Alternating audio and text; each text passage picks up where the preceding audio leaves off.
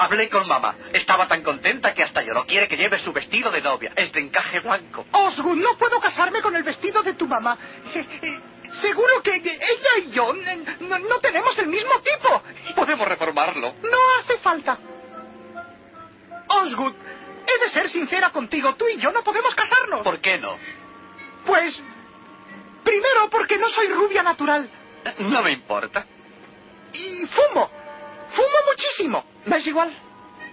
Tengo un horrible pasado. Desde hace tres años estoy viviendo con un saxofonista. Te lo perdono. Ah, nunca podré tener hijos. Los adoptaremos. No me comprendes, Osgood.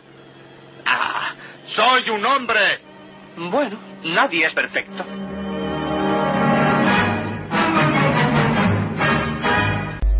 Hola, muy buenas y bienvenidos al Sunset Boulevard 300.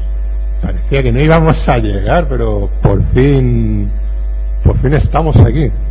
300 programas. No vamos a hacer lo de los espartanos porque, porque no nos gusta, básicamente. Pero bueno, nos hemos eh, salido de nuestro estudio habitual eh, de la sede universitaria en Ramón y Cajal número 4 pero no hemos salido, no nos hemos ido muy lejos, porque seguimos en la sede universitaria. Otra de las aulas que tienen aquí, un poquito más grandes, eh, para un poco poder estirar las piernas, no estar aquí, digamos, enclaustrados y, y poder conversar, pues un poquito más espaciosos, vamos a decirlo así. Me gusta tu camiseta, Gregorio. No te lo he dicho hasta ahora. Me encanta. Espérate que le cojo yo distancia al micro este. Vale. Sí, lleva cuidado, lleva cuidado, porque no son nuestros micros y hay que hay que tratarlos bien, porque algunos hay que devolverlos. bueno, pues estamos aquí en el programa 300. Bienvenidos.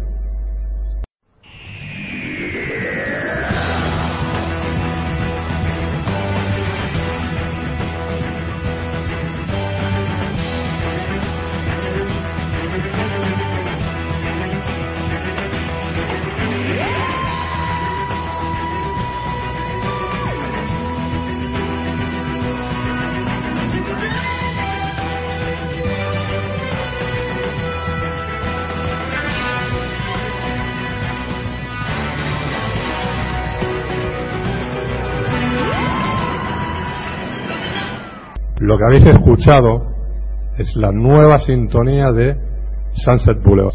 Frikis totales. Bueno, no me enrollo más. Estamos, como siempre, David Antón, muy buenas. Muy buenas. ¿Qué tal? ¿Qué tal te va todo? Bien, aquí eh, esta celebración de 300 programas. Sí. Se me hace raro, no te tengo enfrente. Eh, sí, por hoy no. Pero bueno, no nos adaptamos, ¿no? Eh, no te voy a preguntar si has visto algo. Bien. Eso, ya, ya, ya avanzaremos. Gregorio Sánchez, muy buenas. Hola, buenas, ¿qué tal? ¿Te he dicho que me gusta tu camiseta? Sí, mira bien, por eso me lo he puesto. Vale, vale, bien, bien, bien. Y de hecho ¿Qué, hay un tío muy guapo en esa camiseta. Eh, sí, y otro no. no vamos a decir quién. ¿Qué, qué tal todo? Bien, hoy iba a decir eso que suelo decir de la fresca, pero creo que tenemos calor del público. Sí. Tenemos, tenemos algo, ¿eh? Que nos han traído aquí. A ver cómo suena, a ver cómo suena. Se oye, se oye. se Acércalo oye. al micro. Ahí, ahí, ahí. Gracias a los benefactores. Ahí, ahí. Siempre. Y más cosas que tenemos por ahí, pero bueno, que nos las guardamos para después. Eh, tenemos también con nosotros a otro de los colaboradores eh, mm, habituales o esporádicos, que hace tiempo que no se venía por aquí, que es eh, nuestro gran Borja López. Muy buenas. Muy buenas tardes. ¿Qué tal te va todo? Bueno, Si tú eres el que mejor vive de todos nosotros. ¿cómo? Que tú eres el que mejor vive de todos nosotros. No, No. tengo un trabajo duro. Pero alguien tiene que hacerlo. Sí, sí, es verdad, es verdad, es verdad. Sacrificado. Bastante. ¿Te ha dado tiempo a ver algo de cine o qué? Aparte de Superman. No, el hombre de acero, que no era Superman. Mm, Bueno, es que la he tenido que ver 300 veces. Y no he tenido tiempo No tengo tiempo más, ¿no? pa- para más. Bueno, no, no. Ya, ya, ya nos comentará, ya nos comentará. sí, aquí. Eh, tenemos por aquí. Eh, bueno, sabéis que yo soy Fernando Butano, que no lo había dicho. Tenemos por aquí a, a un, uno de los grandes oyentes del programa, el señor Matt Mars o Raúl Martínez Marín, que también va a intervenir por el programa. ¿Vale? Puedes acercarte y saludar. Puedes menos acercarte y saludar al micro. Buenas, en especial a mí mismo que luego me oigo. Eh, por eso os digo que os pongáis en primera fila. Es más sencillo para nosotros. Tenemos aquí a Vicente, a Vicente Garrillo, también, que, que tiene que acercarse y, y hablar. Si no, lo vamos a acercar al micro. Que David es nuestra zafata. Tenemos una zata con micro, puede ser. de- Si no se quieren mover, si la, ¿Puedes montaña, acercarte? si la montaña no va a Mahoma, Sí. Hola, buenas tardes. Ahí. Paco Guardiola, vente para acá. Vente para acá también. No, no te sigo. Eh, esto, esto es muy sencillo. Si, si vosotros no venís el sunset, el sunset irá a vosotros. Hola, buenas tardes. Aquí, muy bien. Venga, sí, preséntate tú solo. Lo ahora. apoyo con todo mi morro. Bueno, yo soy Carlos Esclapez y bueno, pues hola, buenas tardes también, obviamente. hola Carlos. muy bien. Gre- Gregorio, ¿puedes presentar tú a la única femenina del... Bueno, aquí también mi hija Ayla, que ha venido aquí a hacernos compañía. Hola Ayla. No, qui- no quiere intervenir. No quiere Dice que intervenir. tiene miedo escénico. Y bueno, y ahora vamos, ahora vamos a hacer una, una, una pequeña explicadita. Vamos a ver si tenemos algún saludo más pendiente por ahí para este programa. Estamos buscando gente. David está saliendo ahora mismo a la calle. a ver Estamos si ya, encuentra a alguien que más quiera sentarse con nosotros. Una pequeña sorpresa para el programa. Eh, David, el guardia jurado no puedes traerlo, está trabajando. Ese viene cuando quiere. A ver, pero Tiene vía libre en todo el edificio. Ah, bien, vale. Pues ahora tendrá que venir también a saludar. Bueno, Hola, ¿me oyes? ahí tenemos esa llamada. No está marcado todavía, David. Pero- Los programas del Hemos terminado con la. Ahora, ahí lo tenemos. La Ahí, ahí. Me siento como los programas esto de la tele, de... Si a la sexta ya no coge.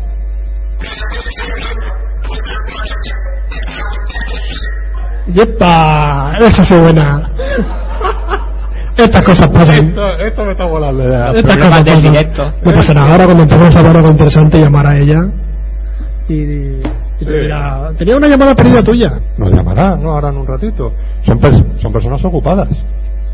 Son Sí, y sin ganas de coger el teléfono. También, también. Es que esto- esta manía de no coger el teléfono aquí cuando, cuando uno llama, eso desespera un poco, ¿eh? Tienes que decir algo. de- te tengo que decir, oye, me estoy muriendo. Lo malo es que queda un poco peñazo cuando el resto está esperando que entre la llamada y no entra.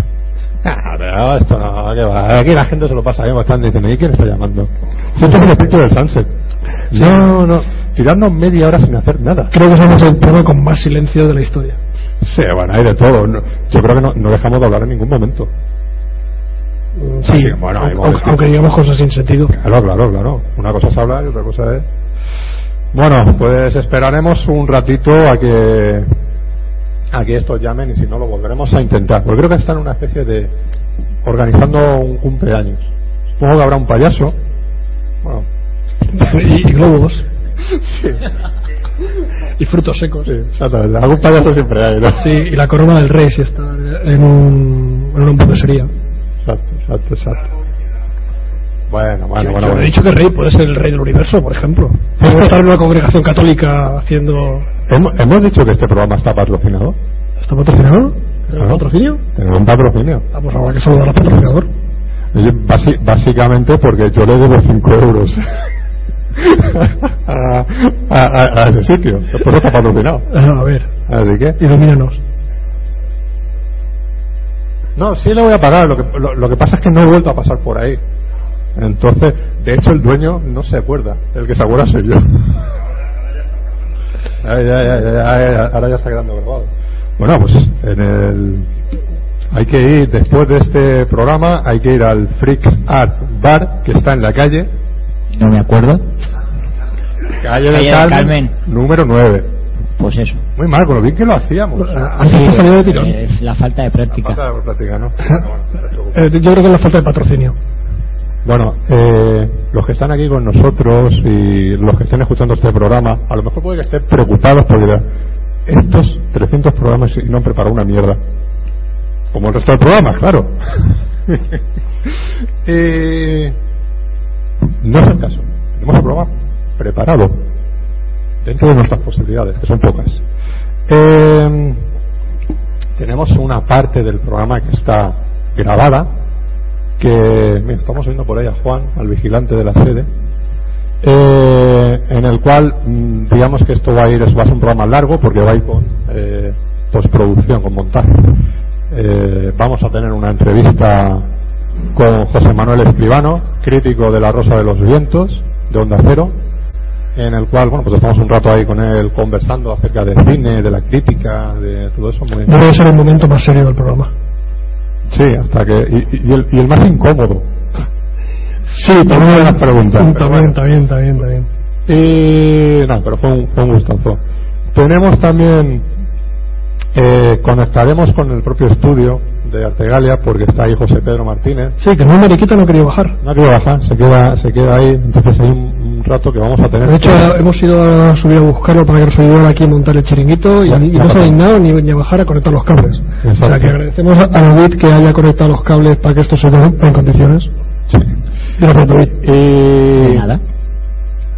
Así que subiremos un ratito y habla- si, si nadie que nos haga la pelota, no tenemos que hacer nosotros mismos. hablaremos con él de los de, de su sección. Es un poco absurdo si hablas que no se llama Carlos, dedicada. hablas por los codos, pero no se te oye, lo cual se agradece. Pues, eh, a ver, vamos a procurar, porque si no es que mi, mi presentación se tira hora y media y tenemos unas dos horas más o menos. No pasa nada. Ahora, Carlos, no te preocupes, David te deja el micro y podrá. y el cierre, el cierre de programa es otra hora y media. Entonces, por medio no hay nada. ¿Qué tal? Veo que te has enfadado. Es que esto es un poco Javier, un poco Javier cansado y Jaime cansado. El, el programa consiste en eh, eh, abrirlo y cerrarlo y en medio no hay nada.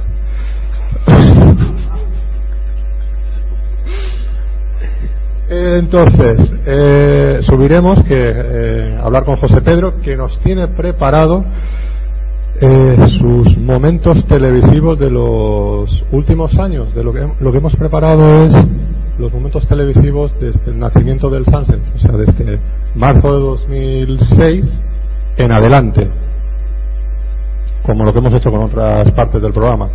Eh, más concretamente nos no son los 10 momentos, no son los 5 momentos de la serie de televisión, ni los 3 momentos, son los 7 momentos de la serie de televisión. Eh, un número como otro cualquiera. Sí, que podía No suelen haber. podía haber sido cualquiera, claro. No, hay, suelen- no, no suele haber seven, pero lo hay. Y bueno, como en 300 programas apenas hemos hablado, mm, salvo en el programa 100 y en aquellos que hicimos de las listas de las mejores películas de cada década, eh, hablaremos un poquito de Billy Wilder, de la biografía, de cómo empezó y un poco repaso de filmografía.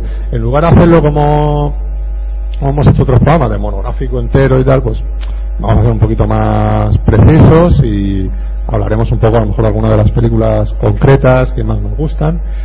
Y lo que sí que tenemos preparado, que rescatamos, es una entrevista con Carlos López Tapia, eh, que hicimos para el programa 100, en el cual durante 30 minutos, una cosa así, hablamos de, del de la película Sunset Boulevard. Pues vamos a rescatar ese, esa entrevista en el cual se habla en profundidad de esa película, porque todavía que estamos, este programa debe su nombre a esa película. Y, eh, y la sección que más me gusta a mí, de que hemos pensado, decir, ¿qué, vamos a hacer? ¿Qué listas? ¿Qué, podemos, ¿De qué podemos hablar? Pues vamos a hablar de lo que mm, la gente no se lo toma muy en serio. Y nosotros lo hemos titulado Los muertos del Sunset. Eh, no quiere decir esto que nosotros hayamos matado a alguien en el Sunset. Es posible que algunos haya suicidado una vez que ha venido pasar por el programa. Aunque algunos se lo pueden merecer. Exactamente. Y hay alguno que interviene que también se lo merece. Pero lo que vamos a hacer es de, de los últimos siete años y medio, más o menos, eh, dar un repaso de aquellas celebridades del mundo del cine eh, que han que han fallecido pues en circunstancias algunas más divertidas otras más peculiares otras bueno, mm, sea como sea. Entonces algunos vamos a repasar y puede dar puede dar su jugo. No vamos vamos a intentar no ponernos no ponernos tristes y todo eso. Y bueno y las llamadas telefónicas que tenemos por aquí pendientes a ver si alguien nos lo coge. Vale así que si os parece empezamos. Comenzó. Después de media hora hablando, empezar el programa. Increíble. Hola amigas y amigos de Sunset Boulevard, yo soy Gonzalo. Y yo soy Edu. Y somos los del podcast de cine Postcinema. Sí, Postcinema. Y queríamos felicitar a, a, a nuestros amigos podcasters eh, de Sunset Boulevard. Sunset Boulevard, qué bonito es esa calle. Por su 300 programa. Pero bueno. ¿De dónde saquéis tanto tiempo? Me cago en la leche, pero si nosotros llevamos 200 ya, ya estamos ya... Vamos. Esto no es normal, ¿eh? Pero, pero, ¿tenéis vida propia, acaso? ¿Tenéis- pero, pero ya de grabar podcast. Hombre, todo el día viendo películas y cine, hablando de cine, de actores, directores, qué, qué estrés. ¡Ay, los del Salse Boulevard! bueno, nada, pues un, un gran abrazo desde aquí de Zaragoza para, para, los, para los amigos de Sunset y para todos sus escuchas, claro. Venga, Un abrazo. otro para ti, guapo. ¿Qué os, eh, qué os parece si empezamos un poco más serios? Empezamos por Billy Wilder. Eh, abrimos con el bolón, a lo mejor más de uno dice, pues yo ya no sigo escuchando una mierda más de este programa. Así. Sí, si no se han retirado ya del programa, lo aguantarán hasta tiene mérito, eso tiene mérito. Eh, hablemos de Billy Wilder. Cineasta que nació... A ver si tú lo sabes, eh, Gregorio. ¿En qué pueblecito de Austria nació... Pues, Eh, el no pue- Gregorio iba a decir. eh. El pueblo no lo sé en concreto. Sé que la, la región se llamaba Galicia, que antes era Austria y ahora es territorio polaco. Exacto, Es curioso. Eh, Eh, ¿cómo se- eh, preguntar? Borja ha buscado en el, Yo lo sé, a ver, en el eh, internet, lo sabe ver, porque se lo ha dicho internet. Os, os voy a dar una pista. Os voy a dar una pista. Eh, es una marca de chocolate que eh, se anuncia mucho en televisión y que le gusta a mucha gente. Pero nos paga publicidad. No, pero hay que quitarle. eh, Dilo ya hay que quitarle la R del final. Hay que quitarle la R del final. ¿Quién lo sabe? Yo lo estoy leyendo ahora, ¿vale? Lo está- no haber dicho, no haber dicho que lo estás leyendo, sino yo lo sé, yo lo sé. Sí, hombre, yo también miento. Bueno, va, Fernando, no te enrolles. Venga, dilo, dilo, dilo. Eh, la ciudad se llama Sucha Ahí, y, la marca de, de, de chocolates era Valor. Exacto, exacto, exacto, exacto. No, nació en la ciudad de Sucha, en la región, de, en la región de Galicia, Austria. Exacto. El año no me acuerdo. El, año el teléfono y no lo el veo. 22 de junio del 1906 y murió el 27 de marzo del 2002. O sea, con, con unos 96, a- casi 96 años. Curioso que el hombre primero quería ser abogado. Exacto. No, Y- bueno, eso fue eh, imposición de, su, de sus padres. Su madre quería que, que él estudiara Derecho, no torcido, y, y su hermano. y su hermano con los chistes de Fernando. y su hermano medicina. Ninguno de los dos terminó, terminó la carrera. Se metió, se metió con apenas 20 años eh, en el periodismo, en el periodismo deportivo como tiene que ser. Y, y fue ascendiendo a cada vez periódicos más importantes hasta terminar en el propio Berlín. Exactamente. O sea, eh, uno de los datos curiosos que, que tuvo cuando vivía en Berlín y cuando se en el 33, que fue del 26 al 33 y del 33 al 34 en París, eh, es que además de periodista era bailarín. Ah, mira, eso no lo sabía yo. Cosa que un bailarín un poco, como se define, ¿no? Bailarín mundano, normalito y tal, pero bueno, que, que iba con, con- hacía giras y todo eso también, con un grupo, con un grupo y que, ya, sea, hablamos a los nuevos oyentes que van apareciendo después de dormir la siesta. Eh. Quítate las legañas. sí, sí. si es que, si es que, pero bueno, eh, Y, ¿Hay, hay más gente fuera? Tráelo, tienes que entren. Ah, todo el que, que, que no tengan miedo, ¿eh? Además, uno dijo que iba a traer tortilla. Sí, pero el de la, el de la tortilla era El de la tortilla no viene. Sí. No se, no sa- se ve que, que, se- que le da miedo, pero bueno. O no sabe hacer tortillas. Eh, Billy, Wil- Bi- Billy- Billy Wilder. sigamos, sigamos, sigamos. En el 33 se fue a París. Allí, eh, ¿Pero por qué, por qué se fue a París? ¿Hay un motivo...? hombre, porque estaba su amigo Hitler ya en. Alemania. Lle- Llegó Hitler, ahí. Y, y dijo tú, tú, tú y tú fuera. Ya en esa época ya estaba haciendo sus primeros guiones. Ya en Berlín estaba haciendo sus primeros guiones y se ve que la línea que intentaba imponerle... Gui- gui- Guiones de cine mudo que llegó a escribir más de, más de 100. Sí, pero parece ser que la línea que le intentaba imponer el partido nazi a él no le, no le iba. Y aparte que estaba enamorado de Estados Unidos ya por aquella época. Algo le atraía muchísimo de Estados Unidos y primero Sí, se fue... las americanas. Ellas. Exacto. Ellas todas. En general. Exacto, exacto, exacto. Sí, exacto. va- va- buen, buen motivo para irse a Estados Unidos. Eh, exactamente. Eh, se fue con, con 11 dólares en, en el bolsillo a Estados Unidos y sin, y sin saber y nada, sin saber inglés, saber nada de inglés. Eh, 11 dólares que hoy en día yo no sé cuánto sería más o menos el, no sé cuánto sería el el equivalente. valor. O sea, pero vamos, o sea, no es ni vivir una semana a lo mejor allí No, en pues Estados sí, Unidos. Sí, con 11, con 11 dólares, sí, yo creo que sí. Eh, Ten en cuenta que él, en principio rápidamente se ve que, te- que era un hombre que tenía mucha habilidad para relacionarse con la gente, porque rápidamente encontró a un gran colaborador suyo, que fue el que le estuvo abriendo muchas puertas. Claro, eh, cuando se encontró su socio, vendió un par de guiones y vivió de algunas mujeres. Eh, entonces se pudo un poquito eh, ubicar allí en, en, en la meca del cine. Eso es un poquito lo como, como vivía el hombre. Eh, sí, allí conoció a Charles Brackett, eh, uno de sus dos grandes colaboradores en el guion, bueno, sobre todo en la, en la primera parte, eh, en el cual escribieron muchos guiones eh, para, para otros directores, ¿no? entre los cuales eh, Ernest Lubitsch, Nostra, por ejemplo, uno de los, sus guiones, pero eh, digamos que se, se cansó ¿no? de que los directores destrozaran los guiones. Pero es lo que siempre ocurre, ¿no? Es, como siempre se ha dicho, el guionista siempre se queja del director porque destroza, destroza sus guiones. Y en aquella época que era, habían eh, de muchos departamentos, o sea, el guion pasaba por muchas manos y al final lo que tú habías escrito, pues se parecía lo mismo que un huevo a una castaña. Sí, bueno, pero eso sigue pasando. Eso sigue pasando, evidentemente, pero y, y lo que ocurre, ¿no? Y lo que ocurre hoy en día, que vamos más del tiempo, bueno, arrancamos ocho páginas del guion, a la porra. Y no se nota la historia. A la Anda, porra. anda, No anda, no es- esto no se va a notar. anda que no. Esto no se va a notar. Así que él decidió dar el salto a la dirección. Mira, nos están llamando.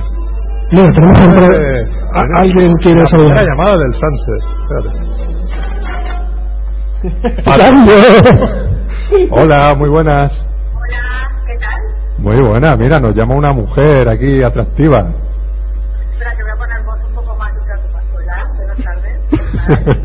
buenas tardes. ¿qué tal? ¿Qué tal vuestros 300 cumpleaños? Aquí, bueno, aquí estamos celebrando un poco el Sunset 300. Aquí ya hacía tiempo que no te oíamos, por si algún oyente no lo sabe, es Natalia Molinos, la mujer de Maxi, Maxi Belloso, nuestro Maxi Bon. ¿Qué tal, Natalia? ¿Cómo estás?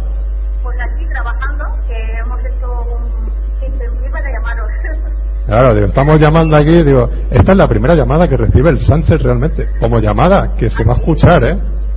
ah, bueno, pues feliz cumpleaños, feliz cumpleaños. Nada, nosotros estamos un poco liados, pero... ¿Qué estáis haciendo? ¿Qué estáis haciendo?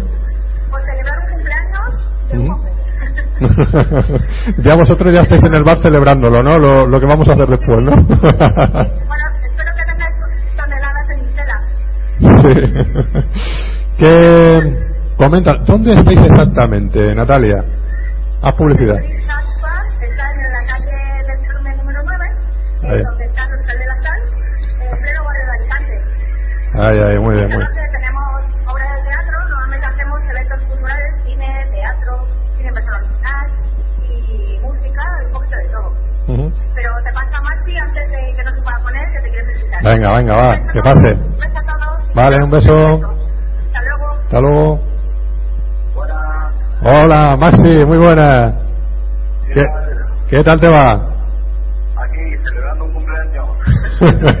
¿Estás comiendo mucho o qué?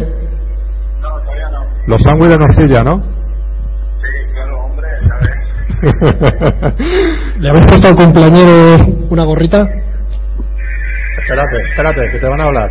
Maxi, ¿le habéis puesto al cumpleañero una gorrita?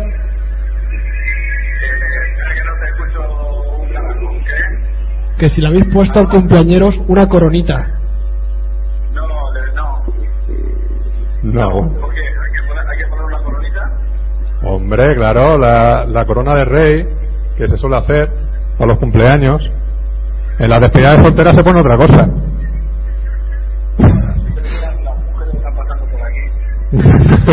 Por bueno, Maxi, coméntanos un poquito algo de lo que hayas visto por ahí últimamente que quieras recomendar a los oyentes del Sunset.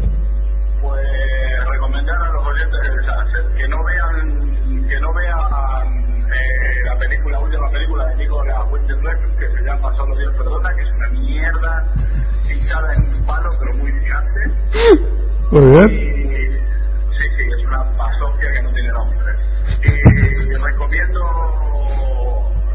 sinceramente, Siete Psicópatas, que me parece una obra maestra, una obra maestra absoluta. Sí. Y otra película que me sorprendió gratamente es El Llanero Solitario. Un Es- peliculón de aventuras, pero divertidísimo. Mira, todo eso lo recomiendo hoy. Peliculón polo larga, ¿no? ¿Cómo? Peliculón polo larga que es, ¿no?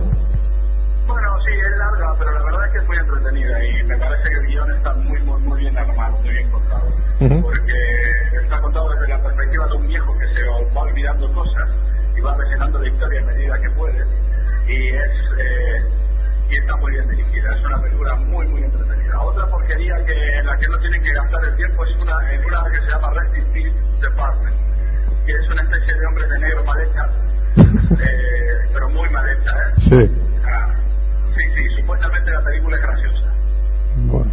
Te gustó una bala en la cabeza, ¿no? Una hora de la cabeza, una obra maestra. Vale. Una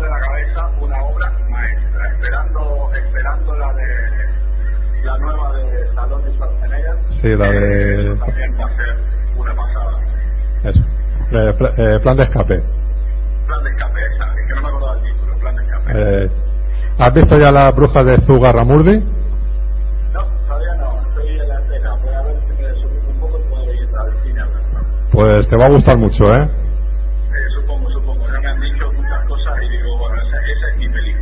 Sí, sí, sí. pues nada, ¿y qué, en qué estás metido? ¿En qué proyecto estás metido por ahí, Maxi?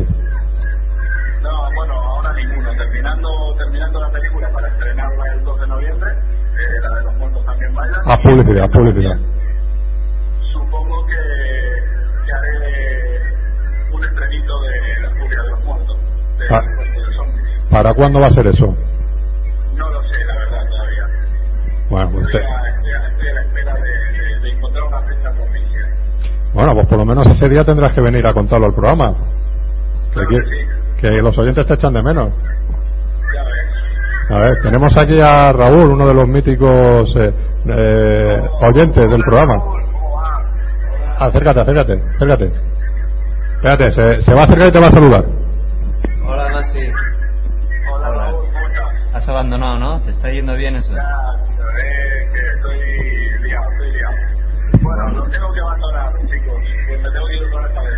Aún no te he visitado, ya iré un día.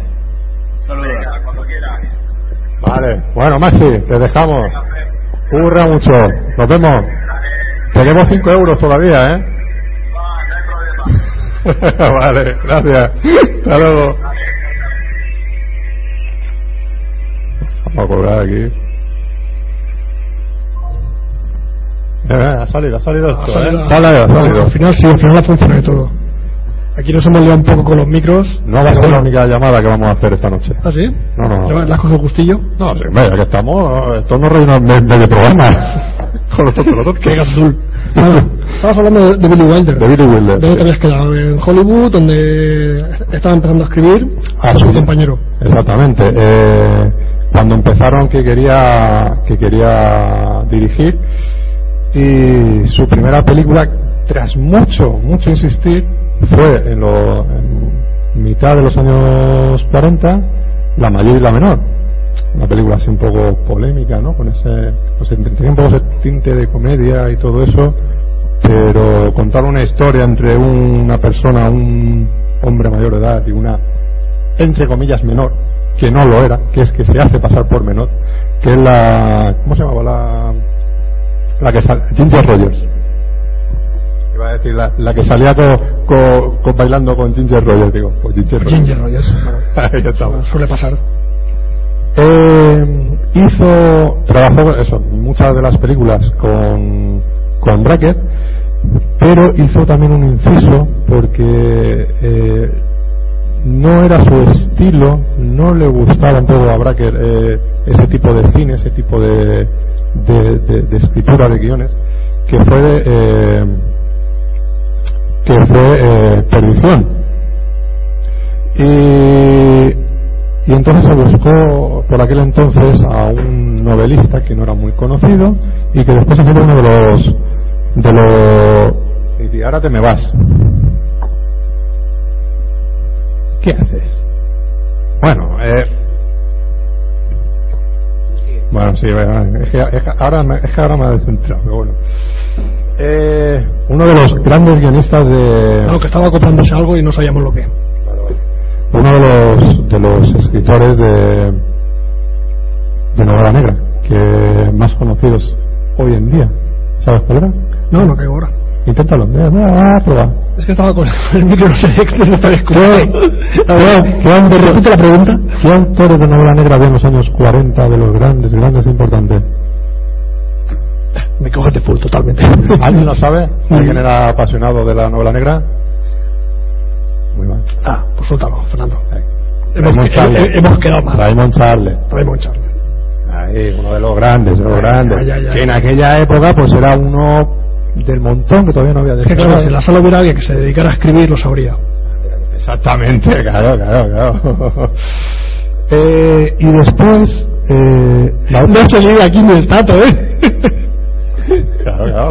Y después, uno de los, gran, de los otros grandes colaboradores que tuvo es I.H.L. Diamond, que fue el que eh, coescribió con Faldas a lo Loco, por ejemplo, o El Apartamento, y el cual eh, reconoció el propio Wilder que, que fue el que tuvo la idea para la, terminar con Faldas a lo Loco.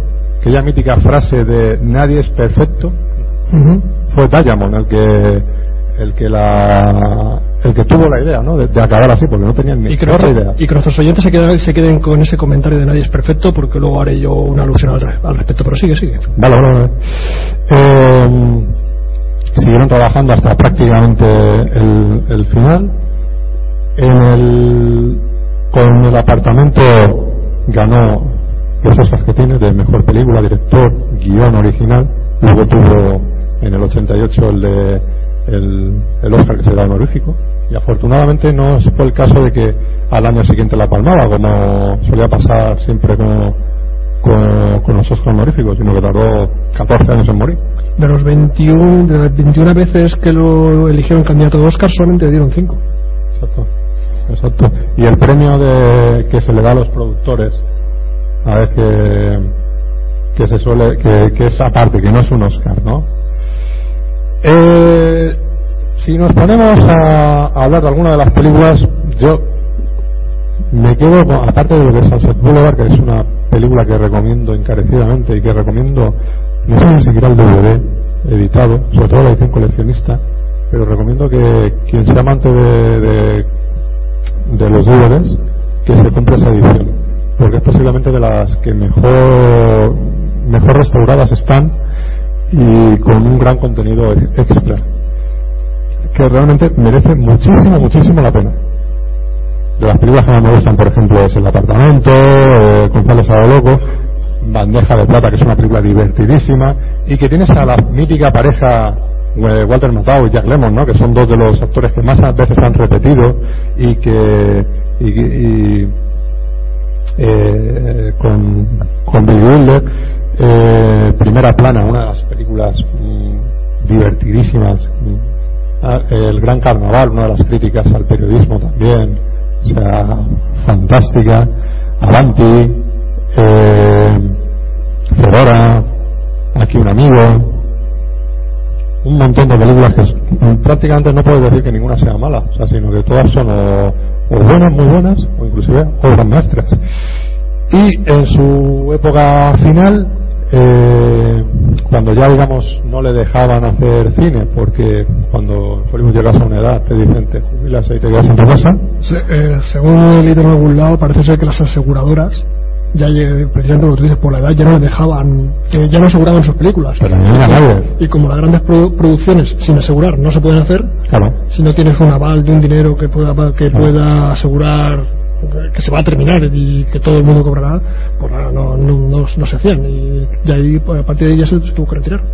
Sobre el año 81, más o menos. Sí, eh, justo con aquí un amigo. También cambió el tipo de humor, el tipo de, de, de- de cine, de comedia que se hacía. Entrábamos en otra década, otra Claro. década, otro Claro. tipo de películas. Claro. Eh, siempre dijo Billy Wilder que que cuando estaba triste le gustaba hacer una comedia y cuando estaba y que cuando estaba muy contento, muy eufórico, le gustaba hacer un drama. Al revés de no se dejaba guiar por sus emociones para escribir. Es Exactamente. curioso porque normalmente uno cuando mejor escribe es cuando los sentimientos eh, te ayudan a escribir lo que estás lo que vas a hacer la obra si es un drama cuando estás triste cuando estás eufórico te suelen salir mejor las comedias puesto que cuando estás borracho las mejores paridas salen cuando vas más borracho y entonces pues por experiencia propia. Sí suele pasar Sí, por ahí. a ver Sí, sí, eh, dice, dice nuestro amigo Carrillo que, que te lo parece pero que no que luego las- realmente son tontas lo que estás diciendo bueno, que te ríes Especifiquemos, Vicente Carrillo, ¿eh? no Santiago. Que también entraría dentro de los muertos del Sunset, pero no se ha dedicado al cine. Eh, bueno, no. Pero estaba a favor de la subvención del cine. Sí, sí. Bueno, eh, también anécdotas así un poquito curiosas. Siempre ha dicho, de las frases que siempre ha dicho eh, Billy Wilder, eh, siempre ha contado que un director de cine no es necesario que sepa escribir, pero sí que al menos que sepa leer. Una segunda frase. Eh, otra es que, bueno, cuando Louis Mayer vio Sunset Boulevard, empezó a despotricar y a decir que eso era una mierda, que eso era lo peor que había visto, que se iban a arruinar. Eh, Billy Wilder se levantó, se acercó a él y le dijo que te den por culo. Directamente. Directamente. ¿sabes? Eh, y luego también eh, aquel momento, ¿no? En, no sé si fue en el 92 o por ahí, cuando Fernando Trueba eh, ganó el Oscar a la película extranjera por por Époque, dijo la gran frase esa de me gustaría creer en Dios pero solamente creo en Billy Wilder Sí. lo cual decir así, yo creo que fue que el único dios en la tierra es Billy Wilder, o algo así. Sí, sí, sí. Pero que lo cual eh, Billy Wilder agradeció eh, porque en esa semana lo llamó mucha gente que pensaba que estaba muerto. Ese hombre estaba por ahí que. Sí, es que que se no, sé qué tendencia hay a muchos famosos a matarlos antes de tiempo. No sé si la gente está deseando que, que, que se muera. El otro día estábamos comentando, Fernando, ¿te acuerdas? De Torrebruno. Que Sí. Torrebruno, el día que realmente lle- falleció, dijo, pero mucha gente dijo, pero no estaba ya muerto. Pobre hombre, que no sé que, por, por qué quieren que se mueran antes de tiempo.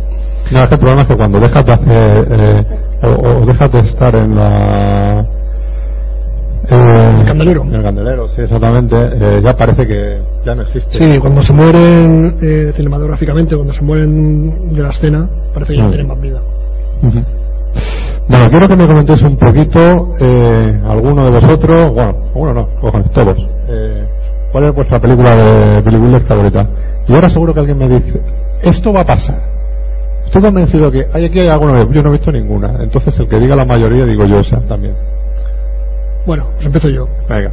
Yo, la- hombre, sinceramente mm, diría la del programa Sunset Boulevard, pero también me quedo con Falda, con Falda y a lo loco. Creo que son las dos eh, grandes películas de Billy Wilder.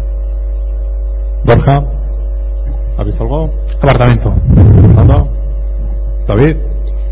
Pues yo me quedaría con Testigo de Cargo, porque es una, pequeña- una película que vi de pequeño y me impresionó bastante. No sé si fue la primera de él que vi, pero si no, la primera, la segunda, y por supuesto con, con Faldas lo loco. Testigo de Cargo es una película muy Hitchcock.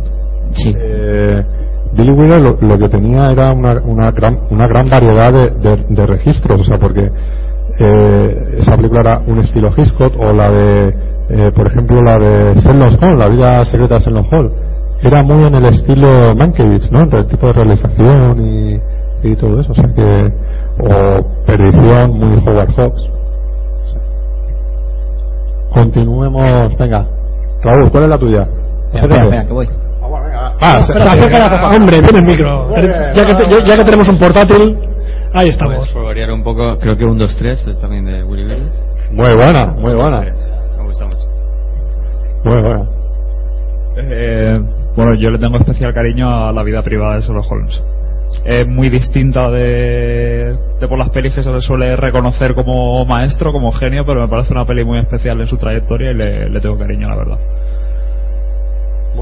Bueno, continúa. Bésame tonto. Y no te lo estoy diciendo. Pues. Es que, es que Carlos. es que- Tenía que ser él. Bésalo, bésalo. Pero Bé- que- Bésalo que se lo haga Además, sí, ¿yo qué culpa tengo, tío? Se llama- No, y- lo- sí, no, no, directamente. No te pongas tonto, ¿sabes? Pero... Pero es que, es que Carlos lías. Te dejan un micro y la lías. Tenías que haberlo dicho con un poco más de entonación. ¿Con sesapilo? ¿qué? Claro, claro, claro, claro. No, hombre, no. Sí, quitándote la ropa. No, ya lo... ¿Puedes, ¿Puedes hablarle al micro? Que creo que no se oído nada de lo que has dicho. Bien, no se ha oído. Pues mira que está cerca, ¿eh? Bueno, yo decía bésame tonto, pero bueno, no te lo debo a ti, David. De nada. Bueno, ahora que, que continúen los demás. A ver, Vicente. A ver, Vicente, ¿cuál es el tuyo? Yo iba a decir un 2-3, pero como ya lo ha cogido el compañero. Puedes repetir. hay- Puede haber, No, no, la misma le puede gustar a Es que hay, personas, uno- ¿eh? hay uno muy, bu- una muy buena que he visto después, que es Irma la Dulce. Ah, sí, señor, sí, señor. Sí, señor. Buenísimo. A ver, lo- los que acaban de llegar dicen Yo no sé de qué estáis. eh, tu película favorita de Billy Wilder. Me quedo con Irma. Bien, yo también me quedaría con y, ella. y- y la tortilla? Y eh, Héctor, Con mi gran cultura, apartamento. Muy bien, muy bien. A ver, eh. Fa- falta uno. Da- David. ¿Tu hija crees que habrá visto No, una mi- película no de conoce Billy a- Wilder? ni- a ver, no ha visto, no creo que haya visto. Pues muy mal padre tiene. ya, Bueno. es, es lo que tiene ser padre de hija adolescente. Que diga la misma que su padre. ¿eh? Así queda bien con su padre. No, pero mi hija la verá, la verá. Verá algo de Billy Wilder, au- aunque me cueste que, se, que se vaya de casa. Yo haría una pregunta con este sentido. Eh, ¿Lo consideraríais alguno eh, de los mejores directores de la historia del cine? Y los mejores directores es. No, la historia es muy amplia y yo no creo que haya ningún director que se pueda considerar el mejor director de la historia. Te puede gustar más o menos, pero no hay un director. Puede haber un elenco de 10, de incluso de 20 directores muy buenos, pero el, el- el gran director, ese director que marca tendencia, no. No creo que haya ninguno. Po- Mucha gente te diría que Hitchcock es el gran director, pero puede ser el gran director de suspense, pero tampoco sigue siendo el mejor en suspense, porque eh, aquí entramos en los gustos, los gustos varian, mi punto de vista. Pedro Lazaga, ¿no? Tony Scott hizo el último de Scout. Repite, repite. Tony Scott hizo el último de Scout. Leon Klimovsky, ¿no? También es otro de los grandes. Bueno, au- aunque ahora, ahora quizá más en serio, no es mejor, pero el que se atrevió, el que se atrevió a tocar todo fue Kubrick, que yo creo que ha sido o Lo, tocó todo, todo. tocar está bien. Sí. El problema que tuvo Kubrick es que no le dio tiempo a hacer demasiada filmografía. Hizo poca para todo lo que podía haber hecho. Hombre, es que el hombre era Once, un poco disperso. Pues Le por, eso, pues por eso tampoco se le puede calificar como el, el gran director. El- mm, un director, aparte de hacer buenas películas, creo que también tiene que hacer cre- en muchas películas para considerarse un gran director, no solamente por, eh, por Eh, calidad, sino por yo, volumen también. yo es que considero que para considerarse un gran director es que, independientemente del, del, del volumen de películas, es la calidad de las películas. Sí, pero vamos a ver, si tú- por ejemplo, no, no, no dejan de ser ninguna de las películas eh, mm, menos que buenas. Kubrick. Sí, pero además tiene muchas. ¿no? Pero Billy Tiene Wilder tiene 26 mucho. películas. Mientras que Kubrick sí. Yo, No, yo 26 en ningún momento he dicho que Kubrick no sea bueno, era muy bueno. Kubrick tiene la mitad, 13. pero tiene pocas y probablemente si hubiera hecho más películas o, o se hubiera ensalzado todavía como alguien- un director un mejor director todavía de lo que era O, o a lo mejor no. Porque algunos proyectos que tenían eran un poco bizarros. Y a lo mejor. el Señor de los Anillos con los Beatles, no sé yo. Sí la última que ella dirigió la de White Shot pues ya empezó a hacer cosas raras pero bueno cosas raras hace No, porque principio. quería, quería probar otras cosas con. ¿y por qué estamos comparando a Billy Wilder con No lo sé, has sido tú. no ha sido Borja He traído. Ha sido la discordia este programa. supuesto. Ahí, ahí, ahí, ahí. Bueno, pero sí que es verdad que las últimas, entre comillas, fueron la peor- las peores. Porque las primeras pueden ser ¿Qué- una qué referencia. dices? Las primeras, las primeras son una referencia en su ¿Estamos género. hablando de Billy Wilder o de Kubrick? Estás hablando De Kubrick ahora. de Kubrick, las últimas de Kubrick. O sea, la chaqueta y- y si- metálica, el resplandor, mala. y si- Son malas, ¿no? Y sin, y sin embargo, Tócate. no, pero a ver, de bélicas, mejor que la chaqueta metálica, hay muchas. Muchas, muchas no, pero bueno. Depende de. No, no. Unas cuantas. Hombre, a ver si la comparamos con Apocalipsis Now, Apocalipsis Diez. es la de Dios. Por ejemplo, pero yo creo que la chaqueta metálica es una de las 10 mejores de cine bélico. Bueno, tiene nueve por delante ya. No te estoy diciendo que sea la décima. ¿Eh? No te estoy diciendo que sea la décima. las 10, puede ser la 2, la 3, H. la 7. Ah. Para mí mi preferida bélica, pero porque me gustan mucho las parlamentales, es la de Gaia. Abrimos una nueva sección del programa. ¿Cuáles son tus películas bélicas preferidas? Con diferencia de Gaia Roja. Con diferencia. Sí. Hay que hablar, sí. Estoy de acuerdo, es una de las grandes películas. De un director que ha hecho muchísimas películas. En eso estamos, fíjate, es un director que ha hecho. Bueno, ahora, ahora la va a hacer como churros, o sea que es posiblemente que es cuando se joda su carrera. Pero como, ch- como churros eh, en, en todos los sentidos. No, no. Hasta había hecho tres, ¿no? En 30 años. Sí, hizo. Hizo Malas Tierras, ¿cuál era la.? Días del Cielo. Eh, la de la línea roja, que fue 20 años después, en el 98. Y luego se metió en la de un, El Nuevo Mundo. El Nuevo Mundo. eh, El Árbol de la Vida, To the Wonders. Y ahora que To the Wonders, eh, por es como que dicen que ahora todo lo que está que todo lo que está haciendo es que con todo lo que le ha sobrado de del árbol de la vida y todo eso, pues está montando otras películas. Así que bueno, A lo mejor, de- hablando de muertos, a lo mejor ha muerto y alguien ha tomado su forma y está haciendo cosas muy raras. Más raras que las hacía él. Spielberg murió cuando hizo la lista de Schindler, porque lo que ha pasado después, Sí, es que Spielberg, bueno, Spielberg tiene algunas buenas películas.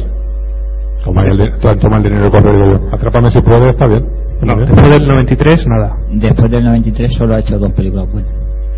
Y una de ellas es Atrápame si puedes. He escuchado una noticia que eh, que, el- que las dos grandes películas de la Universal que más dinero se han dado es Parque Jurásico y la sexta parte de de A tu gas, esta de tu Fast tu Fury, este, no se llame.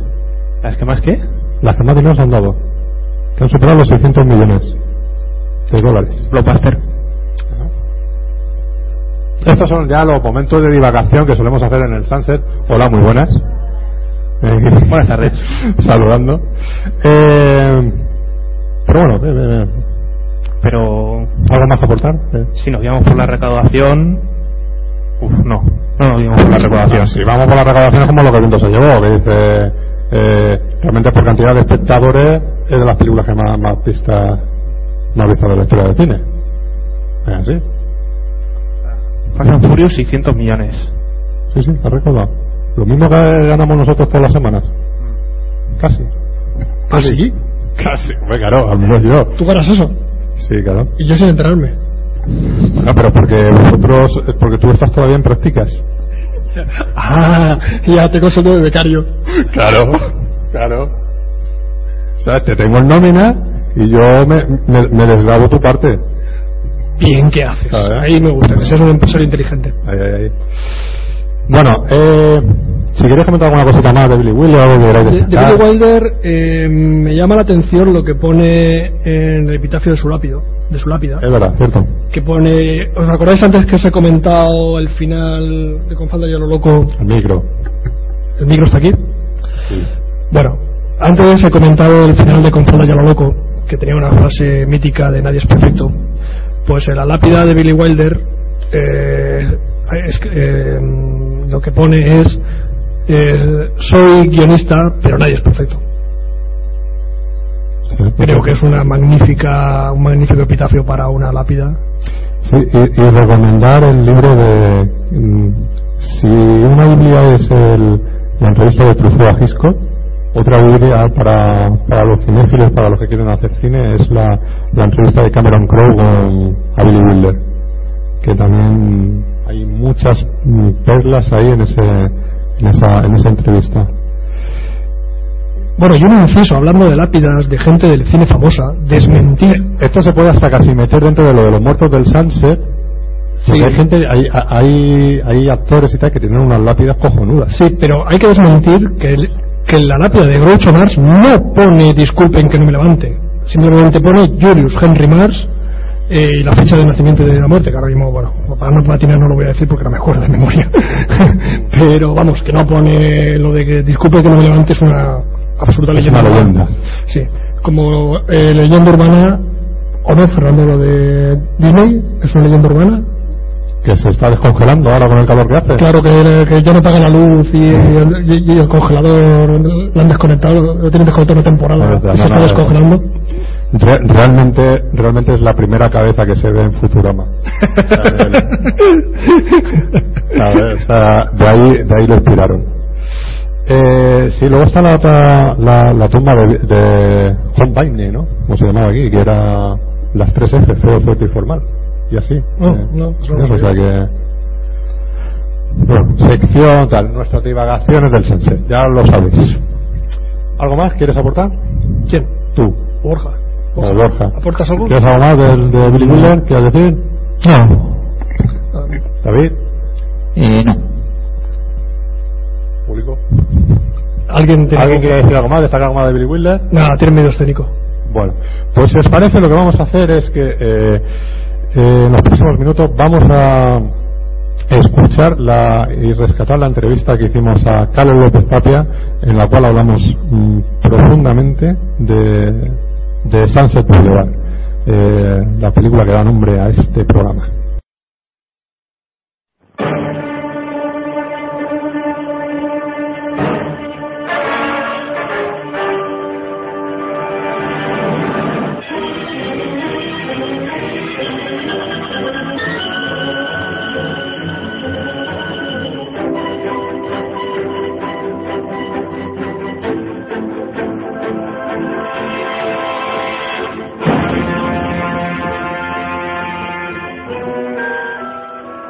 Speaking. I'm talking from the bedroom of Norma Desmond. Don't bother with a rewrite, man. Take this direct. Ready? As day breaks over the murder house. Yes, you'll read the big black headlines about Norma Desmond and this Hollywood scandal. But you'll never read the true story about the rest of us who were part of it. Me, for instance, Joe Gillis, a promising young writer from Dayton, Ohio. And Betty, that nice kid I met at a Hollywood party who knew nothing about me, but knew what she wanted. Don't you love Artie? Of course I love him. I always will. I'm just not in love with him anymore. What happened? Who did? Well, we should have lived happily ever after, like they do in the movies. But this was different. Because this is a Hollywood story about the people who make the movies. The little ones that you never hear of, like Betty and me. The great ones, like Cecil B. DeMille. All those who knew Norma Desmond, a strange woman who left her mark on all of us who crossed her path. Has it ever occurred to you that I may have a life of my own, that there, there may be some girl that I'm crazy about? Who? Some car hop or a dress extra? What I'm trying to say is that I'm all wrong for you. You want a Valentino, somebody with polo ponies, a big shot. What you're trying to say is you don't want me to love you. Say it. Say it. Gloria Swanson, one of the great personalities of this generation in a role that comes to an actress once in a lifetime. Rising to the heights, William Holden creates a startling portrayal. And a new star is born in Sunset Boulevard, Miss Nancy Olson. Joe? Where are you? What's this all about? Why don't you come out and see for yourself? The address is 10086 Sunset Boulevard. Yes, come out to see for yourself the film that reaches a new milestone of dramatic daring. The film that every critic says is a giant among motion pictures.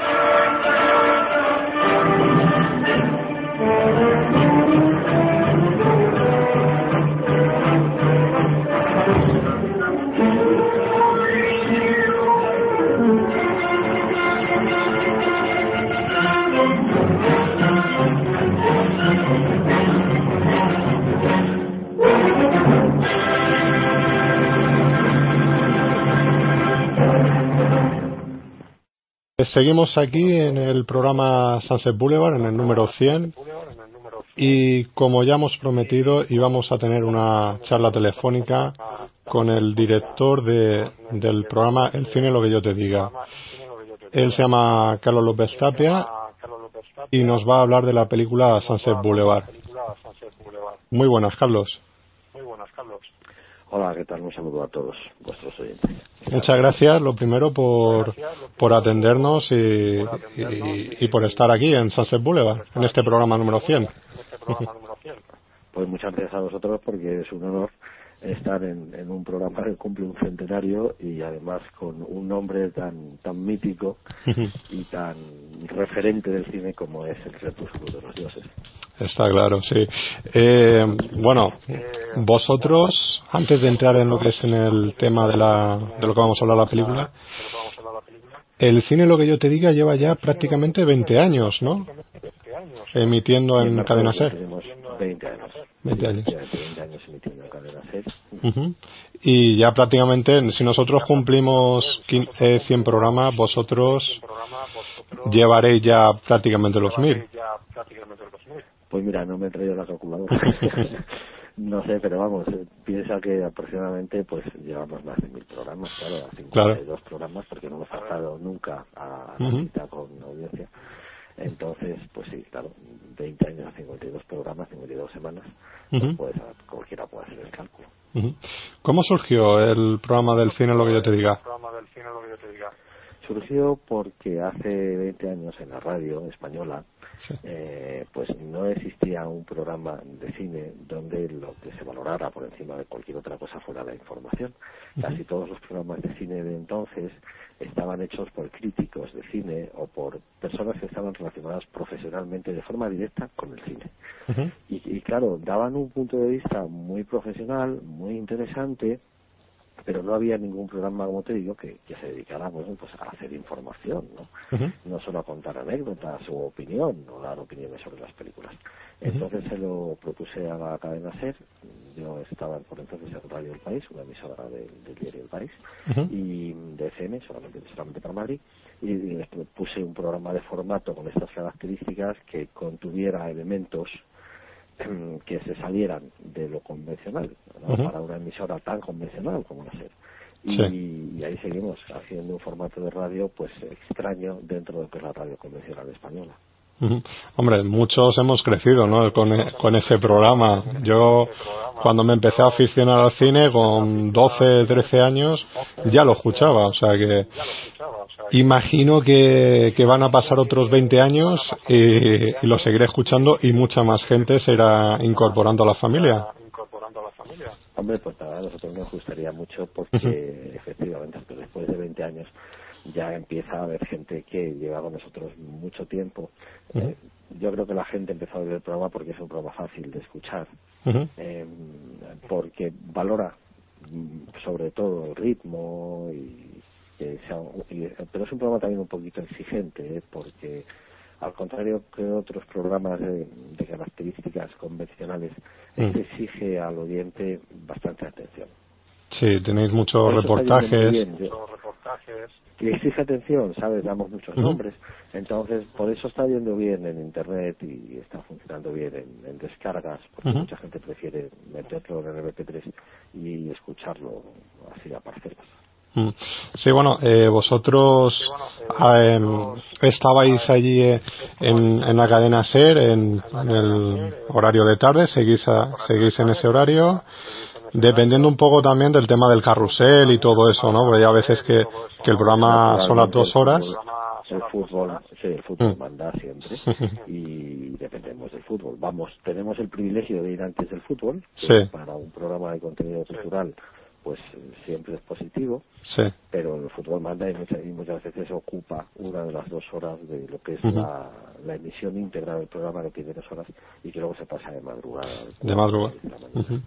Sí, empezó primero, yo recuerdo que era de 1 a 3, luego de 3 a 5 y ahora a partir de las 4 Sí, hasta las hemos 6. ido- Sí, hemos ido tocando diferentes eh, nichos, como, como se dice en, am- en- Ujú. en la jerga profesional, diferentes nichos de audiencia. O sea, nos ha ido conociendo prácticamente toda la gente de la noche, porque hemos pasado de la una y ahora ya hasta las seis. Sea, hemos cubierto todos los tramos horarios de la noche.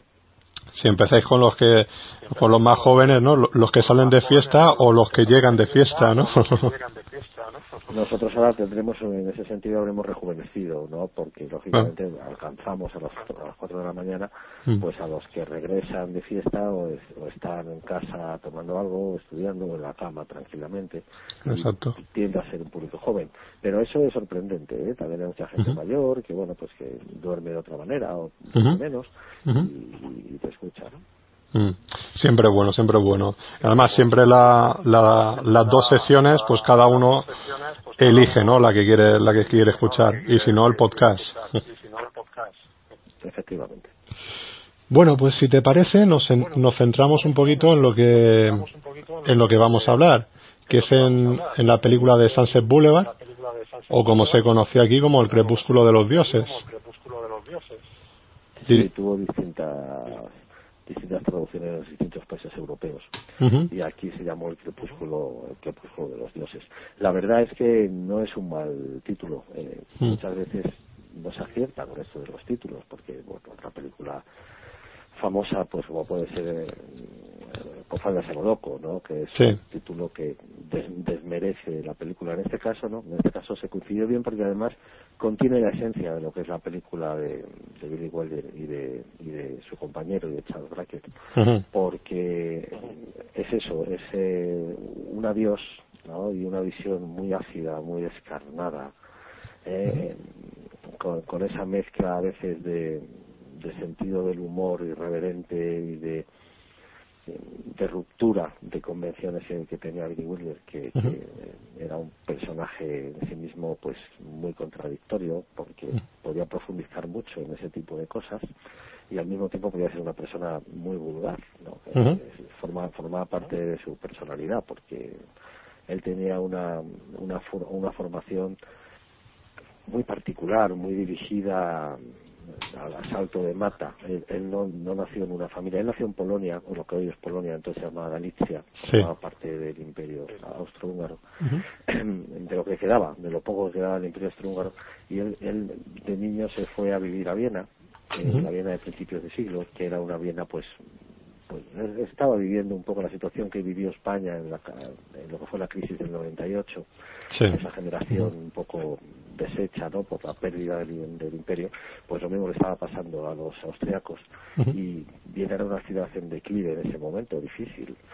Y él tuvo unos estudios convencionales, no era un buen estudiante, su, su familia era una familia venida menos, la de sus padres, su padre un negociante que no dejaba de, de buscarse negocios imposibles que nunca salían adelante y su madre una ama de casa pues también Ujú. pues llevando una vida triste y gris y él y él eh, lo que pasa es que era un enorme aficionado a la música de jazz norteamericana precisamente él empezó su contacto con Estados Unidos y con el cine eh, con, con lo que es Estados Unidos viendo películas eh, en Viena películas todavía de cine mudo y las Sí. primeras películas sonoras ¿no? Eh, y, y eso fue lo que a él le salvó muchas veces del tedio en aquella Viena terrible, ¿no? Y, y eso lo acercó al cine. Y luego el jazz le acercó a la música. Entonces, a partir de ahí él empezó un recorrido bastante, pero como te digo, él tampoco tenía una formación especial, no era una persona muy leída ni que hubieran dirigido mucho las lecturas o la formación, pero bueno, eh, el hombre pasó por allí un músico de jazz norteamericano haciendo una gira y que iba de Viena a Berlín y se llevó a Bill Wilder allí de traductor. Y la verdad es que se quedó allí de periodista y luego cuando empezó el nazismo, en el momento que el nazismo era judío y en el momento que empezó el nazismo se fue a París, se pasó en París un año y pico, luego ya dio el salto a Hollywood y allí llegó pues eso hablando un inglés que había podido estudiar con un diccionario que había comprado en París, había podido estudiar solamente en, en la travesía del barco ¿eh? Sí. hasta, hasta Nueva York. Y, y llegó allí un, un tipo pues con una formación muy extraña, con una visión de, de Europa eh, pues amplia porque había vivido en Austria, había vivido en Alemania, allí se había formado en pues en la estética intelectual de entonces, los nuevos muebles, esa cultura alemana Mm. pues tan atractiva de los años 20, ¿no? del, del salto al, al nazismo y, y luego en Francia, ¿no? Eh, y claro, era un europeo muy completo en ese sentido. Llegó muy pronto allí a Hollywood y ahí empezó a colaborar con Lubitsch y empezó a, a integrarse, em- empezó a hacer algo impresionante, que, que esto es una cosa que, claro, en la película no se aprecia tanto, pero el Lu- eh, eh, Lubitsch, igual que él, eran extranjeros, pero al contrario de Lubitsch, que siempre nunca ha perdido su gran acento y su dominio regular del inglés, Billy Wilder eh, inmediatamente captó el inglés al, al nivel profundísimo que hay que captar un idioma para Sí. poder hacer humor. ¿No? que realmente es muy difícil hacer humor inteligente. Sí, se americanizó, Y- ¿no? enseguida. Eh, eh, se americanizó, se angelizó, porque Los Ángeles es una cosa distinta a América. ¿no? Y, y él es un ciudadano, él es un ciudadano de Los Ángeles, Sí. ¿no? Eh, de California, básicamente, de Hollywood, es puro Hollywood. Y claro, a partir de a partir de ahí él empezó a crecer, empezó a crecer, empezó a escribir guiones para Lubitsch y luego ya empezó a dirigir. Y de repente en 1950 eh, pues, se, pues claro, em- empezamos a hablar ya, ya de una película dificilísima de hacer, Sí. dificilísima de montar. Él ya llevaba algún tiempo trabajando con Charles Brackett, el- digamos que es el otro cerebro de esta película y del que todo el mundo se olvida habitualmente Sí. y, y que apor- y que aportaba a los guiones de Wilder el, el, el seso, el sentido, El, el peso dramático, mientras que Wilder aportaba pues la chispa, aportaba el giro irreverente y luego por supuesto el, el punto de vista de la cámara y, y después de trabajar estos hasta el punto de que eran llamados eh, la, la pareja más feliz de Hollywood porque a pesar de que eran tan distintos tan distintos porque Brackett era era un bostoniano, hijo de una, de una familia de patricios, ¿no? de los, de los padres peregrinos. Su, su familia estaba entroncada con todo el sistema judicial norteamericano, con el Senado, con la Cámara de Representantes. O sea, era un, era un- y no solamente eso, había sido el, crítico teatral de, de una de las grandes revistas de Nueva York, del New. Yorker. O sea, era un hombre que había escrito novelas, tenía un peso intelectual importante y Sí. se encontró con, con Billy Wilder que, que era un tipo que hasta escribiendo guiones eh, pues eh, no sabía muy bien, o sea, él tenía ideas, tenía visiones, eh, tenía una gran capacidad para, para sorprender y para captar la atención, por supuesto, pero no tenía el otro rigor. Y a pesar de que eran tan distintos, consiguieron estar juntos durante muchas películas, Ujú. pero esta Sunset Boulevard- Boulevard fue la que les rompió. Esta Sí. acabó con la pareja de, de Brackett y de, y de Wilder, porque fue así, es una película pues muy tensa, es una película muy dura, muy difícil. Se habían hecho ya otras películas antes eh, sobre el mundo de Hollywood, pero eran siempre lo mismo, siempre eran pues melosas, eh, muy a, a favor de obra, eh, destacando no la realidad social, sino la realidad eh, expuesta, la realidad, la realidad de escaparate. Nunca se había hecho una cosa así con, con el mundo del cine. ¿no? Eh, la, la realidad es que todo el mundo sabía en Los Ángeles que los actores del cine mudo que no habían podido sobrevivir, que no habían podido traspasar la barrera, que eran Mm. casi todos, pues estaban llevando una vida muy mala. Estaban algunos de ellos en la miseria, casi todos en el alcoholismo, en el alcoholismo. Eh, gente como, pues, como como Griffith, gente que, Sí. que realmente eran casi casi mendigos, ¿no? Y, y que no sobrevivieron. Todo el mundo lo sabía, pero nadie se había atrevido nunca a contarle a, a la gente, al mundo, pues hasta qué punto se había llegado a, un patetismo impresionante. Claro, sí, que no era todo el no era todo el glamour, ¿no? Que, que se prevé del, del mundo de Hollywood, del mundo del cine. En absoluto, Hollywood es, un, es un mundo durísimo. Todavía hoy es un mundo durísimo. Sí. Siempre lo ha sido. Y, y, y destruye a la gente. Porque, claro, eh, a- llevó a muchas personas de, del cine mudo, a muchas estrellas del cine mudo, Ujú. la- a muchas las llevó a la cárcel, a otras, como digo, las llevó al alcoholismo, a otras, a muchas al suicidio, hubo muchos suicidios. Y era una época muy turbulenta, porque era justo la época del gran crack, la época del 29, Sí. cuando de repente se hunde la economía norteamericana y coincide con que se da el salto al sonoro. Y claro, ahí hay pues 20 años, hay una generación prácticamente que se pierde, que no puede dar el salto. Y, Gloria Swanson, pues era una de ellas. Pero cuando a, a estos dos, a Wilder y a Brackett, se les ocurrió, lo primero que se, les ocurrió fue el personaje de ella, personaje de una diva del cine mudo, que, bueno, pues que, que vive en un mausoleo. Y, que intentaban contar con acidez la historia de, de toda esa gente que se había quedado ahí prácticamente no ya solo en el olvido sino dejada caer desde el estrellato más absoluto al olvido o sea es como ser multimillonario y de repente convertirse en un sin techo. Exacto. Entonces bueno eso es lo primero que les- se, se les ocurrió pero era muy difícil porque encontrar a una actriz que aceptara ese papel a jugar ese papel era complicadísimo.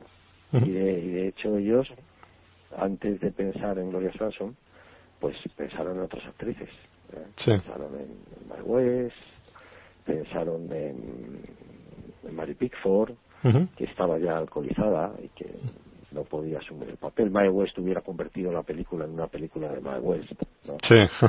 y bueno, pe- pensaron en Greta Garbo, también que por, que por supuesto pues eh, llevaba ya retirada tiempo eh, haciendo esa especie de de retiro del mundo Sí. y, y- y al final es que claro unas le dijeron que no otras no las veían hasta que al final pensaron en esta mujer en Gloria Swanson que, que había sido una, una gran estrella del cine mudo y que luego se había retirado de, de Los Ángeles, había ido a vivir a Nueva York, ella ya era una, una neoyorquina, Vivía en, en, pues en la zona más rica de Nueva York, en, en un super apartamentazo, y eh, a- se había adaptado al mundo de la televisión, se había adaptado, porque se fue para allá en los años 50, y, y claro, la televisión estaba en ese momento estallando, y se había adaptado al mundo de la televisión absolutamente, llegó a tener un programa de televisión que se llamaba La Hora de Gloria, y eh, donde daba recomendaciones, consejos, pues una televisión muy próxima, muy, muy amable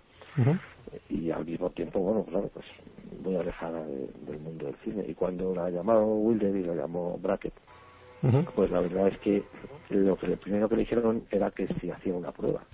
Que claro, para ella que era una estrella, todavía se considera una estrella, Sí. era millonaria, tenía Sí, sí, sí. todos los recursos del mundo, pues le pareció muy chocante, pero bueno, un, un amigo del estudio le, le dijo, pues venga, inténtalo, hazlo, que estos dos son gente muy brillante, gente muy inteligente, y entonces aceptó hacer la prueba, eh, con el resultado de que era demasiado joven, daba demasiado joven.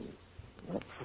Y, y claro, y, y iba a tener un oponente además, como era William Holden, que es una persona muy muy olvidada hoy posiblemente, pero que en- entonces era un hombre con muchísima presencia. Sí, era una, estre- una estrella, ¿no? Del momento. Bueno, en, en ese momento estaba empezando. Él todavía no era una estrella. ¿eh? Eh, pero bueno, era un chico joven. Y Sí. eran, eh, no, no había una diferencia de edad tan marcada. O sea, que le, le propusieron a Gloria Swanson que, que la iban a vegetar a través con maquillaje. ¿eh? Y, y- y ella dijo que, que no, que, que mucho mejor que avejentarla a ella era maquillar a William Holden para que pareciera todavía más joven. Porque las mujeres de 50 años, en 1950, que tenía Gloria Swanson 50 años, pues ya no eran en esta Estados Unidos al menos ya no eran mujeres necesariamente avejentadas, estropeadas y mayores, sobre todo si no habían trabajado físicamente nada, nada más que en una cosa como el cine. Y Swanson enseguida empezó a trabajar en, en el mundo del cine. Había sido su único oficio prácticamente su única carrera. Entonces eh, consiguieron un, un par de actores en ese sentido eh, muy buenos, extraordinarios. Tampoco William Holden fue la primera opción de estos, ¿no? Pero al final consiguieron un resultado muy bueno con estos dos actores que son la base de la película. It wasn't all work, of course. Two or three times a week, Max would haul up that enormous oil painting that had been presented to her by some Nevada Chamber of Commerce. And we'd see a movie, right in her living room. So much nicer than going out, she'd say. The plain fact was she was afraid of that world outside. Afraid it would remind her that time had passed. They were silent movies, and Max would run the projection machine, which was just as well. It kept him from giving us an accompaniment on that wheezing organ. She'd sit very close to me, and she smelled smell of tuberoses, which is not my favorite perfume, not by a long shot. Sometimes, as we watched, she'd clutch my arm or my hand, forgetting she was my employer, just becoming a fan, excited about that actress up there on the screen. I guess I don't have to tell you who the star was. They were always her pictures. That's all she wanted to see.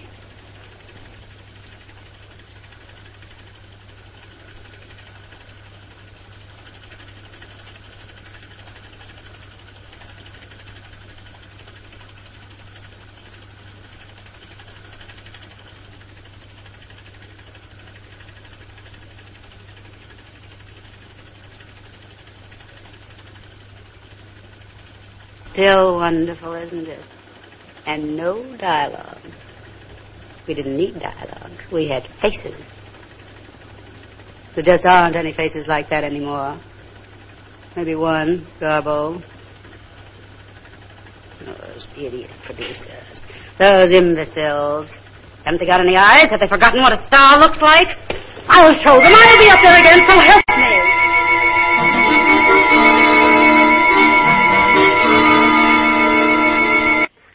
Si la, quienes nos estén oyendo tienen la oportunidad de volver a ver esta película, esta película pierde mucho en televisión. ¿no? Sí. En- no se puede ver en una gran pantalla, no se puede ver. Em, entonces lo ideal es que intenten verla algún día en un, en un super televisor, en un, en un televisor de algún amigo que, que- tenga verdaderamente un pedazo de pantallazo y van a ver que es una que es una película que no ha perdido nada, o sea que que, que, que sigue siendo realmente un peliculón. Sí, es una película majestuosa, ¿no? Eh, yo desde luego no sé si yo no yo no diría que es una película majestuosa porque la majestuosidad aunque tenga algunos planos que, que lo puedan ser Sí. la majestuosidad yo creo que se, se queda más bien para la época anterior sabes para la, la época de las grandes superproducciones del cine Ujú. mudo esta película precisamente entronca con, con el cine mudo ¿eh? y, y hay secuencias incluso de, de una antigua película que nunca se llegó a estrenar, ¿no? La, Sí. la- la Ujú. teórica película de Gloria Swanson. Ujú.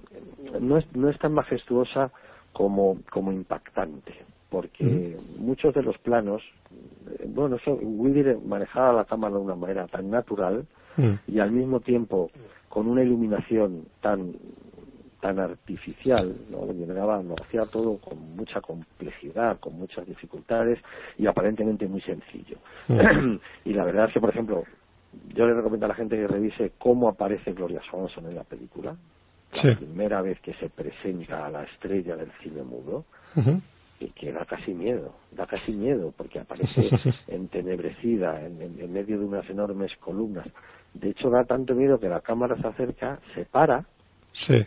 Se para, retrocede un poco, Ujú. como si se hubiera visto impresionada por esa imagen, y luego vuelve ya a aproximarse.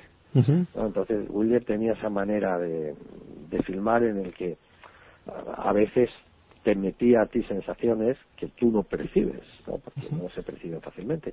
Y, sin embargo son, son la esencia de la película. Es que es una película fantástica. Yo recomiendo a la gente que la vea en una pantalla lo más grande posible y es un espectáculo, ¿eh? todo de arriba abajo, es impresionante.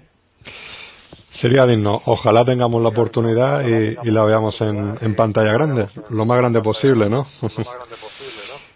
No, ahora mismo esta tradición que, que hay en algunos cines, pues en Sí. Estados Unidos todavía queda algún cine, pues aquí no no la tenemos, no, no Mm. tenemos un cine ni tenemos una red de filmotecas en este Mm. país donde haya una programación pues De cine clásico y todo. tipo, sí, ese tipo de cine, ¿no?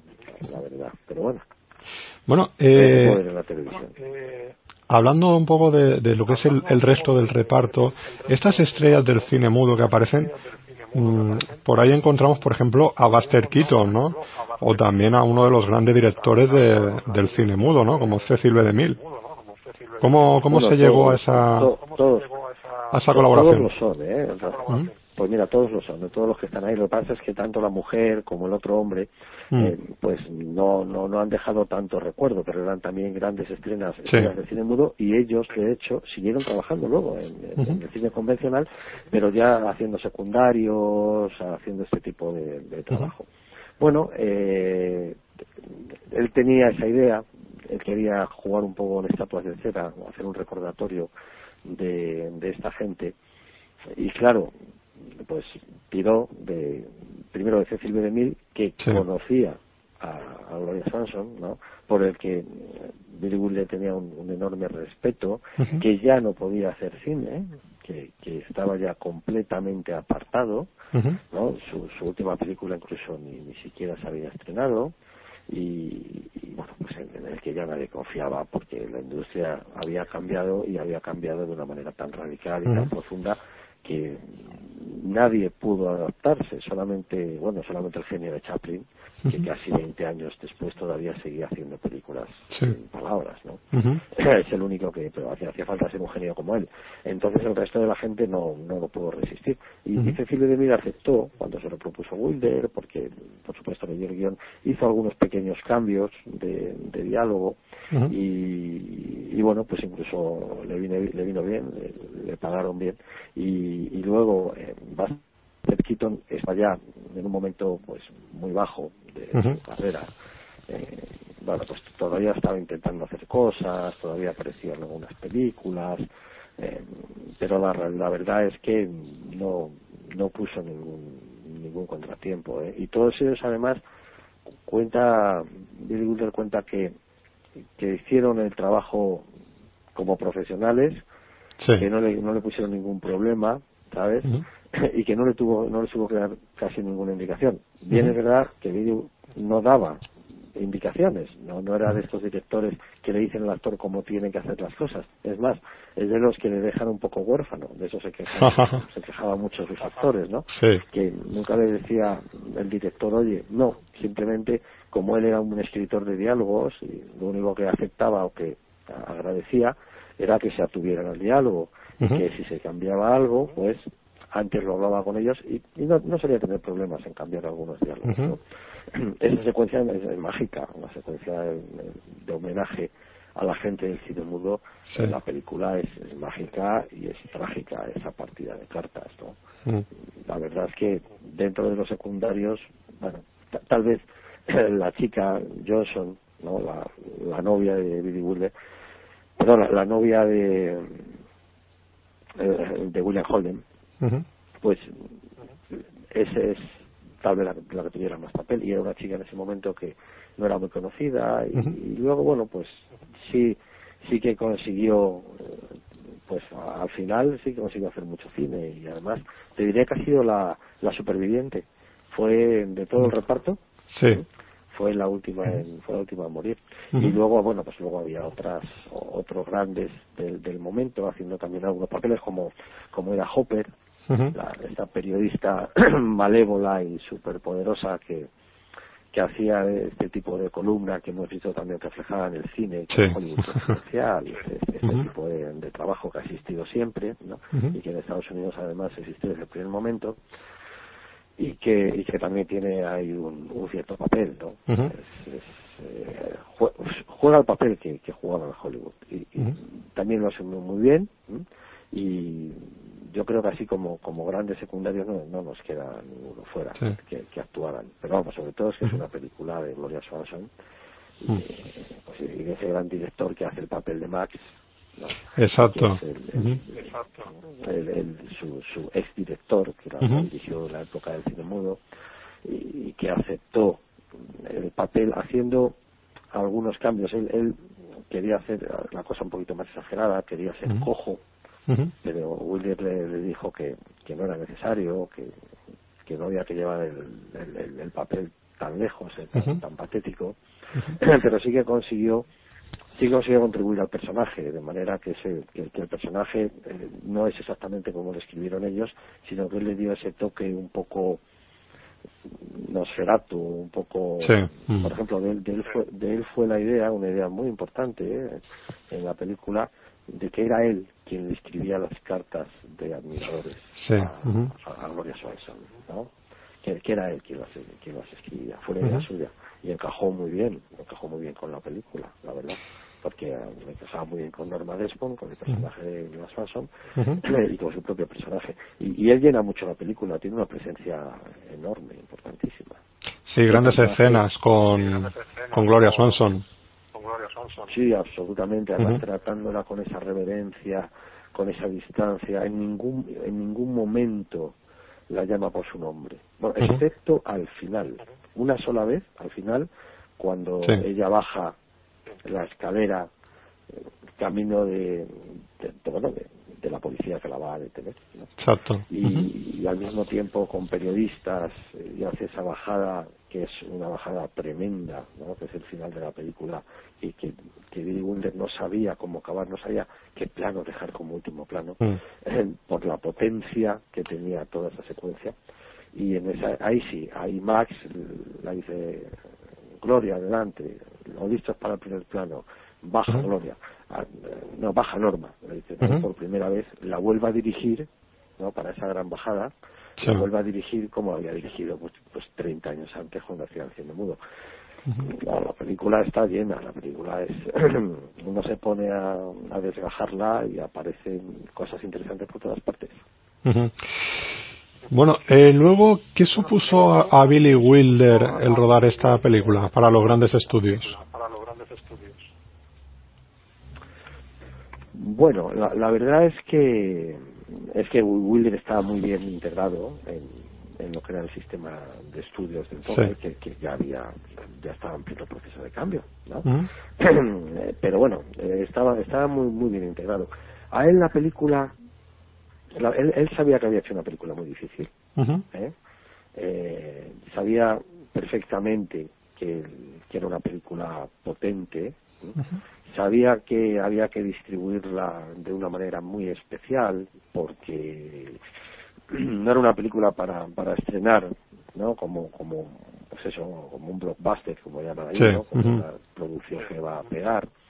Y, y tuvo que tener mucho mucho cuidado con ella entonces la, la distribuidora lo que hizo primero fue pasarla hizo muchos más pases como se hacían entonces y todavía hoy en Estados Unidos que vas a un cine y de repente te anuncian que hay un, un pase te dan unas tarjetas y te anuncian que hay un pase de un estreno de una película que se estrenará dentro de seis meses o dentro de tres o cuando sea.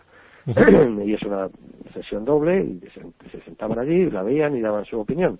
Y hicieron esto pues una treintena en una treintena de, de ciudades pequeñas tipo medio una prueba estadística y eh, tuvieron que cambiar todo el principio de la película.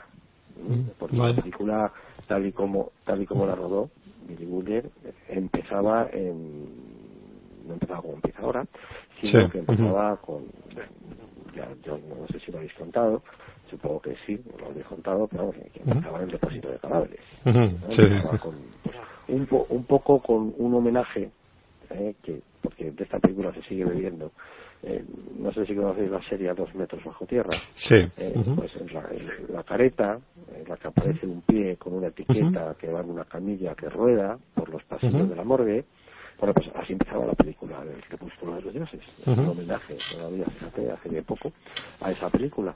Sí. Y, eh, y empezaba con William Holden muerto, eh, que eh, empezaba a hablar con los otros cadáveres. Ujú. Y ese comienzo provocaba risa en el público. La gente se tronchaba cuando, Sí. cuando la veía, ¿no? Y entonces tuvo, tuvo que hacer el cambio por ese co- comienzo tan espectacular en la piscina Sí. de la casa de, de la protagonista. Y así consiguió que la película se, se aceptara se aceptara más. Luego se ha quedado convertido en un principio clásico Mm. que también se ha homenaje- homenajeado posteriormente en, otro- en otras muchas películas. ¿no? Mm. Eh, era muy consciente de la dureza de su película, ¿eh? Mm. pero también era consciente de que la película gustaba, gustaba la crítica, de hecho toda la crítica norteamericana, exceptuando un par de, de diarios, se dio cuenta enseguida del tipo de cine que era. Y, y, y la verdad es que luego cuando llegó pues llegaron los Oscars, pues la película tuvo fue la segunda más nominada de esa noche, la otra era nada menos que Eva al desnudo. Sí, otro, otro gran clásico. Hombre, por favor, eh, en los Oscars de 1950 se enfrentaban como candidatas, pues nada menos Gloria Swanson y Bette Davis.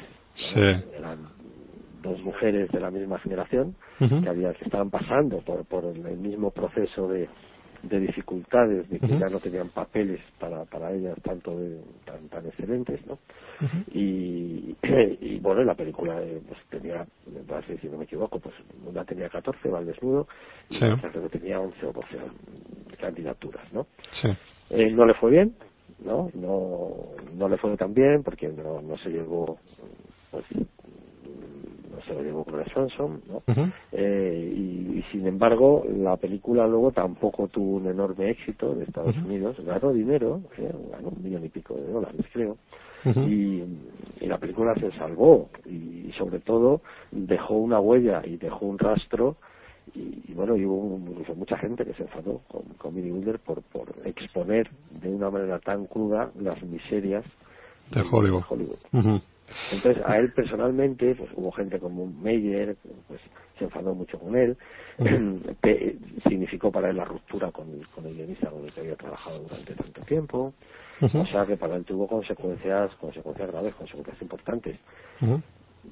Yo hoy diría que a lo mejor fue el momento la, la cumbre de- del cine de su cine.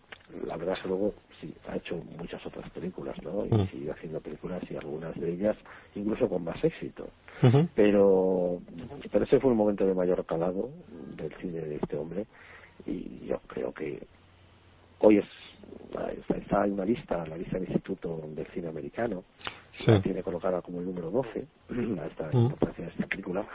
Pero yo creo que, que, que forma parte de esa treintena de películas esa cuarentena de películas que que moldearon toda la cultura porque to- to- toda una cultura ¿eh? toda la cultura de una generación y que lo siguen haciendo no se suele subrayar demasiado. De esto se, dio cuenta la Iglesia Católica y se dio cuenta alguna otra gente, ¿no? Y algún crítico, eh, pero pero posiblemente el cine es lo que más ha modelado la cultura occidental en el siglo. XX. Sí. ¿no? No, no hay ninguna no hay ninguna otra referencia común tan importante como el cine. ¿no? Fue el gran invento, ¿no? La gran, la gran revolución el, del siglo XX. La imagen. Sí, bueno, sí, sin duda, claro. La imagen y luego, luego insisto, la educación Sí. que de una forma tan sutil ha, ha significado el, el cine norteamericano. Si hay algo de la cultura, no sé, ellos son europeos por origen, por raíces, Sí. y, y- y- nosotros somos norteamericanos por educación y no nos damos mucha cuenta de que, claro, de que Sí, somos sí, muy verdad. norteamericanos, mucho, en, en mucha, en mucha medida, en, en costumbres, en hábitos, eh, Mm. son, es una herencia rebotada. Mm. ¿sabes? De alguna manera nos ha pasado con Estados Unidos a los europeos lo que les pasó a los romanos con Grecia, Sí. que primero ellos conquistaron Grecia y luego Grecia, su cultura les conquistó, les conquistó a ellos, ¿no? Y, y rebotó la pelota. Nosotros somos los griegos de- de y hemos sido conquistados y ha sido el cine quien nos ha quien nos ha enseñado a besarnos, actitudes, em, formas de vestir, Sí. em, todo, todo trabajos, em, todo tipo de cosas, por favor. O sea, Mm. es impresionante. Una maravilla. Una maravilla el séptimo arte, la verdad. Perdón. Tranquilo. Eh, ¿Con qué película te quedarías de, de Billy Wilder? ¿Te quedarías con Sunset Boulevard o tienes alguna otra que sería tu favorita? Hay que elegir. Es complicado. En estas circunstancias, no, e- es una tendencia muy humana Sí, esto de tener que elegir todo. sí. A todos nos gustan la- los listados y las relaciones, sobre todo que haya un ganador en las cosas. Esto Mm. es de- debe no sé debe estar originado en nuestra condición de, de primate de manada porque hay muchas porque hay muchas hay muchas ocasiones en que uno lo separa para pensarlo y dice bueno ¿y, y por qué tengo que elegir si no es hay tantas buenas películas de este hombre Sí. que, que es que no se puede elegir una película yo no yo no soy capaz de elegir una película Posiblemente sea el momento, ¿no? ¿no? En el que, en el cual te pongas a ver una película, diga, esta, es pelicu- esta película es maravillosa, ¿no? Y a lo mejor al día siguiente ves otra de Billy Wilder. Claro, es que hasta las películas que en su momento se vieron malas o, o peores, Ujú. eh, luego con el paso del tiempo, cuando las ves, si es que las ves, que Ujú. yo no sé si están viendo mucho, no, no creo que las estén viendo demasiado, pero ahí están los canales de televisión temático con cine clásico, con lo que Sí. significa que cualquiera puede caer en una de estas películas en cualquier noche. de O el DVD, ¿no? insomnio. Eh, bueno, en el DVD ya hay un acto más voluntario, ¿no? Sí. El que, al que no contribuye la pereza. Y Sí, yo creo sí, que sí, al sí. cine clásico contribuye muchas veces la televisión temática y la pereza. Es una Sí. combinación que, que mantiene vivo el cine clásico, ¿no? Eh, pues te ves la del el hermano de Sherlock Holmes, o te ves... eh, La de aquí un amigo, ¿no? Que se consideró una película muy mala, pero que hoy en día se ve con cierta nostalgia, ¿no? De- o bandeja de plata, por favor. Claro, claro. ¿Sabes? Es que, es que eh, por eso te digo que eh, Mm. Wilder es un tipo con muchísimo talento. Claro. En esa película, Y, y en, y en el que en esa película en Bandeja de Plata eh, se, se decía de Billy Wilder que solamente era un director o un gran director de interiores. Y el comienzo de esa película era brillante, ¿no? Porque era en un campo de fútbol y demostraba que no que, que era un todoterreno. No, y y- Wilder había conocido cine de exteriores desde que había estado trabajando en el cine alemán. Claro. Él acabó trabajando para la UFA. Claro, claro. Como guionista, o sea, que, que sabía perfectamente. Y, y nadie, en esos momentos, el cine alemán hacía unos, empezaba a hacer unos espectáculos interiores con el realismo y, y empezaba a hacer espectáculos exteriores con, con el espíritu abierto del fascismo nazista, ¿no? Del fascismo nazi que, que, que era un era un- una simbología siempre muy multitudinaria muy en multitudes no él sabía perfectamente hacer eso. No pero es que dices el apartamento pues ¿qué, qué, qué, qué vas a decir del apartamento Claro. Eh, que, que no no tiene sentido. Eh, ha sido posiblemente uno de los hombres con más talento Sí. del cine clásico. Sí. de verdad, porque ha sido capaz de cambiar, ha, ha sido capaz de evolucionar, ha resistido, yo diría que, que de verdad que, que más que nadie. Yo no sé, que creo, no creo que haya un director ahora mismo que yo recuerde que haya, se haya mantenido tanto tiempo, a lo mejor con el paso de los años se, puede decir eso de, de Spielberg, ¿eh? Sí. es posible que Spielberg se pueda decir esto en su momento, pero que ha resistido tanto y que ha aguantado tanto y que, y que ha hecho tantas cosas. Eh. Era además un, un hombre pues muy, muy, muy moderno, Muy moderno. Eh, de, de hecho, cuando se vendió su colección de arte, que es la colección, una de las colecciones de arte privado moderno más importante de, Sí. de, de Estados Unidos, ¿no? Porque no estamos hablando de un, de un multimillonario, pero invertía en arte. Eh, y luego cuando se valoró, y, igual esto, y no, no, no, no voy a decir una cifra, porque no me quiero equivocar, estamos hablando de, de, de los años 70, pero se valoró en muchos millones de dólares. Muchos millones de dólares. Él tenía una colección de arte donde tenía pues cubistas, tenía Picassos, eh, o sea, realmente te- tenía arte europeo muy, muy bueno. Eh, y tenía un gusto estupendo. Y al mismo tiempo eh, tenía esa cualidad de, de ser zafio. O sea, podía ser muy zafio. ¿Sabes? Muy, Sí. muy, muy vulgar. Perfectamente. Y, y, bueno, Pues trae- trae un gran talento. sí, pues Carlos, eh, ha sido un, un plazo, un placer tenerte aquí con, con Sunset Boulevard, con nosotros, con todos los oyentes. Creo que hemos disipado un poco algunas, sido un placer hablar de cine con vosotros. hemos disipado algunas dudas, ¿no? De la, de la película, hemos conocido un poquito más al personaje que es Billy Wilder. Y yo creo que, imagino que tú pensarás lo mismo que, que me ocurre a mí, que yo me quedo con esa frase, que, que- con esa frase que dijo eh, Fernando Trueba, ¿no? De, me gustaría creer en, en Dios, pero solamente creo en Billy Wilder. Bueno, pues yo contraataco con una frase que no es de cine y que es posiblemente una de mis frases favoritas y que explica perfectamente Sí. No solo el cine de Billy Wilder, sino el, el cine en general, ¿no? Todo lo que significa. Sí. Es una frase muy antigua de Cicerón. ¿eh? y es muy simple. Eh, La frase dice, todo es vanidad. Una buena frase. Pues, Carlos, nada más. Un Un pla- abrazo y un saludo para todos. Igualmente, muchas gracias por, por atender nuestra llamada y te volveremos a llamar. Cuando queráis. Venga, muchas gracias. This is the staircase of the palace.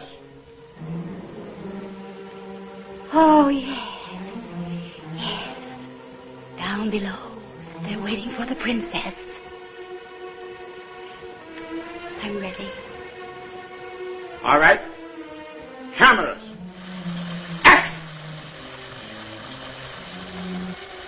So they were turning after all. Those cameras. Life, which can be strangely merciful, had taken pity on Norma Desmond. The dream she had clung to so desperately had enfolded her.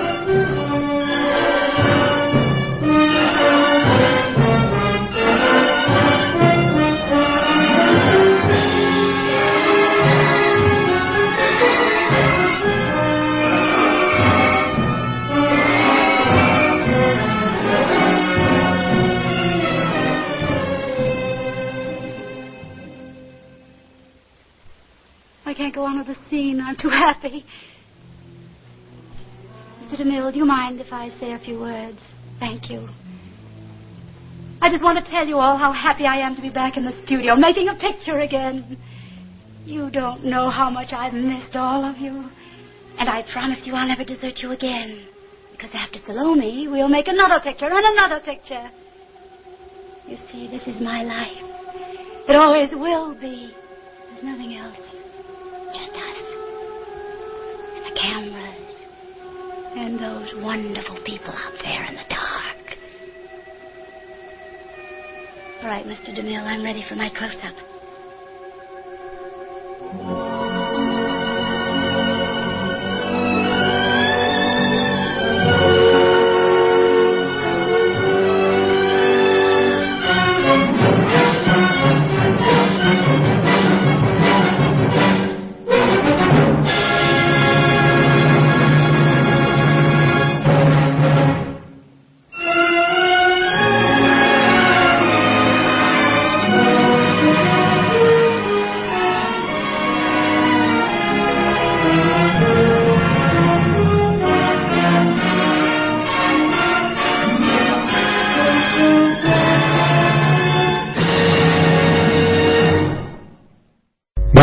Volvemos aquí a Sunset Boulevard otra vez.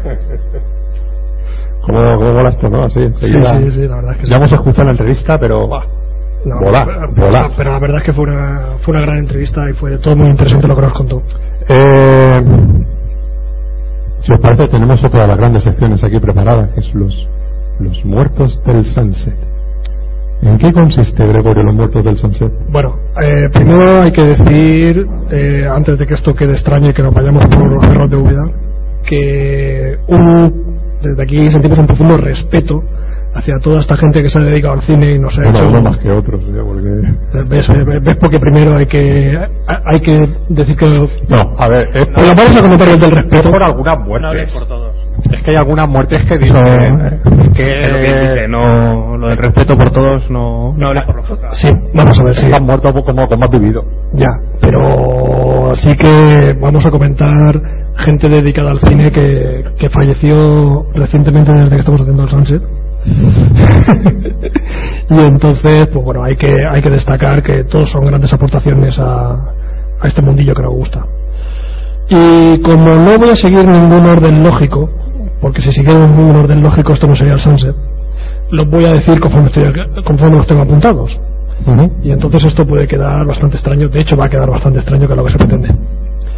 Y voy a empezar por uno de mis mm, de mis personajes del cine favorito, que es Ray Harryhausen, que se dedicó a hacer efectos especiales, fue el maestro de la stop motion y que todos recordaremos por Jason y los Argonautas, el viaje fantástico de Sinbad, Furia de Titanes, un gran artesano del cine y que, bueno, el hombre murió en 2013. de Más artesano era autor.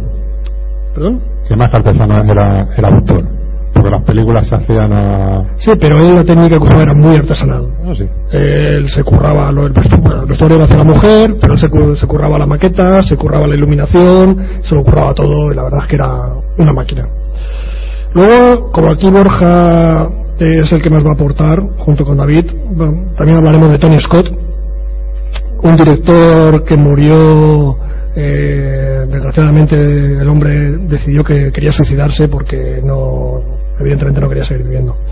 Y bueno, Con la filmografía que tenía. y entonces bueno pare- tenía una un- tuvo una filmografía eh, de- sobre todo de, de la gente que, que le gusta el cine de los 80 recordará mucho el último Boy Scout Días de Trono Super Detective Hollywood 2 Top Gun una de mis películas favoritas y bueno aquí mis compañeros ropa. mis compañeros aquí pueden aportar Es que eh, es para mí un honor, uy, es para mí un honor hablar de Tony Scott y este micro me hace eco. Ahora, bueno pues, ¿qué hablar de Tony Scott? Cuéntanos. Sí, sí, cuéntanos. pues, su filmografía tampoco es muy extensa, también... Entonces no lo podemos considerar un buen director. ¿Cómo? ¿Perdón? Que no lo podemos considerar entre No, no. los directores. Ah, de, todas maneras, a ver, lo importante no es la cantidad, es la calidad. Ahí, ahí, ahí. Eso es lo que he hecho yo. No puede ser el mejor director de la historia con cinco películas. Podemos debatirlo. No, eh, otro día. No, pero... Bueno, a las 9 y cuarto tenemos que salir, o sea que. Eh, Tony Scott tiene unas 12 13, 13 películas. Tiene 24. Toma ya. A ver, pero. David habla poco, pero. Largomet- Largometrajes quería decir. Sí. Yo no sé si. Borja, pr- pr- prueba a hablar por este micro. Hola. Uy, estoy mucho más fino. Bueno, Hola, hola. David, tú que también eres un experto en Tony Scott, ¿qué tienes que decir? Que tiene películas muy buenas y otras muy, pero que muy malas. Pues, pues ahora nuestra azafata va a preguntarle aquí. no, broma, broma, broma. Porque tenemos muchos muertos de los que hablar. Venga, co- continúa, Gregorio. Démosle marcha. bueno vamos a ver pues a ver este micro que me han cambiado al final se enredarán los cables ¿este se oye o no se oye? Sí. Sí, perfecto. ah se oye mejor que el Si el otro problema no era el micro, era el Borja. El problema es Borja. es Borja que se come el micro Claro. Siempre, te- siempre tenemos que decirle que se arrima el micro y ahora se arrima demasiado. Bueno, aquí hay un director poco conocido, eh, aunque tiene muchas películas en Francia, que es Chris Maker. Chris Ma- Ma- Marker, Chris Marker. Maker no, porque no es inglés, es, es francés. Chris Marker. Chris Marker eh, me lo he traído porque es el Tiene un centro comercial, ¿no? es el director es el director de uno de los mejores cortometrajes de la historia del cine, que es La Jetée, de donde se inspiró 12 monos. Aparte, es director de 58 obras más, aparte eh, de escritor de otras 48. Con lo cual, bueno, aunque no es muy conocido, creo que merecía la pena traerlo por aquí. Eh, otro de los mm, personajes del cine de, de- de los que se podría hablar muchísimo y que simplemente lo comentaremos de pasada es Dino de Laurentiis, el productor de Dino de Laurentiis que eh, tiene acreditadas 167 películas como productor Y bueno, es uno de los grandes referentes de- del cine de acción de 70, 80 y de los 90. Tiene, qué decir, eh, desde, eh, desde películas como eh, King Kong, Flash Gordon, El ejército de las tinieblas, también. También está metido, sí, ¿verdad? A- Asesinos, El cuerpo del delito, El dragón rojo, Ujú. eh, Aníbal, o sea, bueno, las To- toda la saga de Aníbal la- Lecter la- eh, la fue producida por él. eh, Orca la ballena asesina, el mayor robo del siglo, Flash Gordon. Eh, un actor que muy eh, que gusta mucho aquí a, a la gente del Sunset es Dennis Hopper. Dennis Hopper eh, murió en el 2010 y tiene acreditadas 201 películas. Y bueno, decir que aparte de, de que últimamente hacía mucha televisión, hay eh, desde Easy Rider, que es casi la más conocida de él, hasta un montón de, de películas. Y, y bueno, y también eh, el hombre no- nos dejó. Eh, en la, otro de los actores que también eh, queríamos comentar, que murió en el 2009, David, murió Khan en el 2009. Eh, sí, el Khan de verdad, el auténtico. el primer Khan, el de la ira de Khan. Murió Ricardo Montalbán, que era el actor que hizo eh, de Khan en la ira de bueno, En el capítulo original de la serie. Exacto. Del cual sacaron luego la película. también, también, que, que además hicieron bien en aprovechar para, para la película. Pero bueno, Ricardo Montalbán no solamente era conocido como Khan, aunque para nosotros fue uno de sus mejores papeles. eh, Ricardo Montalbán hizo un montón de series, un montón de películas, siempre uno de los secundarios, sobre todo haciendo de ese malo civilino. Y también era considerado como uno de los primeros Latin Lover, uno de los primeros guapetones que, que llevaba a las chicas de calle. Y bueno, el, eh, me acabo de perder porque se me han perdido los papeles. No, ah, no, vale, vale, ya lo tengo. No, y eso, pues también recordar a, a Ricardo Montalbán. Eh, como también vamos entre la gente del cine, vamos a, comentar que en 2008 murió un guionista, que es lo, que tienen los guionistas, que ahora cuando os diga el nombre, habrá mucha gente. Bueno, la verdad es que nuestros oyentes del Sunset son bastante eh, leídos y sabrán quién es John Michael Hayes.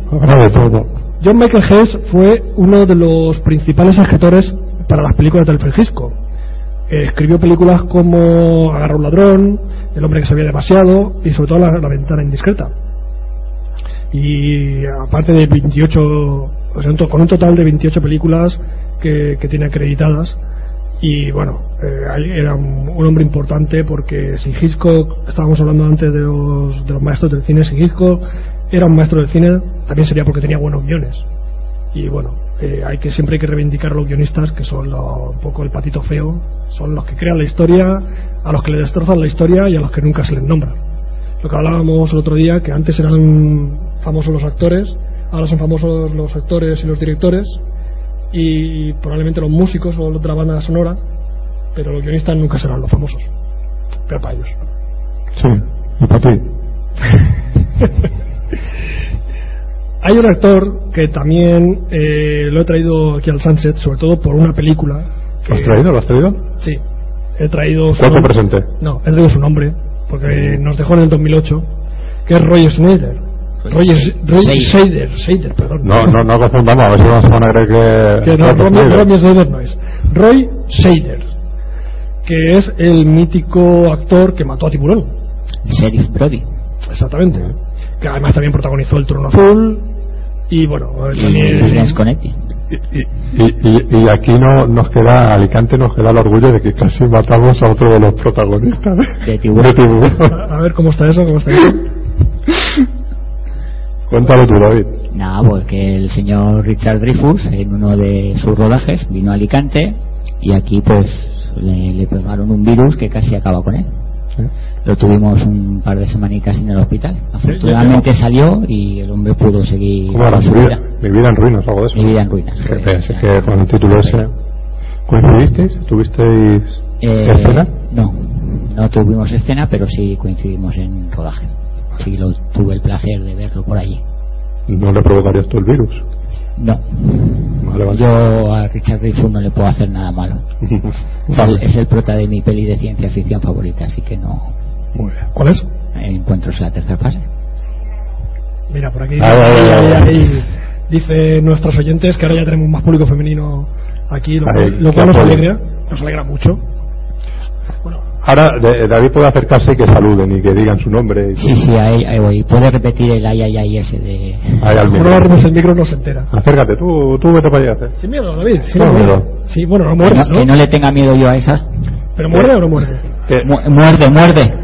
¿Muerde? Muerde, muerde. Te, fa- te falta la, la falda esa garrafata. A ver, di tu nombre y nombre de identificación. Hola, me llamo Iciar Bled. Toma. y, digo yo, soy alcohólico, ¿no? Y digo yo, ¿muerdes? ¿Qué? ¿Muerdes? Oye, un momento, ¿esto qué significa? Que si muerdes con los dientes, Anjam. Ya está, ya está escuchar escuchar. un programa y no entiendo esta pregunta, ¿eh? A ver, ¿qué pregunta no entiendes? Eh, ¿Por qué tengo un micrófono en la mano? Porque nos, gu- no- nos gusta que los que vienen aquí a vernos pues digan algo al programa. Entonces, Mira, pues, te presento a mi amiga, a mi amiga. No, tiene miedo escénico. No seas Yo también tengo. Ya, Se- ya, se- ya, se ya, llama se Bueno. Y encima me están haciendo fotos, toma. bueno, continuemos. Vale, bueno, pues después de Roy Snyder, Sh- Shader, qué manía de decirle Snyder. Después de Roy Shader, que por cierto murió de una infección estomacal, eh, otro. Se la pegaría a Richard. Dreyfus, ¿verdad? No, creo que fue después. Bueno, Sí, sí. no sé, murió en el 2008, pero bueno. Eh, o- otro de los grandes maestros de los efectos especiales, Stan Winston, Eh, alumno encajado de Reinhard Harrison. exactamente, que, Que murió antes que el, que se, el se- maestro. se ha llevado premios de películas como Jurassic Park, Aliens o Terminator 2. Y la, bueno, fue el creador del, de la 1, de los efectos de la primera. ¿Eh? Perdona, ¿no te he oído? De la, del primer Terminator también fue creador de los efectos especiales. Más, cono- conocida como Terminator. Exactamente. Y también eh, fue el creador de los efectos especiales de Héroes fuera de órbita, un, un peliculón que recomiendo divertidísima, de Austin Power, entrevista con el vampiro, y aunque no está de Eduardo Manos Tijeras, y aunque el otro día estuvimos hablando de ella, y aunque no está acreditado también de La Cosa, Viernes 13, El Ente o Starman. El ente y el otto. No, bueno, de Starman más que eh, con el tema de la, de la transformación de Starman, según me indica aquí en mis notas, que tampoco tienen, tienen por qué ser de todo fiables, para como se tomo yo. Luego le dices a Borja dónde has conseguido los muertos para Eh, que, sí, sí, sí, te- pa- porque esa página la va a consultar todos los días. La, la lista de muertos ha sido, ha sido mítica. De ahí también. Sigue, sigue, sigue, sigue. Seguimos. Luego, uno de los actores que estaba comentando antes con Borja, que es uno de los grandes eh, eh, de la comedia de- del cine, que es Richard Pryor, que tiene el dudoso honor de ser eh, uno de los peores malos de Superman. Eh, El peor. Y tal y como comentábamos, eh, bueno, Richard Pryor tiene El más oscuro. el más oscuro que es. ¿vale? murió en el 2005 de un ataque al corazón. Probablemente murió de Eso me ha risa. gustado. Murió de risa. Lo cual nos agradaría que muriera de risa. Porque el hombre se lo merecía. Tiene películas tan buenas como eh, No me chilles que no te veo. Y una segunda parte, que es la de. No, no era segunda no, parte. No es segunda parte, simplemente aquí aprovecharon el tirón del título y le pusieron no me mientas que te creo. Exactamente. Y. Todos gran maestras. Sí, la verdad es que no. eh, Su juguete favorito. Sí. Drive, o una película seria que hizo. y está bien. Y luego un director que en Estados Unidos me he dado cuenta que no lo conocen mucho y deberían, que es Inger, Inger Bergman, que tiene la tira de películas, pero de la cual la que más se conoce es el séptimo sello. Tiene como guionista acreditada 70 y como director 67. O sea, fíjate. Y como guionista, que ha estado trabajando también como guionista casi hasta el final. Sí, sí, o sea. O sea, que, que lo, lo dirigía su, una de sus ex mujeres. y Murió, murió eh, con 89 años. O sea, eh, vivía en un faro en Suecia y no Dentro. se- Dentro del faro. Dentro del faro, sí, sí. Y no se sabe eh, muy bien la causa de su muerte, aquí no me la indica, pero vamos, eh, una pena. A ver, me dejó alguien, no. Eh, también comentar la, la muerte de Charlton Heston, que murió de Alzheimer. Siempre las muertes de Alzheimer son muy duras. Porque Y, y- y agarrado a ese fusil. Bueno, no voy a entrar en, en el, en el tema político, hay gente a favor y gente en contra del tema, y que aquí estamos para hablar de cine y no de política. Aquí mi rifle, aquí mi fusil, ¿no? Exactamente. Yo ni coge su fusil. Eh, y bueno, de Charles Heston poco hay que decir, salvo que tenía 130 películas acreditadas. Y bueno, ¿quién no ha visto alguna película de Charles Heston? ¿Alguien de aquí ha visto alguna película de Charles Heston?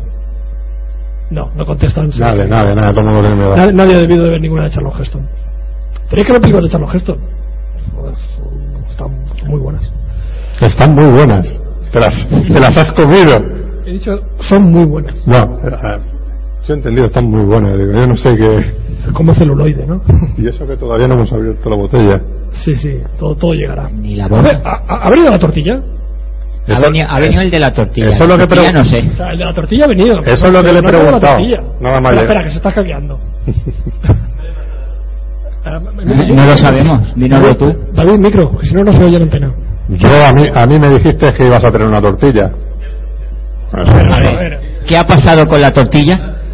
Eh, se ha quedado en el camino.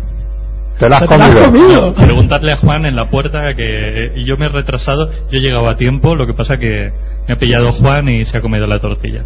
Nos la hemos comido entre los dos. Ya, pues ahora hay que decirle a Juan que... de- No, mejor que no devuelva. A Juan hay que decir muchas cosas.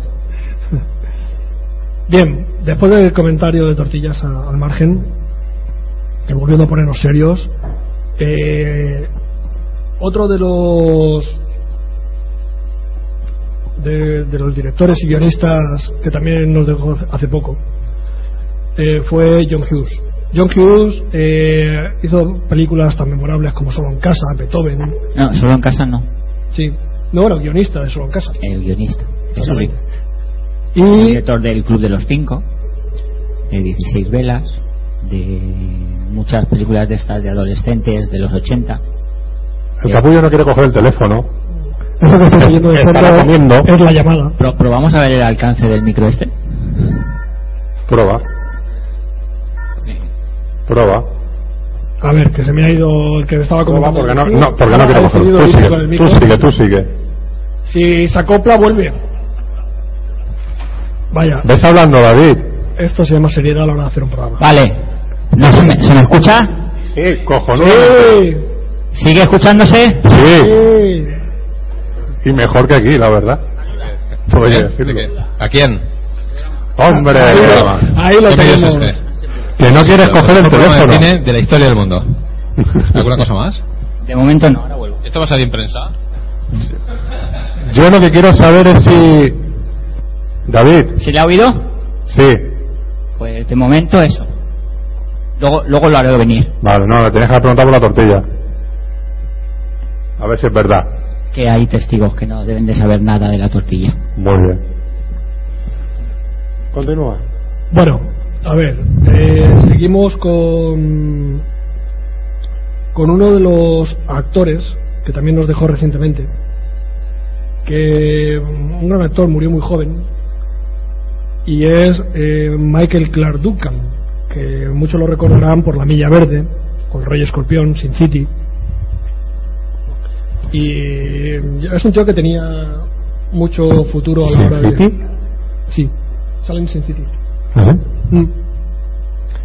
Ah, claro, como la película en blanco y negro. Vale, continúa. Continúa, continúa. Continúo. Era un actor que la verdad es que tenía muchas muchas posibilidades de hacer muy buenas películas porque por su físico, un tío enorme. Eh, entre la gente también relacionada con el cine, aunque no directamente eh, del mundo del cine, pero sí que mucha, aparte que sí que escribió para cine, pero él sobre todo hacía novelas. También comentaremos que, que de- en estos años de, que tenemos del Sunset se nos fue Richard Matheson, que un escritor de ciencia ficción eh, del cual se han hecho, aparte que él guionizó muchas cosas, ha hecho Adap- películas, a- a- adaptó algunas de sus propias novelas. Y, y escribió varios guiones para, para cine. yo, yo soy leyenda, el increíble Men- menguante, todo lo, todo lo conoceremos. La de. ¿Cómo era? Eh, la de Christopher Lee. La de. En algún lugar del tiempo. En algún lugar del tiempo. Y cola- colaboró mucho en el programa de Rod Sterling de la Dimensión Desconocida, De hecho, eh, casi de los mejores capítulos son los de Richard Matheson. O sea, y Rod Sterling tenía buenos capítulos, pero los de Richard Matheson son fenomenales. Y eh, otro actor que tengo por aquí apuntado que también nos dejó en, esto, en, eh, en estos años que llevamos haciendo el, el Sunset fue Leslie Nielsen. El mítico Leslie Nielsen, donde yo sin saberlo lo conocí en Planeta Prohibido. No, haciendo del comandante JJ Adams. Tiene, tiene también otra obra maestra que es Spanish Movie. Sí, y agarra. Y, agarra- y- Con el encuentro mítico final con Chiquito. Exacto. ¿Fue el último que hizo? Eh, sí. prácticamente, porque ya estaba. Co- comprensiblemente después se tuvo que morir. Es que creo que, que sí fue lo último que hizo. O sea, Sí, sí, su sí. encuentro con Chiquito a la calzada. Sí, sí. Un broche de oro. Sí, ya, ya, has, to- ya has tocado techo. ¿Para qué, más- para qué seguir viviendo? de- de- dice Carlos que también hizo películas serias. ¿Quién? ¿Chiquito? Leslie Nielsen. Sí, Nielsen, sí, sí. Claro, sí, sí, hizo Planeta Prohibido, hizo una película muy seria. Pasa que luego, conforme se hizo mayor, eh, Y películas que no tenían ni puta gracia. hombre, tiene acreditado 243 películas. Fíjate, se hizo. Poseidón, eh, Poseidón, es verdad. ¿Es el capitán? Ah, Eh, pero cuando se hizo mayor, Show, se ve- que el capítulo de También aparece. su se- su sección de Crip Show es buenísimo Sí. y a papel muy serio. cuando Pues fuera. sale Ted Danson, ¿no? Creo que es. Eh, sí. Ahí, sí. Cuando el, el, el productor de las películas de, de Chiquito, ahora no me acuerdo cómo se llama, cuando fue a hablar con, con el agente de Leslie Nielsen, le, le, dije- le comentaron. Filtro pecador, ¿no? ¿Qué? Filtro pecador. Le- Queremos hacer una. Le- sí, sí, le dijeron que cuando hablara con Leslie Nielsen, que no se molestara si oía pedos. Que no es que Leslie Nielsen se tirara pedos, es que tenía una bolsita de esta de pedos de, de coña, que solía ponerse debajo del asiento, y efectivamente cuando llegó Leslie Nielsen sacó la bolsita y empezó a tirarse pedos. En, en plena entrevista, dice que aquello fue un momento especialmente curioso. Un, un breve inciso. Tengo que irme a, a fotar un poco por ahí. A fotar. Sí. Muy bien. Con mi cámara. Muy bien, no te preocupes. Ha sido un placer tenerte por aquí. ¿Qué has visto últimamente que nos recomiendes? ¿Qué he visto últimamente? Sí. Película, una foto, un cuadro, un- Ah, bueno. alguien pasar. Fotos muchas. Películas, admito que creo que los últimos 10 días no he visto ninguna. Me, han empezado las nuevas temporadas de las series. ¿Qué tal? Bueno, yo sí que tengo una pregunta de una película que que desde entonces no dormimos. Eh, Mix, ¿la viste? He visto fragmentos. Y Recordemos que la película. si quieres la- cometer suicidio, La última película de Pedro Lazaga, ¿no? De, que, que rodó en el bueno, 90 y la, la película no llega. O sea, Película no llega. es, es una sucesión de imágenes aleatorias con gente vestida de verde saltando por las calles y, y un tío que se llama Barbie.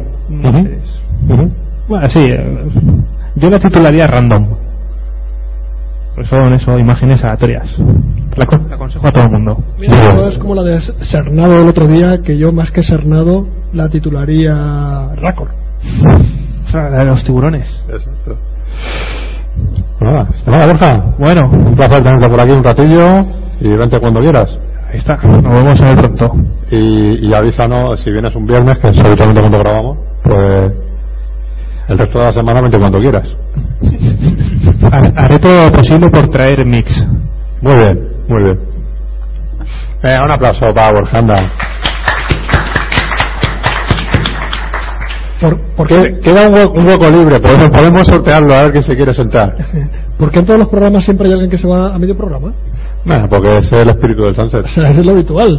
Sí. Nunca terminamos el programa todos. Porque hay gente que o, o tiene o trabaja o, o tiene vida social.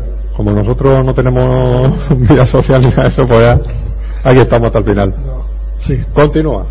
A ver, me he perdido- ahora sí que ya me he perdido totalmente. ¿Cuántos, cuántos muertos nos quedan? Pues no sé, un montón. Es que, claro, tienes como 10 páginas ahí. 23. 23 muertos. 23 páginas de muertos. Toma ya. Eh, esto da para especial, ¿eh? Venga, pues vamos rapidito entonces. Eh, adiós. Es que, mira, lo que voy a hacer es saltarme a gente que pese, Que nos importa un carajo y que han muerto de cosas normales. pese importante, eh, por ejemplo Ernest Borgnine, un actor que salió en la aventura del Poseidón, muy conocido, pero que en otro momento lo comentaremos. Pero por ejemplo sí que tendremos que hablar de, de Brad- salvaje. Exactamente.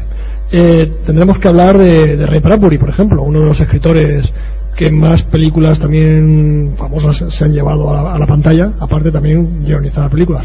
Otro escritor del que también nos ha dejado, que también se han llevado muchas películas a la pantalla fue Michael Crichton, y él también guionizó. Crichton. Michael Crichton. Ha cogido el espíritu de José Pedro. No, no, yo creo que. ¿Qué le pasa? ¿Qué le pasa a Michael Crichton? No, no, no, no, sigue, sigue. Sigue, sigue, sigue. Me habéis dejado un poco fuera de juego. Que no, había la- no se pronuncia la S, pero bueno, Bueno, ¿no sabes qué? que no se pronuncia la S. Ah, Que te has sacado.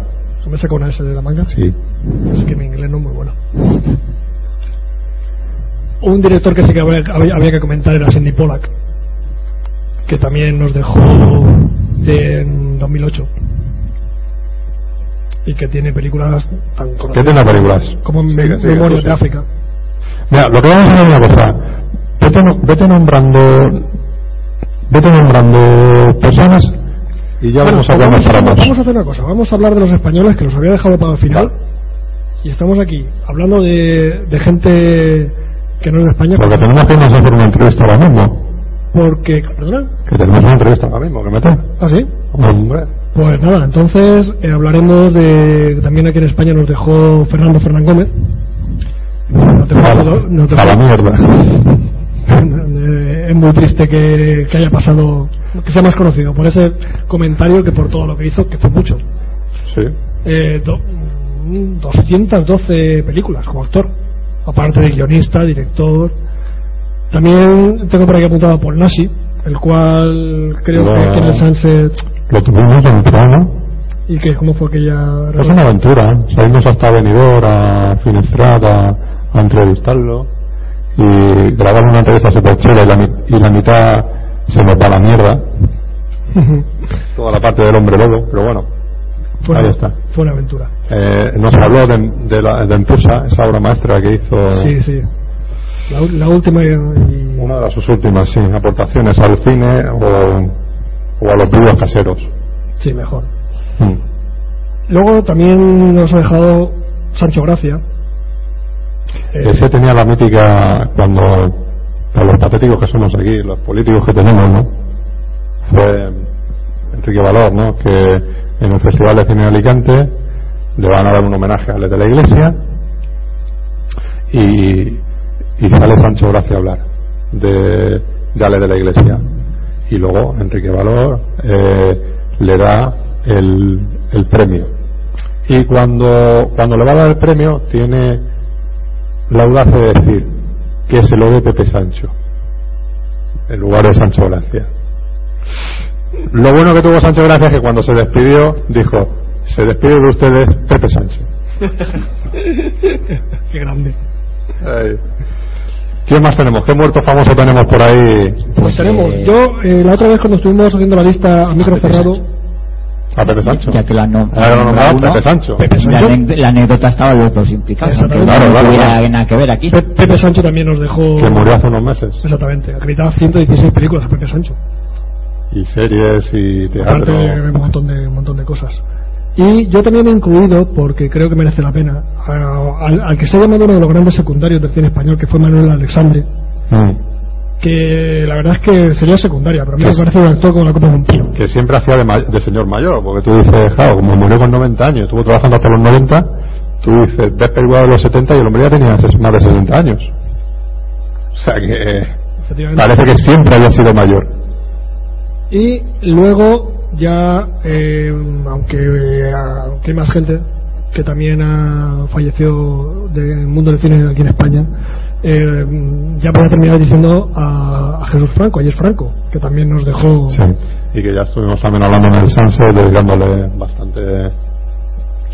Y luego tú me has recordado, Fernando, a alguien por aquí, que es el que tengo en el último, apuntado en el último momento, un, un director que yo la verdad es que no he, no he visto nada de él, pero que tú sí que lo conoces bastante, que es Mario Monicelli. Monicelli, sí. eh, director de la Armada Brancaleone, eh, por ejemplo, películas eh, italianas, eh, grandes comedias, que murió a la edad de 96 años eh, en el 2010, no recuerdo mal, y que fue muy curioso porque estaba en la consulta del médico y el doctor le dijo que tenía cáncer y que no era operable, que se iba a morir.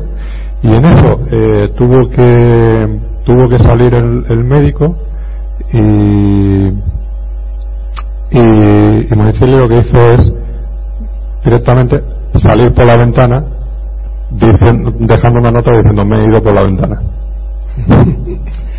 fue un poco con el sentido del humor que tenía un poco de sus películas y todo eso eh, o así pero para decir a la edad que tengo y estar padeciendo acabo ya acabo con todo ahora. Con dos cojones. Exacto. Y bueno, ya, ya en su momento hicimos un mini especial del último que voy a comentar, que lo he dejado para el final porque parece ser que causó bastante impacto en el programa que fue de Carradine. Hombre ese es ¿Qué pasó el- con David Carradine? se le hicimos un especial de dos horas ahí hablando de, de su muerte Entonces nos remitimos al programa David, ¿sabemos el número del programa que es? Eh, que no, pero se busca enseguida. Lo, lo buscaremos Eh, y lo colgaremos en Facebook, el número del programa del especial de David Carradine. es ciento serán pues sobre Sí, el lo ciento- colgaremos, lo colgaremos, Carlos. Colgaremos a David Carradine. sobre el 120 o por ahí más o menos eh, bueno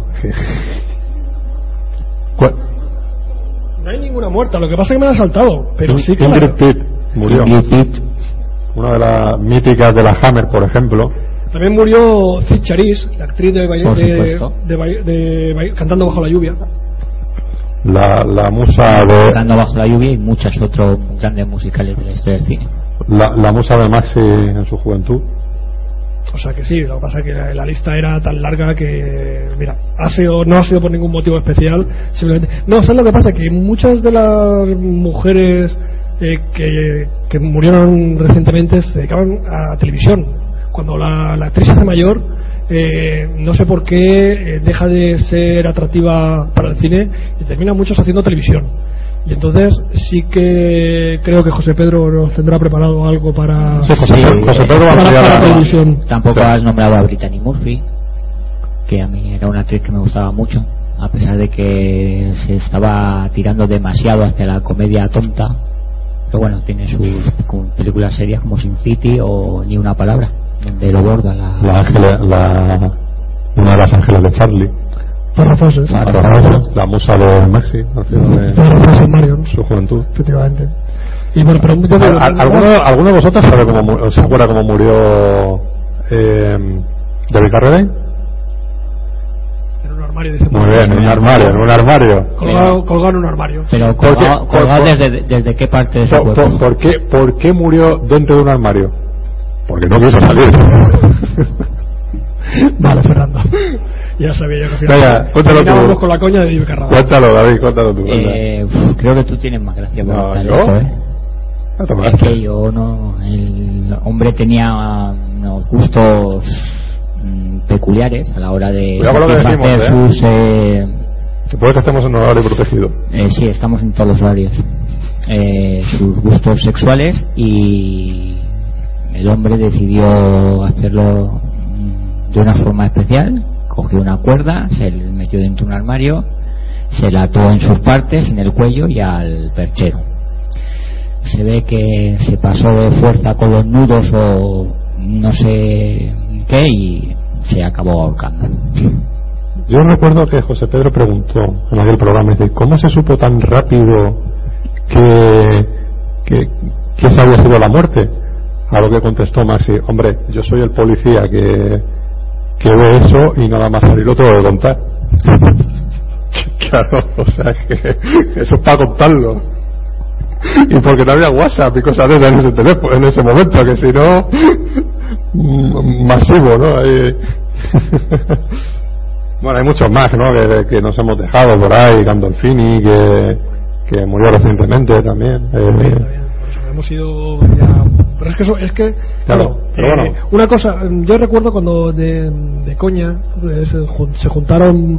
eh, de coña no. es decir, empezamos de coña porque se juntaron semanas. ¿Qué le pasó? No Sí. sé. Que te había girado la cara. Se nos, había girado la cara, vale. se nos moría mucho a mucha gente. Sí, sí, hu- hubieron semanas que coincidían que se moría bastante gente eh, con muy conocida. Mm. Por ejemplo, me acuerdo cuando se murió Sara Montiel, por ejemplo, también lo estuvimos comentando. Y, y entonces, eh, claro, eh, resumir en poco tiempo los que se han muerto en, los años que llevamos haciendo Sunset era- eran muchos. Y por eso hemos tenido que ir rápido, por eso nos hemos dejado muchos, y por eso había un momento que no podíamos ni siquiera comentar eh, de qué o cómo las circunstancias, porque bueno, había de todo, gente que se maltrató en vida y murió por culpa de maltratarse en vida, gente que tuvo simplemente mala suerte, o gente que se murió muy mayor, pues por eso, porque era muy mayor y bueno, la gente no vive eternamente y esta gente, algunos sí que deberían de vivir para siempre. Bueno, pues vamos a dar esta, esta sección por concluida y lo que vamos a hacer es subir al estudio de Artegalia un momentito, ya que José Pedro no quiere bajar, y vamos a, a charlar un rato con él. Pues, pues es una pena, porque creo que tenía... Ah, bueno, pero claro, lo vamos a hacer desde arriba ahora. Claro. Ah, pues entonces vamos a dejar aquí que nuestros oyentes Ah, ahora- se, se relajen un poquito. Ahora descolchan aquí el, el, el, el cava, nos comemos la tortilla. Ah, no, que la tortilla al final alguien Exacto. se la come por el Y, camino. y así José Pedro pues ya nos cuenta lo de los siete momentos de la televisión y su lista de muertos de, de la tele, de la serie. Pues no, no, no abandones el estudio o la sala, nos vemos un momentito arriba y ahora bajamos. Y ahora bajamos aquí.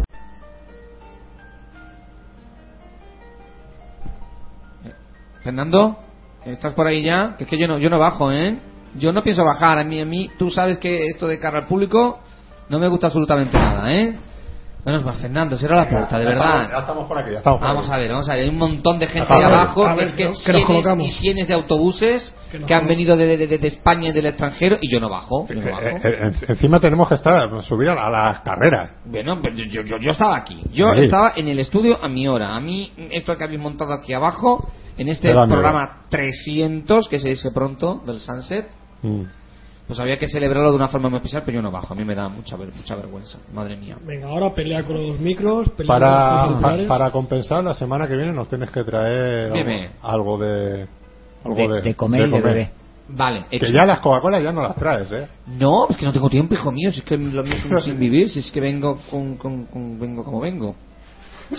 Bueno, No, eh, Sí, darle la enhorabuena. vi- ¿Vienes como, como vienes? Sin Coca-Cola. No, no, yo estoy como encima para cargar con Coca-Cola, si, si, si vengo sin parar. A ver, dentro de este programa Sí. 300... Sí. eh, Pues sí, enhorabuena, chicos. Pues no lo he dicho. A, a ti también, hombre. No he estado los 300, ¿eh? Que conste. De hecho, no sé si he estado en... el, el día 12. A ver, a ver, a ver, ¿eh? Es cierto que... No has que estado mucho, hombre. He estado bastante, todo hay que decirlo, Sí, ¿eh? sí. Desde... Tú eres el, el quinto Beatle.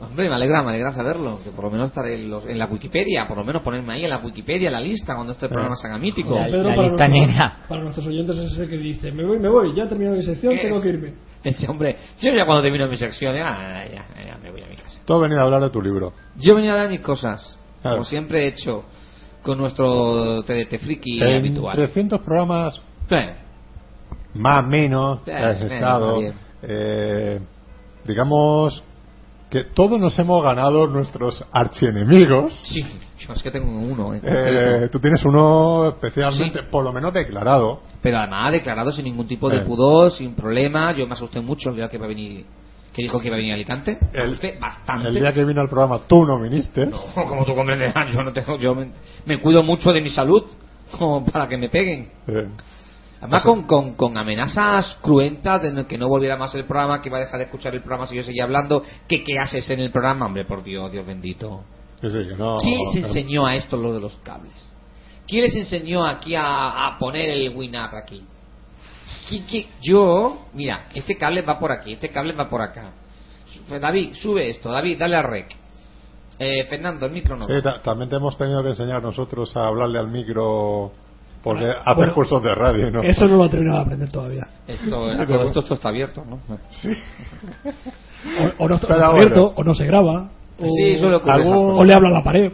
Bueno, ¿Al- ¿Algún mensaje a nuestro a tu amigo o archienemigo Pepe Marín? uh, I come back. La And verdad que this is my estaba- praise. ¿Ves? Las clases de inglés le valen para algo. Sí, es que estoy dando clase de inglés todo esto. Vale, pues vamos a hacer la sección TDT Friki en inglés. That it's not possible now because it's very difficult. Eh, eh, eh. Muy bien, muy bien, muy bien. Se habla Bueno. mejor el inglés que el castellano. Sí, sí, sí, tenemos nuestra botella particular. Sí. Eh, recordar este momento único de la FNAC. Me llama mi compañero José Ramón que hay unos frikis de estos del cine que quieren hacer un programa de cine. Uy, madre mía, a ver qué panda. Y quedamos un día en la FNAC, donde aquí conocí a Fernando y a David. ¿Tú no estabas? Siempre tú, tú estabas tú ahí. No. ¿Tú Él llegó, estabas ahí? él llegó un poco más tarde. Cachis, yo juro, joder, cómo tengo la cabeza. No, yo, yo llegué solito. ¿Tú llegaste solito? Yo llegué solito. Ah, vale, vale, vale. desan- desangelado. Y- Temeroso. sí. De saber Sí. que te ibas a encontrar. Y os encontré a vosotros. Y te, te dio mucho miedo.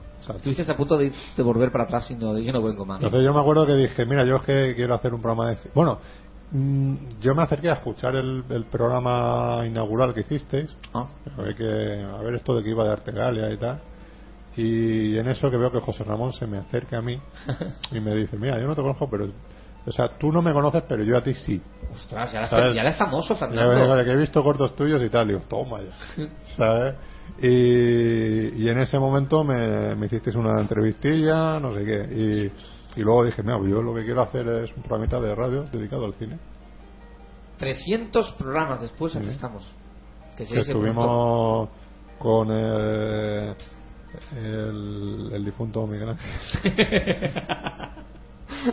No, no, esto es como Voldemort. Hay gente innombrable. Dicho con cariño, no. No, son los innombrables. de- que empezó también al principio, principio conmigo Sí, a hacer el programa. cierto es, cierto que luego ya ha volado para otras cosas.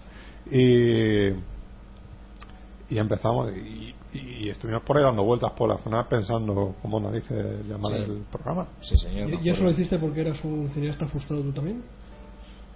Lo del programa de cine me refiero. Mm, No. ¿Por qué ¿Esta es una entrevista mía o qué? ¿Por Esto, qué querías- esto lo podemos hacer abajo. Ya, pero ya que, ya que estamos aquí en la intimidad y, y- y que no nos oye nadie, ahora aquí Exacto. que no nos oye nadie, Fernando, ¿cómo te metiste a hacer un programa de radio?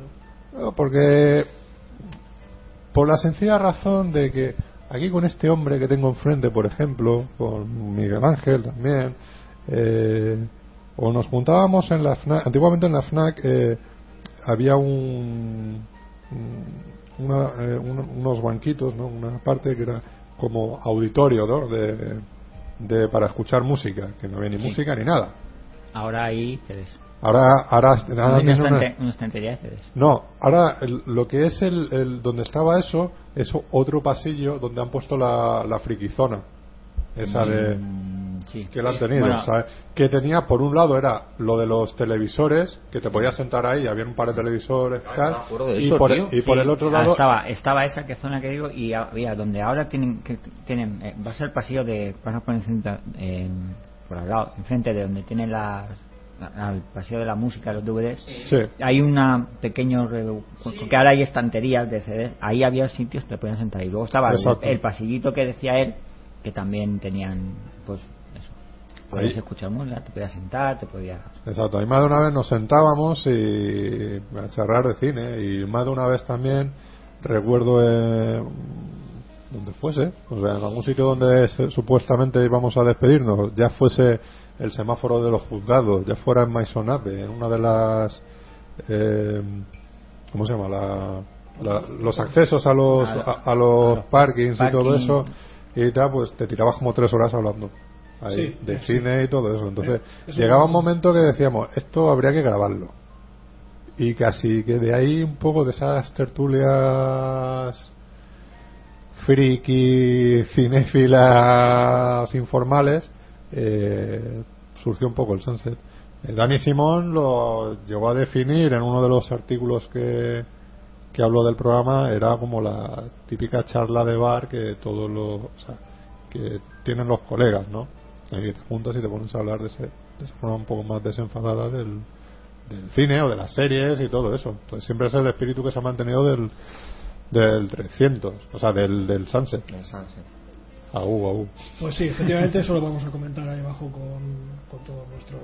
Eh, esto lo repetimos, esto, eh, esto es un poco... José Pedro, Pues nada, un Sunset que en principio era solamente dedicada, estaba solamente dedicado al mundo del cine, que luego posteriormente incorporó su sección de televisión. Yo, independientemente de que habláramos o no de televisión, estaba- Absorbimos. Hombre, absorbisteis mi programa El original, canal, el Telefriki. a secas, que cumplió más de 100 programas en su momento.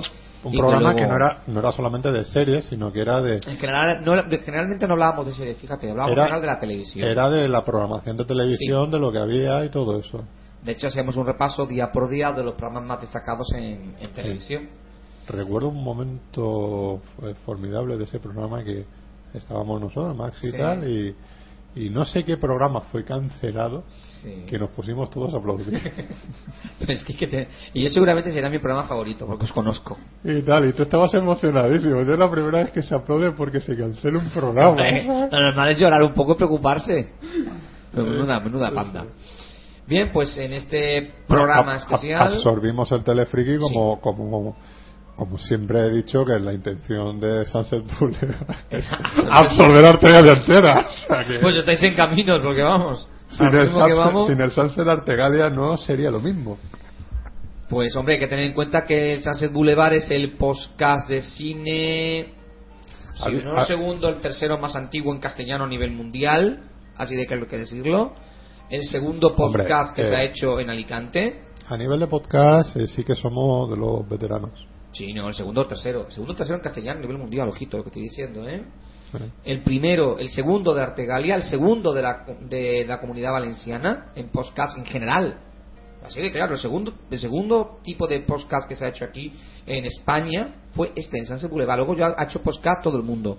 Pero después del Más Voces se entiende, el otro programa de podcast que se ha hecho aquí, el segundo que se ha hecho a nivel español, es este, el que estáis escuchando ahora. Mm, Estamos hablando de un programa realmente histórico. O sea, el número uno en, importante. en, en programa de cine. El número uno en programa de Ten en cine. cuenta que eh, cuando nosotros empezamos, el.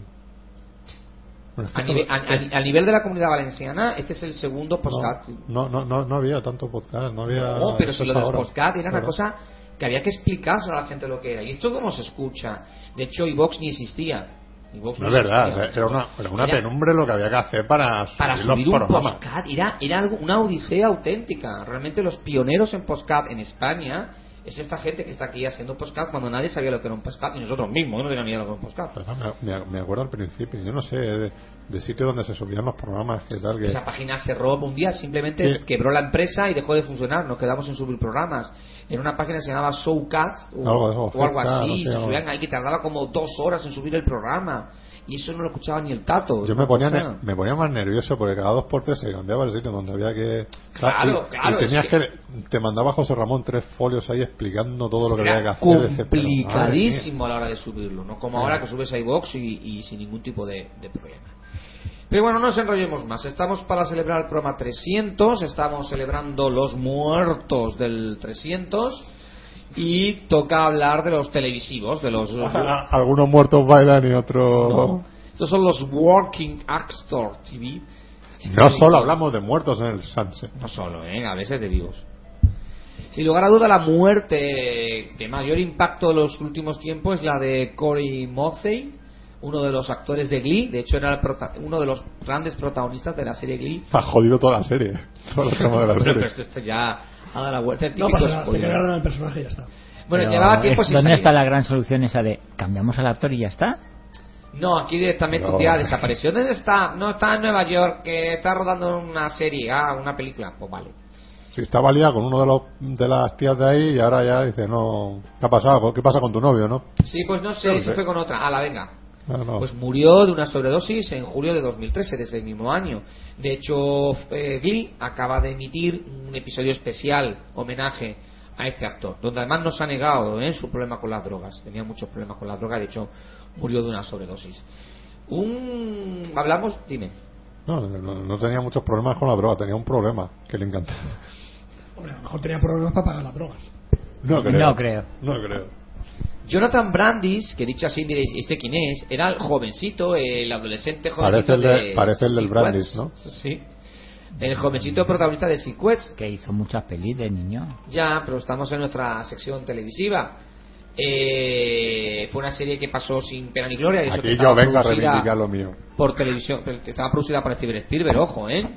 y se hablaba de que era iba a ser la Star Trek del fondo del mar. Pero fue un fracaso absoluto y el pobre chiquillo, bueno, pues murió con 27 años. Sí, la, la culpa de esa serie fue que el raro era un delfín. Sí. Ay, es verdad, sí. Un día, te- un día tenemos que hacer un especial de las series que ha hecho Spielberg. Lo tonto lo tonto lleva unas cuantas, ¿eh? Y casi todas fracasos. que. No, es que un día tenemos que hacer el especial Spielberg. Spielberg. Mira, también salió en It, que era, que era un telefilm. Sí, ¿verdad? Por Magnífica ejemplo, versión en de Padres It, Forzosos tenía A mí me parece un poco aburrido, pero bueno. Y un par de capítulos. Demasiado largo. Es probable.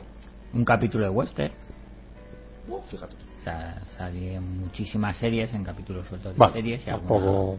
¿Qué más? Tampoco le vamos a dedicar la vida a este hombre. Pues podemos hacer un especial a este. ¿A quién? O sea, a este. A Jonathan No. Jonathan Brandis. por favor. Ro- Peter Graves, el- uno de los protagoni- protagonistas de la versión original de Misión Imposible, murió en el 2010. El de pelo más, en más blanquito. Sí, en- Sí, de aeropuerto, el piloto de aeropuerto. O el piloto del aeropuerto, también es verdad. Ahí lo tenéis. Bueno, murió también en el 2010 Robert Culp, Robert Culp, el, bueno, es el policía del Gran Héroe Americano, que no sé si os pasa. Que también es otra serie. Policía no, era gente del Del FBI, FBI. perdón, FBI. gente del FBI. Pero yo lo he visto en otras series y películas. O sea, ese típico actor que ha hecho muchas series, ha tenido muchos papeles cortos en películas como tenor secundario, pero que en esta serie del Gran Héroe Americano, bueno, pues es uno de sus pues, Sí, de más hecho, el- el- se hizo un spin-off del, Claro, es que tenía- del Gran Héroe Americano con una mujer que se quedó, no sé si en el episodio piloto y alguno más, y era lo único que repetía. Sí, porque le enseñaba a ella el uso del traje, le explicaba un poco el tema del traje. Creo que nunca se llegó a emitir. Es que era un actor En que España se no. al protagonista, entonces Ya. era era el problema de, que tenía en esa serie. Luego tenemos a Farah Fawcett, nuestra querida Ángeles. Marius, Farrah Fawcett, Marius. Ah, Marius. Que antes lo he dicho yo mal. Cuando estábamos preparando el programa he dicho Farrah Fawcett, por Dios, no. Farrah Fawcett. que murió de un cáncer en el 2000, del 2009. Yo- puede Pero ser. el, ma- el mayor se lo quitó. Era, era del, es que Ah, era del marido. Ah, era del marido. Sí, sí, de verdad. Yo es que hasta me, me acuerdo lo que dijo Maxi el día que murió. Aquí en el programa, que está grabado. Es que no me atrevo a decir. Vale, no te atreves. No, es un poco. eso. Ah. Las cosas que hacía en su juventud Maxi. Eh, dedica- dedicadas a, a esta mujer. Sí. Exactamente. Ed Lauter, que dicho así, de ¿y este quién es? Pues es el típico actor secundario de series de televisión. Eh, apareció en y de, de televisión y de cine que habrá hecho 100 películas el tío ese Sí, ya, pero estamos en otra sesión de televisión. Mira, ha estado en Urgencias, en Seime, Las Vegas, en Anatomía de Grey. Es el típico actor, a ver, es, es un actor calvo con una nariz muy característica, no sé cómo explicaroslo. Pero ha hecho muchísimas series de televisión como tenor secundario. No era, curiosamente, luego no era actor principal, sino era un actor regular, pero sí aparecía varios capítulos o varias capítulos en varias temporadas de televisión y hecho de, de todo en la serie americana. O terminaba una serie y ya estaba en la, en la siguiente. No sé, David, si tiene más información de las Eh, series. por series ahí. no, pero para The que Office lo, lo estado- podáis identificar, salen de Artis en el número 23, en Golpe de Efecto, la última de, de Clint Eastwood como actor, y en Living Las Vegas, por ejemplo. Y eso solo son las cuatro películas que me destaca IMDb. Si, si leo la filmografía de este tío, va a flipar. Solamente en capítulos tiene la tira. Sí, nada más que en capítulos Sí, puede tener como 200 capítulos. 200 Tiene 203 créditos entre cine y televisión en IMDb.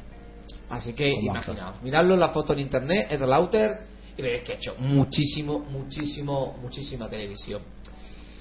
Lee Thompson, Thompson Young, que dicho así diré, ¿y este quién es? Pues fue un joven actor, promesa, salió en la serie Smallville interpretando el personaje de Cyborg y se hablaba de que era pues una futura gran estrella. Desgraciadamente murió de nuevo en el 2008, no se especificó de qué. Murió de nuevo. De nuevo murió por Que, que ya murió anteriormente. consumo de cosas extrañas Ah. como Corey Mosey y eso que este actor era muy guapito se hablaba de que iba a ser un gran actor de televisión y de cine pero desgraciadamente murió en el 2008 además poquito después de salir en Smallville con el personaje de Cyborg que salió casi en muchísimos capítulos de la séptima temporada O sea que en la lista ya llevamos dos drogaditos crónicos.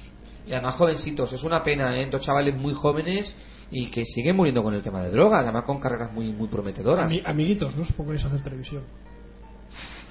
Dennis Farina O a jugar con las drogas. Jugando. Denis las vais a jugar, sí. Lo que no tenéis que hacer es consumirlas. Justo. Murió en el 2007. Denis Farina, fue muy famoso por tirarse como 15 años haciendo de agente de policía en, en la serie Ley y Orden. Hablamos de la serie original. Eh, señor así llamado mayorcito de bigotes, pues Denis Farina, que además seguro que ha hecho muchísimo cine y ha hecho mucha televisión, pero eh, estuvo muchos años en la serie Ley y Orden. Ah, ahí lo ha buscado. No sé si te suena la cara, Fernando. Sí, Farina, hecho de todo, ¿no? Sobre todo en Ley y Orden, la serie original. Fernando, sobre todo, ¿no? Sale también en Salvar a Soldado Ryan. Sale en Snap, Cerdos y Diamantes, Cómo Conquistar Hollywood, de- Soldado Ryan. de llamarme David. Y luego en Eh, Ley Ley y y Orden. Orden un montón de series, vamos. Bueno, en fin. Y luego ha puesto también doblaje en series de televisión como la Liga de la Justicia. En fin, ha hecho este hombre. No te muevas, no Mente te de todo. muevas. ¿Cómo se pone un doblaje? ¿No? ¿Cómo se pone un doblaje? ¿Y cómo se pone un doblaje? Ah. Pues se te pone delante del micro, ¿no? Alex Carras, el padre de Wexter. Allende de los mares, aquellos que sois jovenzuelos, cuando Telecinco empezó a emitir hace como veintitantos años, una de las primeras series de televisión que emitió fue Western, que narraba la historia de un niño negrito que era adoptado por un jugador de rugby y su mujer. Western también murió, ¿no? La mujer también murió. Hijo mío, por Dios, qué terror. Todos muertos. Todos han esa- Todos ya. los de esa serie muertos. Todas las series de estas han Muertos y enterrados. Eh, ¿Cuál era la otra serie Hombre, de, eh, el, de west- una- el western no ocupaba mucho sitio. ¿Cuál era la otra serie también de unos niños negritos que eran adoptados por una familia rica, por un señor rico, viudo? Arnold, ¿no? Arnold. Arnold. ¿Están también están todos muertos? La chica murió de sobredosis. También. Sí. Se hizo actriz porno y murió. ¿Antes o después? Después. Durante. ¿Qué actriz de televisión se metió a hacer porno? Bueno, actriz de Bueno. televisión era una de las niñas de Barrio Sésamo, ¿no? Americana. Ah, La americana. americana. Hombre, la hija, la hija de, de la- mayor la, de la- la de, la de Barrio Sésamo me gustaría conocerla, ¿eh? Sí, hombre, Ruth. Eh, Verle la filmografía, pero bueno. Eh, no, eh, la de Cosas de Casa, la, de la hija pequeña. la hija pequeña también. Ya se le veía cierto. No, de hecho. Y la eh, Judith ahí en pequeña. eh, Manuel Lewis murió, Wester murió. ¿Cuándo murió Wester? que no ha muerto. Ah, coño, qué susto. Ah, no me contéis. ¿No ha muerto Western? Western no ha muerto. Que sepamos, ¿eh? No, eh, si no lo sabe IMDB. Y la madre ¿Y Arnold? Arnold. tampoco. Y Arnold no sé. No, no. no. A mí me suena que uno de estos bajitos, uno de estos Uy, locos cómo bajitos. Está inmenso. A mí, también- a mí también Arnold. Arnold Schwarzenegger no. Está un paso, ¿eh? No me digáis eso, qué disgusto voy a coger. Que no. Bueno, seguimos. Larry Hammond, JR de Dallas, murió en el 2012 justamente en el rodaje Mira, de la nueva versión de Dallas. Justamente, va, se nos muere ahí. Bueno, eso Vaya mierda, ¿no? De, de nueva versión, tengo entendido. Gary Coleman sí que murió más. Murió en ¿Eh? el 2010. O sea que nos, ¿Eh? nos entra. En los Nos del- entra. en los muertos del Sunset. Pues la casilla de hermana la buscas, que también creo que está muerta. Bueno, el padre también murió. Y el Qué criado. trauma de serie, por Dios. qué te pones a ver, la serie y te pones a llorar y decir, mira, está muerto. Oye, yo me he emocionado con algunos muertos. Me ha dado mucha pena Denis Farina, por ejemplo. Venga, pues Eh, sí. la hermana Ah, que era. sí, sí. ¿Cómo se llamaba la serie? Pues en la serie. eh, Es que no sé. Uy, eh, Arnold. No, en la hermana. La hermana no se puede llamar Arnold. No. Es que no sé cómo se llamaba, pues la hermana, la. No, la hermanastra, vamos. Andy Whitfield, el primer actor de Spartacus, Sangre y Arena. Recordad que tuvo un cáncer, tuvo que pararse al rodaje, luego volvieron a rodar y finalmente el chico murió. Dana Plato, Sí, Dana Pl- Plato. Murió plato. también. Murió, pero hasta hace mucho. Plato de albóndigas. Que yo no sé si era la hermana. Murió con 34 años en el 99. No sé si era la hermana, la madre o la. No, si era la casa de hermana, me parece muy joven. Esa serie es de los años finales. Yo no- me he metido al principio de los 80, Es- ¿eh? Decir, Esta serie es de. Antigua. set- coño, 78. Claro, pero Del 78 al 86. Bueno, y nuestro toque español, Maribí Domínguez y Emma Penella, dos de las tres grandes protagonistas, primero de la que se avecina y luego de la... Al revés. Ay, ay, por Dios, primero de Quién no quien viva y luego la que se avecina. Primero murió Emma Penella y luego posteriormente Mariby Domínguez. Bueno, había que tener el toque, el toque español en nuestra lista de The Walking Dead. A ver, yo tengo dos míticos. Adelante, Dos amigo. muertos de la televisión míticos. Uno es Karl Malden, de las calles de San Francisco. Dios, es verdad. Que murió de causas naturales. Ujú. Murió de causas naturales. Eso, eso nos indica aquí en 2009. Septiembre del... No, perdón, julio del 2009. Y otro mítico, que este pobre hombre sí que me, me da mucha lástima de que murió, que es Peter Falk. El mítico Colombo. Colombo. El mítico Colombo murió de Alzheimer. Y, es- y él creo que es lo peor que le puede pasar a un actor que muera de. Alzheimer, que él mismo se olvide de sus propios personajes y de sus propias grandes películas, que la verdad es que mm, a mí sí que me duele especialmente, ya no solamente, siempre te duele que muera alguien al que aprecias, pero si encima muere de, de esta forma tan terrible, pues ya es triste. Pero bueno, no nos pongamos tristes. Eh, por cierto, ¿cómo has dicho se llama las actrices de Aquino, quien viva, que murieron? Emma Mariby, Penella, ¿no? Y y Mariby Mariby Domínguez. Domínguez. Pues ni Domínguez ni Domínguez. Maribí Bilbao. Bilbao, es verdad, es verdad. O sea, tú ya no sé a quién te has cargado, pero... Es Un yo- lo de Mari- Sin que José Pedro se confunda en el nombre de un actor, no es un Yo, Sunset. yo estaba pensando, mira el que, problema es que ahora estamos hablando de muertos. Mira que a mí el- cosa es sensible. mira que a mí el, el, el, el- el apellido no me concordaba, o sea, no me, no, no, no. Me sonaba más algo como, no sé, a Paquirrín o algo de Kirk eso. Cranston sigue vivo, ¿eh? No se ha muerto. Sea quien sea, sigue vivo. Nuestros oyentes más fieles saben quién es Chris Hudson. ¿Y cómo se llamaba el, eh, el actor de el que hizo de Darth Vader en la nueva Christian Andersen. Se cansó de escribir cuentos y se metió a Darth Vader. Ese era muy bueno también. Si no es así, se le parece. Sí, blanco de los ojos. Oye, ¿cómo se llama? A ver, fonéticamente es idéntico. Leñe. No, idéntico, idéntico no. Perdona. Un, an- un Chris y un An por ahí. Sí, sí, sí. Hay un Chris y un Ann por ahí. Y los hermanos Grimm. que se hacía mucho que no salía del programa. Y justo tiene que salir el 300. Hombre. Mejores, mo- los mejores momentos del programa. Siempre nos acordamos de los mejores. Ve, ese otro que está muerto también. De la misma forma que. Cinematográficamente hablando. Pobrecillo. Qué pena. Fíjate. Qué pena, Una pena. Me da penica. Se podía haber caído en el volcán ese, ahí en el lava. Qué pena Pero de Luego lo intentó con Jumper, una curiosa película, y no funcionó. Protagonizada por. Christian Andersen. Vale. Vamos a hablar de los momentos más destacados de los últimos años en serie de televisión. Esos momentos que nos han marcado, esos momentos que nos dejaron con la boca abierta mirando la Que pantalla. no he visto ninguno. Sí, pues yo tengo, yo tengo otros dos para incluir. Bueno, vamos primero con nuestra lista y luego veremos qué nos incluyen nuestros compañeros. De los más recientes, sin lugar a dudas, La boda roja de Juego de Tronos. Uno de los episodios más impactantes de toda la serie, si no el que más. Y sangriento. Y sangriento porque además que no te lo esperas.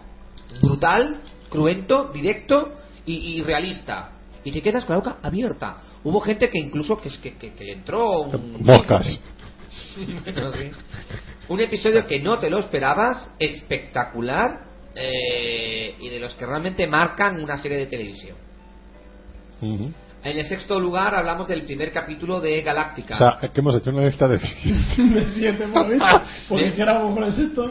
O Sí, sea, hay siete momentos, siete claro. momentos, Sí, ¿no? pero los siete grandes Pero no lo momentos. habías dicho. O sea, Ah, claro, perdón, pero-. Los siete grandes momentos. Bien, momentos bien, los siete destacados. Pero no, a, a- a mí me hace de puta madre, porque no es los 10 momentos. No, no, son- Vale. los 20. Esto de estar no, no, buscando 10, los porque 10, no, si hay 7 son 7. No es el top 5, No, no es el top 3, no, es el es top. el top 7. Claro, claro. Tú, Fernando, acuérdate de los siete magníficos. Claro. El primer ca- capítulo de la miniserie de Galáctica, pero la versión de la versión más reciente, la versión reimaginada, que se llama ahora. Se llama en vez de reboot, Reimaginada. reimaginada. Primera vez. No, no lo Sí. A veces con series que se hacen adaptaciones nuevas se llaman reimaginadas. No, eso suele decir el reboot, ¿no? El... Reboot se utiliza para cine, y reimaginada para series de televisión. Ajá, las ah, versiones mira. modernas de series antiguas. Hawaii 5.0, Pero, por ejemplo, todas estas. La de V y tal, ¿no? Es otra serie reimaginada. Ajá. Eh, en el caso de Galáctica lo era porque eh, visualmente era una de las series eh, de ciencia ficción más espectaculares que hemos visto en los últimos años. Por lo menos el primer capítulo piloto, con una gran cantidad de efectos especiales. No es el capítulo más caro en la historia de la televisión, que sigue siendo El de Perdidos, el de ¿no? Perdidos, 12 pero millones. sí el de una serie de cable. Y hay que tener en cuenta que un episodio de hora y media, prácticamente rodado como una película, y que realmente impactó porque supuso eh, el despegue de un canal como fue Sci-Fi y que luego otras muchísimas series del, de más o menos el mismo tipo siguieran adelante. Pero ese primer capítulo aunque ya conocíamos la historia original porque la habíamos visto en la serie de los años 70, pero sin embargo todo el tema de los Silon y cómo lo planteaban, eh, que apareciera Caprica 9 por ejemplo por allí, era realmente muy espectacular. El quinto gran momento televisivo de los últimos años es sin lugar a dudas el final, el último capítulo de la primera temporada de Fringe, cuando Dana viaja a la otra tierra, al mundo de alternativo, y ve a, ¿a quién ve? A Leonard Nimoy y Pero- detrás de él A Spock. a Spock y detrás, Ah, bueno, no ve a. Spock, ve a, Leonard Nimoy, es algo a realmente es algo realmente mítico dentro de y esa imagen con Las gemelas. detrás con las dos torres gemelas, ¿no? Es otro que, ¡ah! ostras, sí hay otro mundo que era una cosa que insinuaba y el doctor Bell es Leonard Nimoy. Uno de esos momentos realmente William muy, Bell. Muy importantes. ese capítulo de animación. Brutal. Brutal. También Muy es bueno. uno Muy bueno. muy bueno. Que hasta los mismos personajes se preguntan que por qué son dibujos animados y, y no lo responden. Directamente siguen con la trama. Ah, ¿Para qué le vamos a dar, ¿para qué le vamos a dar más vueltas? Cuarto puesto. Hablamos de una serie que es odiada. me estoy imaginando cuál ha puesto el primer lugar. Ya lo he dicho antes, a micro cerrado. Ya, ya, no, no. no. Pero os lo podéis imaginar.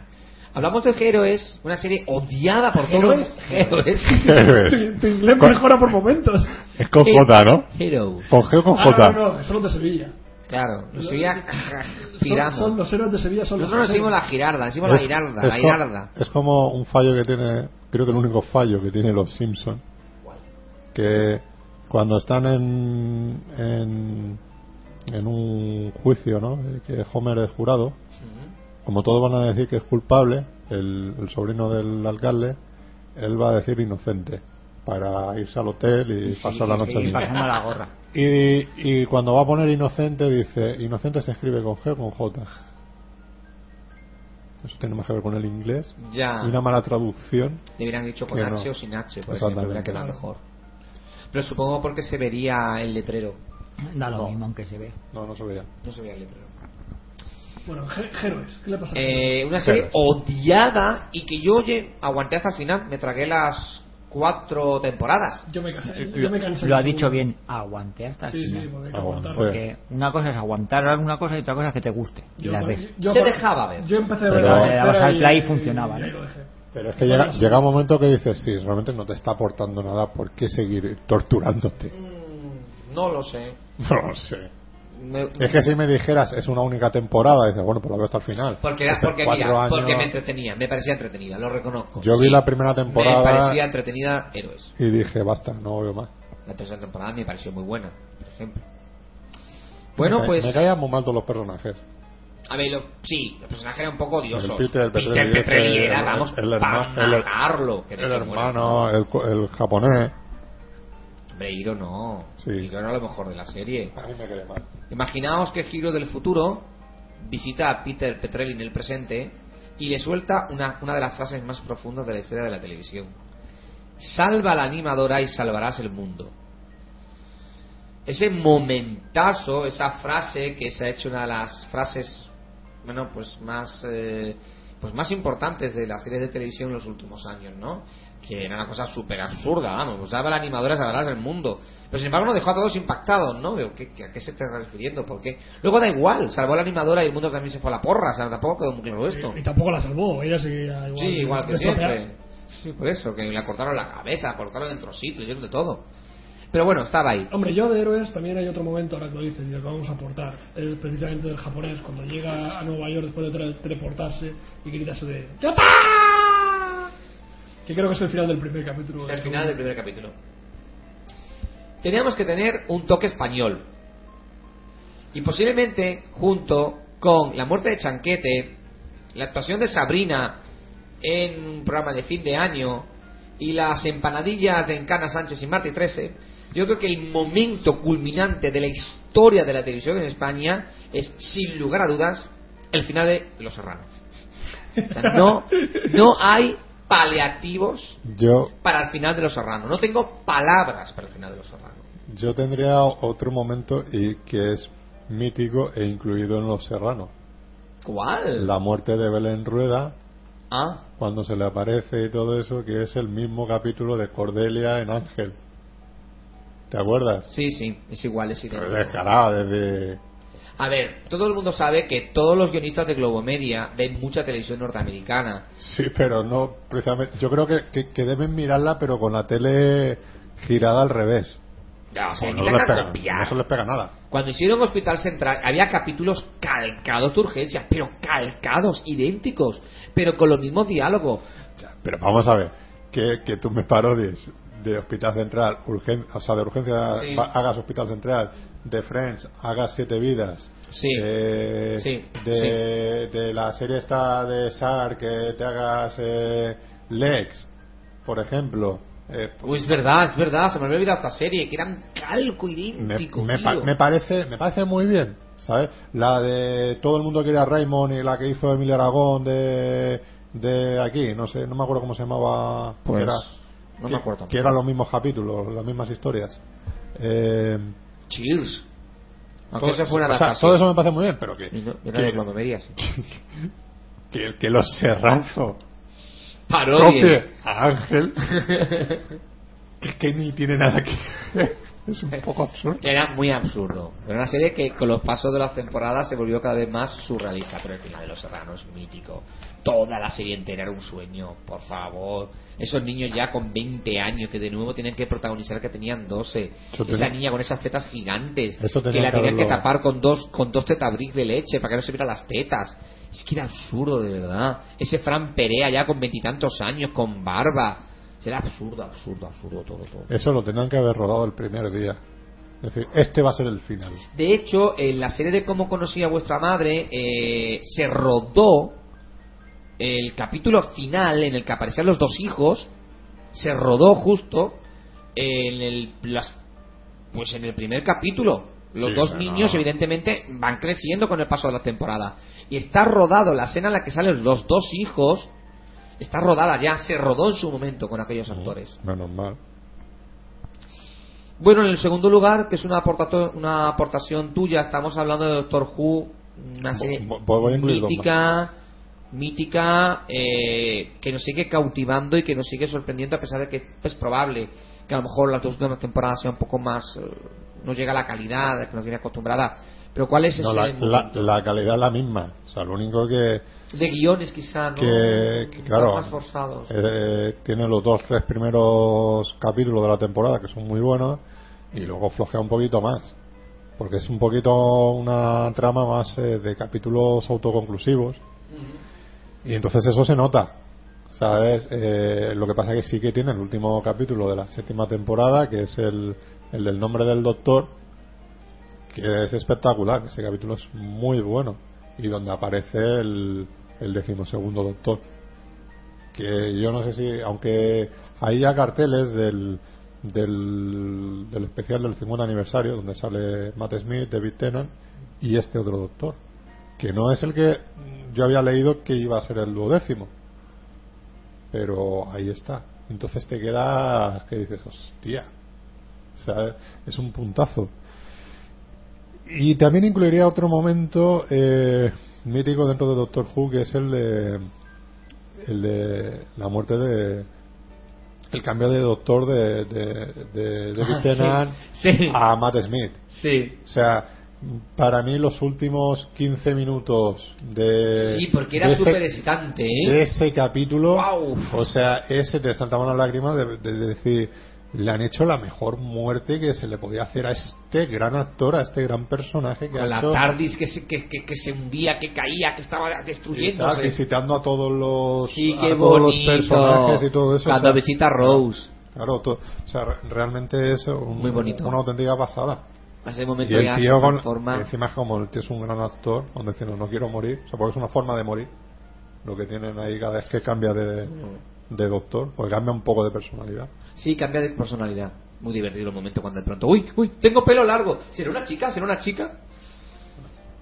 Y para mí, el momento culminante en la historia de la televisión de los últimos años, una serie odiada, pero para mí me sigue cautivando, es la serie de mi vida, eh, sin lugar a duda, Perdidos, con el final de la tercera temporada, cuando Jack le dice a Kate, come back to the island, come back to the island, tenemos que volver a la isla.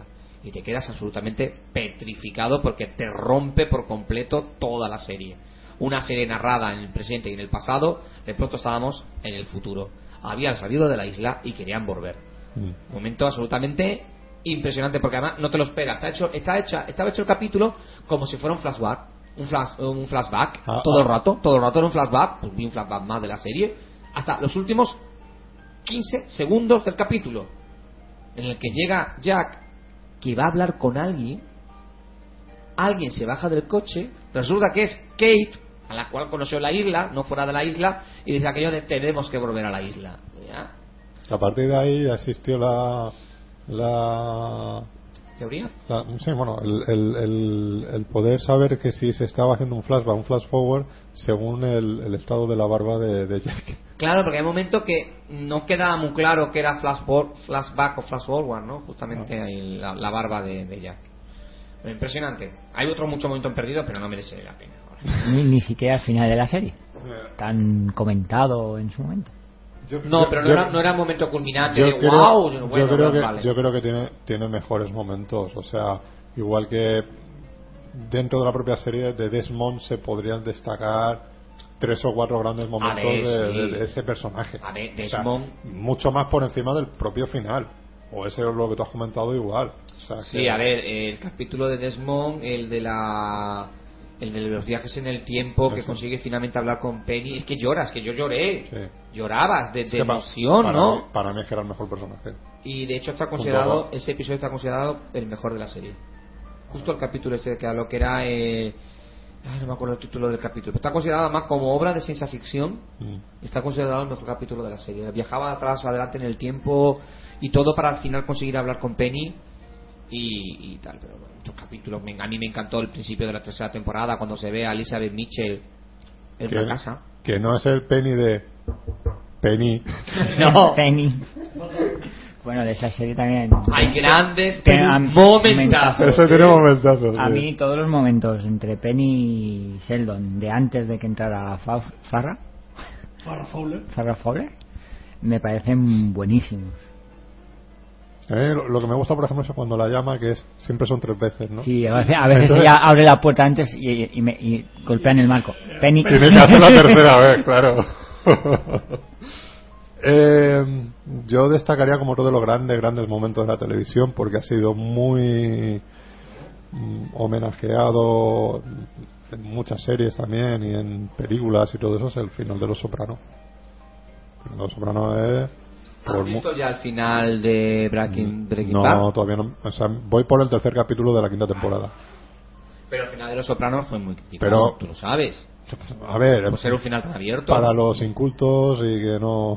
Es así, o sea, es el... de haber sido un final muy cobarde. No, para nada. Para nada. Ha Es sido un, final muy fácil. es un gran final. A mí, me a mí personalmente me parece un gran final. O sea, es No, el no, final.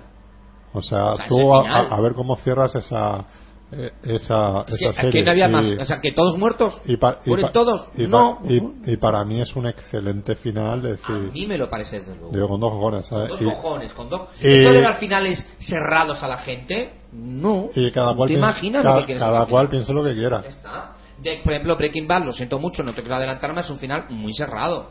No, no, si me parece bien. Y, tal. Dexter, por ejemplo, el final de Dexter es muy malo. Mm, Como la serie. Bueno, la serie en su momento La fue una serie cagada. ha tenido mucho. Y ha final es mucho. malo con cojones. Es un, es un final es un final que es una copia de House. O sea, han copiado el final de House. Sin más pudor. Mm. Es un muy mal final. El de Los Sopranos, a mí me parece un final excelente. El final que se merecía la serie. Pues, pues está, imaginación al poder. Y ya te digo, ha sido muy, muy homenajeado, muy, muy parodiado. Entonces, algo tiene bueno. ¿Por eso qué? Lo que pasa es que la gente quiere un final cerrado y mascado. No. Esto de comieron felices y. y, y fin. No. Pues una Bueno. cosa es la historia. La, la historia del personaje continúa. Ya está. Pues yo sí que soy de, de finales cerrados. Eh, Precisamente ahora acabo de, de terminar de la, la primera temporada de, de la cúpula y con un final abierto me he quedado planchado. Pero, Pero bueno, de es un- verdad. es un final abierto, es que va- siento, va- va a Son seguir. temporadas. Te esperan Pues como cuatro o cinco temporadas. Pues tenían que haber terminado la serie ahí directamente. No, si tuviera mucho ¿Cómo no éxito. haberla empezado? Esta va a ser la típica serie que luego pegará un bajón una segunda temporada. Sí, O hacen es- algo, esta va o a es ser que- la típica serie que te van a dejar a mitad. Claro, pero es que ya no solamente. Por querer alargarlas. Y No la cosa es que hoy en día no se sabe acabar que en el ex- pleno éxito. O sea, es decir, Sí, terminas ya- una temporada, sea buena o sea mala, la serie ha tenido éxito, terminas. Real- realmente la- las series tendrían que estar construidas y decir, bueno, si el arco argumental son tres temporadas, pues son tres temporadas y se acabó. Es así, no estirar una cuarta, una quinta por, por lo que- si es una un- si es una temporada, pues es una temporada, como hacen los británicos. O sea que que es así como habría que plantearlo. Y en vez de 20 capítulos, pues 10. Ya está, o sea, así es así. Pero bueno, como a nosotros no nos van a dar el, el- todavía de momento el- ser los showrunners de ninguna serie. Ay, ojalá. Ay, ojalá. Pues nada, A chicos. mí no me importaría, cuidado, ¿eh? Y como si me despiden como a Fran Darabont luego a la segunda temporada. Pero soltando millones Claro. por incumplimiento de contrato, Es ¿eh? así. Hombre. Es así, digo, pues, Yo no me voy, me echan. Y así que incumplimiento de contrato. Por tu- Y luego hay que hacer, digo, lo de lo de Charlie Sin. Eso es un chalinazo. Claro, es así.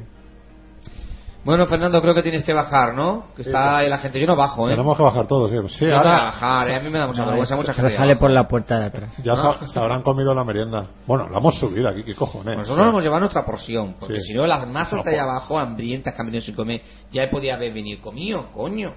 Por la gente, venir comido de casa. No, la gente viene comida, lo que pasa es que quiere merendar. Pues que vengan merendados que está ahí al enfrente del Mercadona, que se compren unos panchitos. Que estamos a la hora de la hora del té, ¿no? Así que enhorabuena al equipo del Sunset por su programa 300 y esto, Histories. Eh, nos vemos en el, u- en el 301. ¿o qué? ¿Nos vemos en el 301? Eh. Venga, nos vemos en el 301. A ver qué me traes tú para el 301. Muchas noticias, por cierto. ¿Y comida? Ah, también. Y, y bebida. Eh, también. Vamos a comer a palo seco. Queda, Hombre, claro. Queda, queda grabado, ya lo sabes. Claro. Queda o sea, grabado para la posteridad. Así vas a tener un hueco más amplio en nuestros corazones. Y en nuestros estómagos. El estómago, sobre el todo en el estómago estómago. quedará menos hueco. Pero Claro. se le agradece. No, no, pero yo voy a abrir con el hueco dicho. Claro, pero claro. luego se llena. Nosotros sí que vendréis sin comer ese día. Claro, desquitado. Hombre, está la cosa ahora como para perderse una península gratis. Mira, mira que aquí en, eh, las tardes de los viernes han sido míticas de decir, celebramos cumpleaños, programa 17, programa no sé qué. Ahora, sándwiches, patatas, eh, Eh, los hemos tenido, los hemos tenido. postres, no sé Pues qué. es la costumbre muy mal por perderlas. Ya, pero es que Es, es lo que hay. el- es la crisis llegó hasta Artegaria también. es así, o sea, tardó un poquito más que al resto del país, pero llegó. Pues nada, José Pedro, entonces no te bajas con nosotros. No. Sigues aquí con tus Yo cosas, ¿no? sigo aquí con mis cosas, no te preocupes. Bueno, ¿qué tal, qué tal por Villena? ¿Todo bien? Mm, ¿Mucho zombie? ¿Mucho zombie? Ah, sí, muchos zombies. ¿Eh? Muy preocupante, las cosas de los zombies ya está llegando a un punto. Porque antes, bueno, ala, venga, le pegamos un empujoncito. Pero qué pesados están ya, hambre. Desde el capítulo Walking Dead se han revolucionado. Claro. La televisión ha hecho mucho daño al mundo zombie. Buscan cerebros, ¿no? Pero en Villena no hay tanto, ¿no? No, no hay mucho, la verdad. La verdad que no, ¿eh? Bueno, bueno, pues, pues nada, quédate tú por aquí y ya seguimos nosotros con el programa. Ala, venga, seguiré escuchando desde aquí Mo- arriba. movimiento de micrófonos otra vez. Pues venga, nos vamos. Venga, nos vamos. No pegues otro portazo, Fernando, por favor, que me has pegado un susto antes. Esto es Suavecito, suavecito. Suavecito, suavecito. Ala, ala, el Sunset, el Sunset 300 continúa, no los perdáis. Bueno, pues ya estamos aquí otra vez en, en, en la sala Altamira. Eh, no, Miguel Hernández, aquí de la, de la zona universitaria. Espérate que esto Tenemos que estar subiendo y bajando escaleras. se nos ha ido la mitad del público. Sí, sí, se nos ha ido Eh, ya, ha ido ya- ya- mundo. ya le comentaremos a José Pedro que la gente lo ha estado esperando y que por no bajar él la gente se ha ido. Y se nos ha vaciado el- el- el- eh, la botella. Eso sí que me preocupa. Sí, sí, sí, es verdad, verdad. Hay menos gente pero más alegre. Es cierto, es cierto. Bueno, a ver, eh, ¿qué hora es? Las 8 y 33. Muy bien. Eh, nosotros no damos las señales horarias justo en punto ni nada de eso. Si os queréis os puedo comentar un poco el fútbol, cómo van los resultados, pero bueno. Eh, lo que vamos a hacer ahora es que, eh, como es típico en el Sunset, siempre se suele preguntar lo que escucháis y todo eso.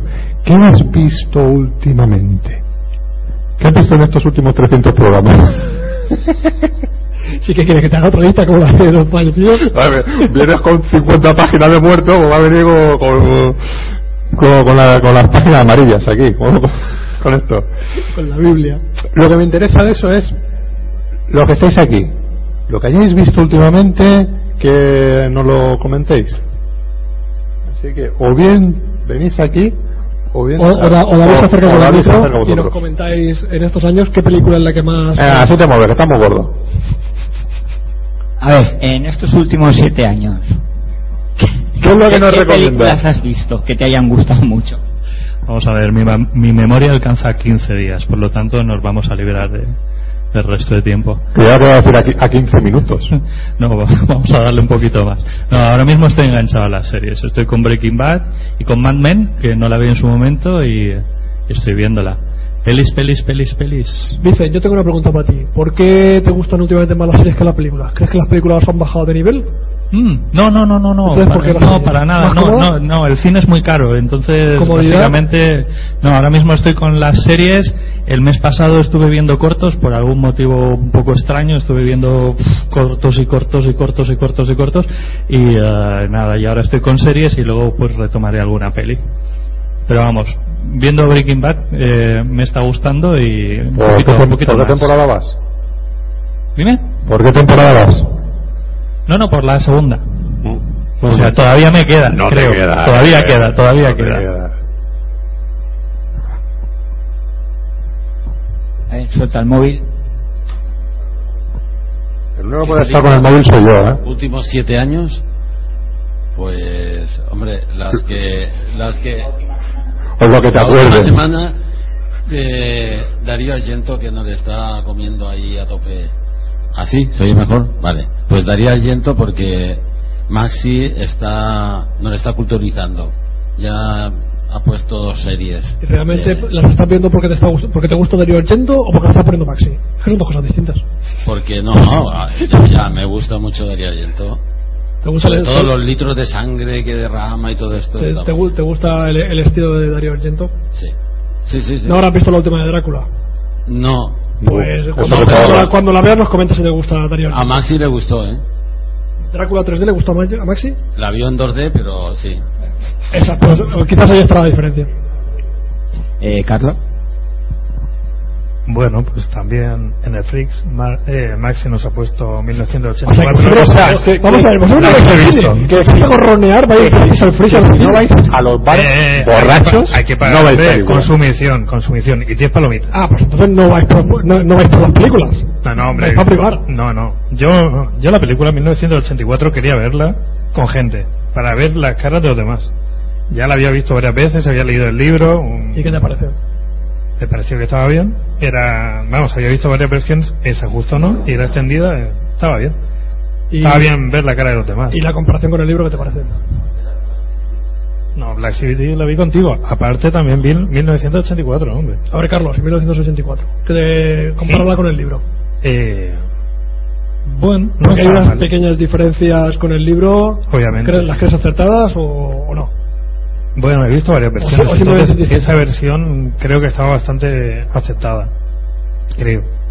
Pero bueno, obviamente hay cosillas que con las que difiero y obviamente plasmar en una película lo que es un libro es bastante complicado por diferentes Visión obligada a 1984 es una de las películas que hay que ver porque Sí, dice, creo que sí. dice mucho y aunque hay muchos elementos que se han hecho parecidos en otras películas, por ejemplo yo vi eh, hace poco una película de animación de distopías también que, te- que también usa el- todo el tema de, de Gran Hermano que aunque aquí por desgracia se conoce Gran Hermano por una maldita eh, producto televisivo pero realmente Gran Hermano viene de, de 1984 de todo el tema de, de estar siempre observados, espiados y que saben lo que haces muy bien, a ver Claro. David. Antes de que me quiten el micrófono, hombre, hablemos de que el libro está escrito en 1949 efectivamente y no es de Os- eh, no es de Orson Welles, no, es de George Orwell, Orwell. que suena diferente, que pero para que nadie se equivoque. George, George Orwell eh, hay que aparte de 1984 también otra muy recomendable se puede ver en película aunque yo recomiendo el libro es eh, la, La guerra de los mundos, la guerra Rebelión en la granja ¿de quién? La guerra de los mundos también. no, la guerra de los mundos es de. H.G. Wells Bueno, bueno. bueno, bueno Todavía sí, no, se parece, no se parece ni nos va con los ojos ¿No era de de Spielberg, la guerra de los mundos? Sí, sí, yo creo que sí. no, pero Rebelión en la granja también Tiene recomiendo a la gente que, que lo lea y que se- Esa es la del, la del pollo, ¿no? La, del- la, la- la- la del pollo, ¿qué pollo? esa, esa se pasó en la granja, tío. Ah, metí con plastilina. ¿Tú, tú qué has visto? ¿Has visto a Babe, el cerdito ese valiente o qué? Sí, claro. Tío. Y O sea, poco yo, eso, o sea, yo... Nuestros oyentes pueden descubrir nuestra cultura cinematográfica. La pena es que no vean la cara de Fernando ahora, ¿sabes? Pero. Bueno, se lo paso a David. Es, es que a Fernando lo sacas de Western de Charles Bronson y ya se pierde. Exacto. Aquí, los oyentes, o sea, no, los oyentes no, pues no, no, no está, pero claro, los que nos están viendo dirán, este pasa del programa, está con el móvil aquí enganchado, y, y yo lo que estoy intentando Es que decir, de- de- a, a ver quién me va a coger el teléfono. Desde que se, comp- desde que Sí, se sí. compró un móvil nuevo ya no hay que lo aguante. Oh. Iciar, ¿qué película nos recomiendas de estos últimos siete años? O que hayas visto, aunque, aunque sea más antiguo, que tú lo hayas visto recientemente. Reciente- La la, última la que ido a ver al cine ha sido la de Alex de la Iglesia. ¿La habéis Muy visto? bueno, muy bien, muy bien, sí, yo sí. ¿Cuál de Brujas las de, las brujas de Zurugay. de Zugarramurdi? Zugarramurdi. Zugarramurdi. ¿Ves? Muy bien. ¿Ves como si te lo sabías? ¿Y qué Aquí que no te fuiste. ¿Qué te pareció? Eh, me moló bastante, porque al ser cine español, los efectos especiales están de puta madre hechos, tío. Yo creo que no he visto ninguna película española que tenga los efectos especiales tan bien. ¡Corcholis! No, eh, sí, precisamente en este programa podemos tenemos libertad, gracias a nuestros patrocinadores tenemos libertad de, de decir palabras fuertes. Sí, además luego lo vamos a editar y Fernando ahí que Sí. le gusta censurar. si todavía no, no, no hemos recibido denuncias y no las hemos ganado. A ver, Iciar, Pues, ¿la habéis visto vosotros? Sí, yo sí. Es que de hecho yo a ti te vi, toma, pero ibas delante de mí todo el rato y no podía saludarte. te tenía controlado. Fui el mismo día que fuiste tú. Ah, sí. Ah, pues mira. Y nada, muy bien. A mí me mol- ¿A ti te moló, Fernando? Sí, Momento de cotilleo. sí, un película. Un peliculón, ¿verdad? Sí. Porque Balada Triste de Trompeta yo no la he visto, pero dicen que... Pues no, se equivocan. O sea, no. Se equivocan, se equivocan totalmente. Balada triste de trompeta es un peliculón. Sí. O sea, yo cuando, yo cuando la vi en el cine disfruté como un marrano en un lodazal. ¿Tú sabes lo que hacen los cochinos en, lodo- en un lodazal? No, se revuelcan en el barro de placer. Pues yo con Balada triste de, de trompeta no tenía barro cerca, pero casi. Es un peliculón. Balada triste de trompeta, eh, creo que Alex de la Iglesia la hizo eh, soltando toda esa rabia que tenía dentro después de ser presidente de la academia. Se ve que salió muy quemado y dijo: Aquí lo, lo- lo suelto todo. Y además consiguió sacar de Carlos Areces lo mejor de Carlos Areces, que es soltarlo desnudo por Alcoy. Por el moto de Bueno, Alcoy. que, que es el payaso triste. Como no tiene ni puta gracia, en realidad. Esa es la opinión de Fernando. Pues yo no la he visto. Pues y la la gente recomiendo. decía que con Balada... O sea, mucha gente Balada ha escuchado que hable de esto y en cambio con esta ha subido... Sin ser la mejor de Alex de la Iglesia, que en mi opinión la mejor de Alex de la Iglesia es la comunidad. La comunidad, si no la has visto, la tienes que ver porque es peliculón. Es la mejor película de Alex de la Iglesia. Y el otro día comentaba con Fernando Montano. Pero el que- de la Bestia ya es demasiado. Ya, pero. Es que la banda sonora y todo, o sea, Sí, lo pero de la lleva todo. Bestia eh, se, queda. En mi opinión se... El día de la bestia. Se queda un poco eh, demasiado para. Exactamente, mira que bien le sale. Hacerlo. Des- Des con dos, des con dos. Le sale, le sale la voz de demonia de dentro. No, pero yo creo que Muertos de Risa es su otra gran película, ¿no, Fernando? Sí. La verdad es que es un- La Muerte de Risa es una película que he descubierto ahora a- otra vez hace poco porque la vi en su momento y quizás no conecté tanto, con 17 o 18 años no se conecta tanto como ¿verdad? con 31 y, y es, es maravillosa la película. O sea, O que sea, si no has visto Muertos de Risa de Alete de la Iglesia, te la recomiendo. No, no Porque es un peliculón. Vale. Pero quiero decir que esta me ha molado. Bien. Que yo no soy mucho de cine español, ¿eh? ¿Por qué? Vale, mm, todo el mundo dirá, no, joder, si hay peliculones. eh". Pues, o sea, solo tienes que ver la industria del cine español, ¿por qué no funciona? Despacio, despacio, que no se te entiende. No te pongas nerviosa. Que solo tienes que ver la industria del cine español, ¿por qué no funciona? O sea, yo no voy a defender lo indefendible, o sea, estáis, está la gente hablando por en la oreja, eso no vale, es de mala educación. Eh, no, eh, Eh, tra- No, no va contigo. Tranquila que esto se, eh, esto se hace mucho en la cadena SER, ¿eh? Pues me parece de mala educación. Adiós. Sí, pero somos, así de mal educados. A ver, David, el micro. Ahora no te libras, más después de decirme que te gusta Balada Triste de Trompeta. Solo di, solo di el título de la película que más te guste. Me gusta mucho Balada Triste de Trompeta. Muy bien. Gracias. Ahí cierto. Muy bien. Ahora tu hija tampoco se libra. Tu hija, o sea, mi hija. No, no, la mía, no, la tuya, que yo todavía no tengo. Ah, yo, yo sí, yo sí, esa es mi hija. a ver, alguna ¿Qué- película qué- que sí, te sí, guste mucho, mucho, mucho. A ver, ¿qué, qué, qué película has visto que, que te gusta hace poco? No sé, a ver, mm, lo imposible. Vale, hablando de cine español, Le, gus- le gustó mucho Lo Imposible. Y parece que no, pero mi hija es amante del cine de terror. Sí. bien. Entonces hablaremos después. Tú no me digas que no sabes de cine porque te despiden. Sí. Bueno, pues si hablamos de último estreno, ayer mismo fui a ver la de Capitán Phillips. ¿Y que... qué te parece? ¿Otra de Tom Hanks? ¿O, Tom- o Tom aquí se sale? Otra de Tom Hanks, en el aspecto de que Tom Hanks se vuelva a salir, sí.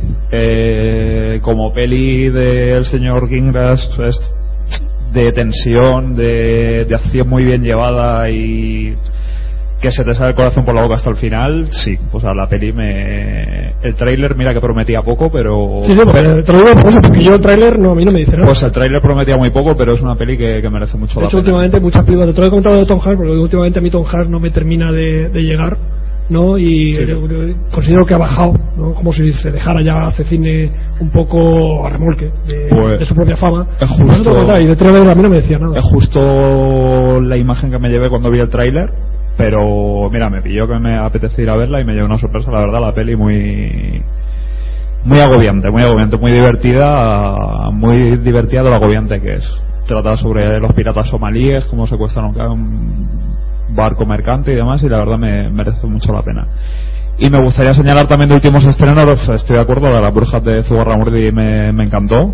Yo creo que Alex de la Iglesia rueda mejor que nadie en España y en esta peli y en esta peli lo, lo borda, o sea, lo, lo es curioso, porque Alex de la Iglesia tiene, eh, es un director muy polarizado, tiene tanto eh, gente que le gusta mucho como gente que lo odia mucho, y los que lo odian mucho, lo odian mucho. Pues yo, yo ya más allá de sus películas, más allá de sus temáticas, me voy a lo técnico, a cómo rueda. Yo creo que no hay nadie en España que ruede como él y en esta peli, sobre todo la escena inicial, el atraco y demás, me parece impresionante, un espectáculo. Sí, dicen que lo mejor, bueno, lo mejor, dicen que es especialmente eh, bueno el- la escena la primera Sí, yo que no la sí, sí, visto. es, eh, Fernando sí la ha visto y pues es, es una pasada Pero y, y me que- gustaría me gustaría reivindicar a Mario Casas porque me partí de risa con él o sea tenía la imagen típica que se tiene de él de, de guaperas pero es que por él merece la pena ver la peli o sea te, te partes Yo de, yo de Alex de la Iglesia recuerdo un comentario eh, en La Chispa de la Vida, que para mí no es de las mejores de la Iglesia, para mí ahí pinchó bastante. No, yo creo que Alex de la Iglesia tiene muy buenas películas, pero también tiene alguna que podía haberse ahorrado, por ejemplo La Chispa de la Vida. Me pareció a mí me gustó la verdad A mí no, a mí me, me gustó, eh, de la chica de la vida me gustó el papel del bombero y porque el actor lo conozco personalmente, he trabajado con él y es un tío genial.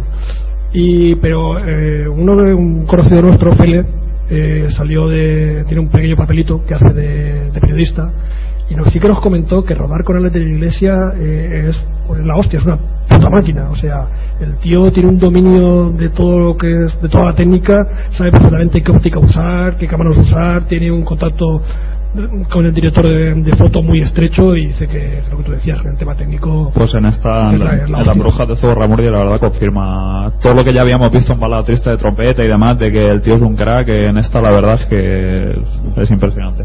Y ya, solo ya por acabar, la peli que más me ha marcado de cine últimamente que he visto es la de, la de Gravity, que, que a quien no la haya visto se la recomiendo muchísimo, en 3D por supuesto, porque no voy a decir que no merezca la pena no verla en 3D, pero el 3D de verdad cobra Otra dimensión. digamos que esta técnica cobra sentido ha, co- ha cobrado sentido realmente con esta película yo he disfrutado el 3D en otras pelis pero en esta peli me parece una cosa impresionante merece mucho la pena Esta de las que dicen que es de las importantes, o sea, de las mejores para, para ver en 3D.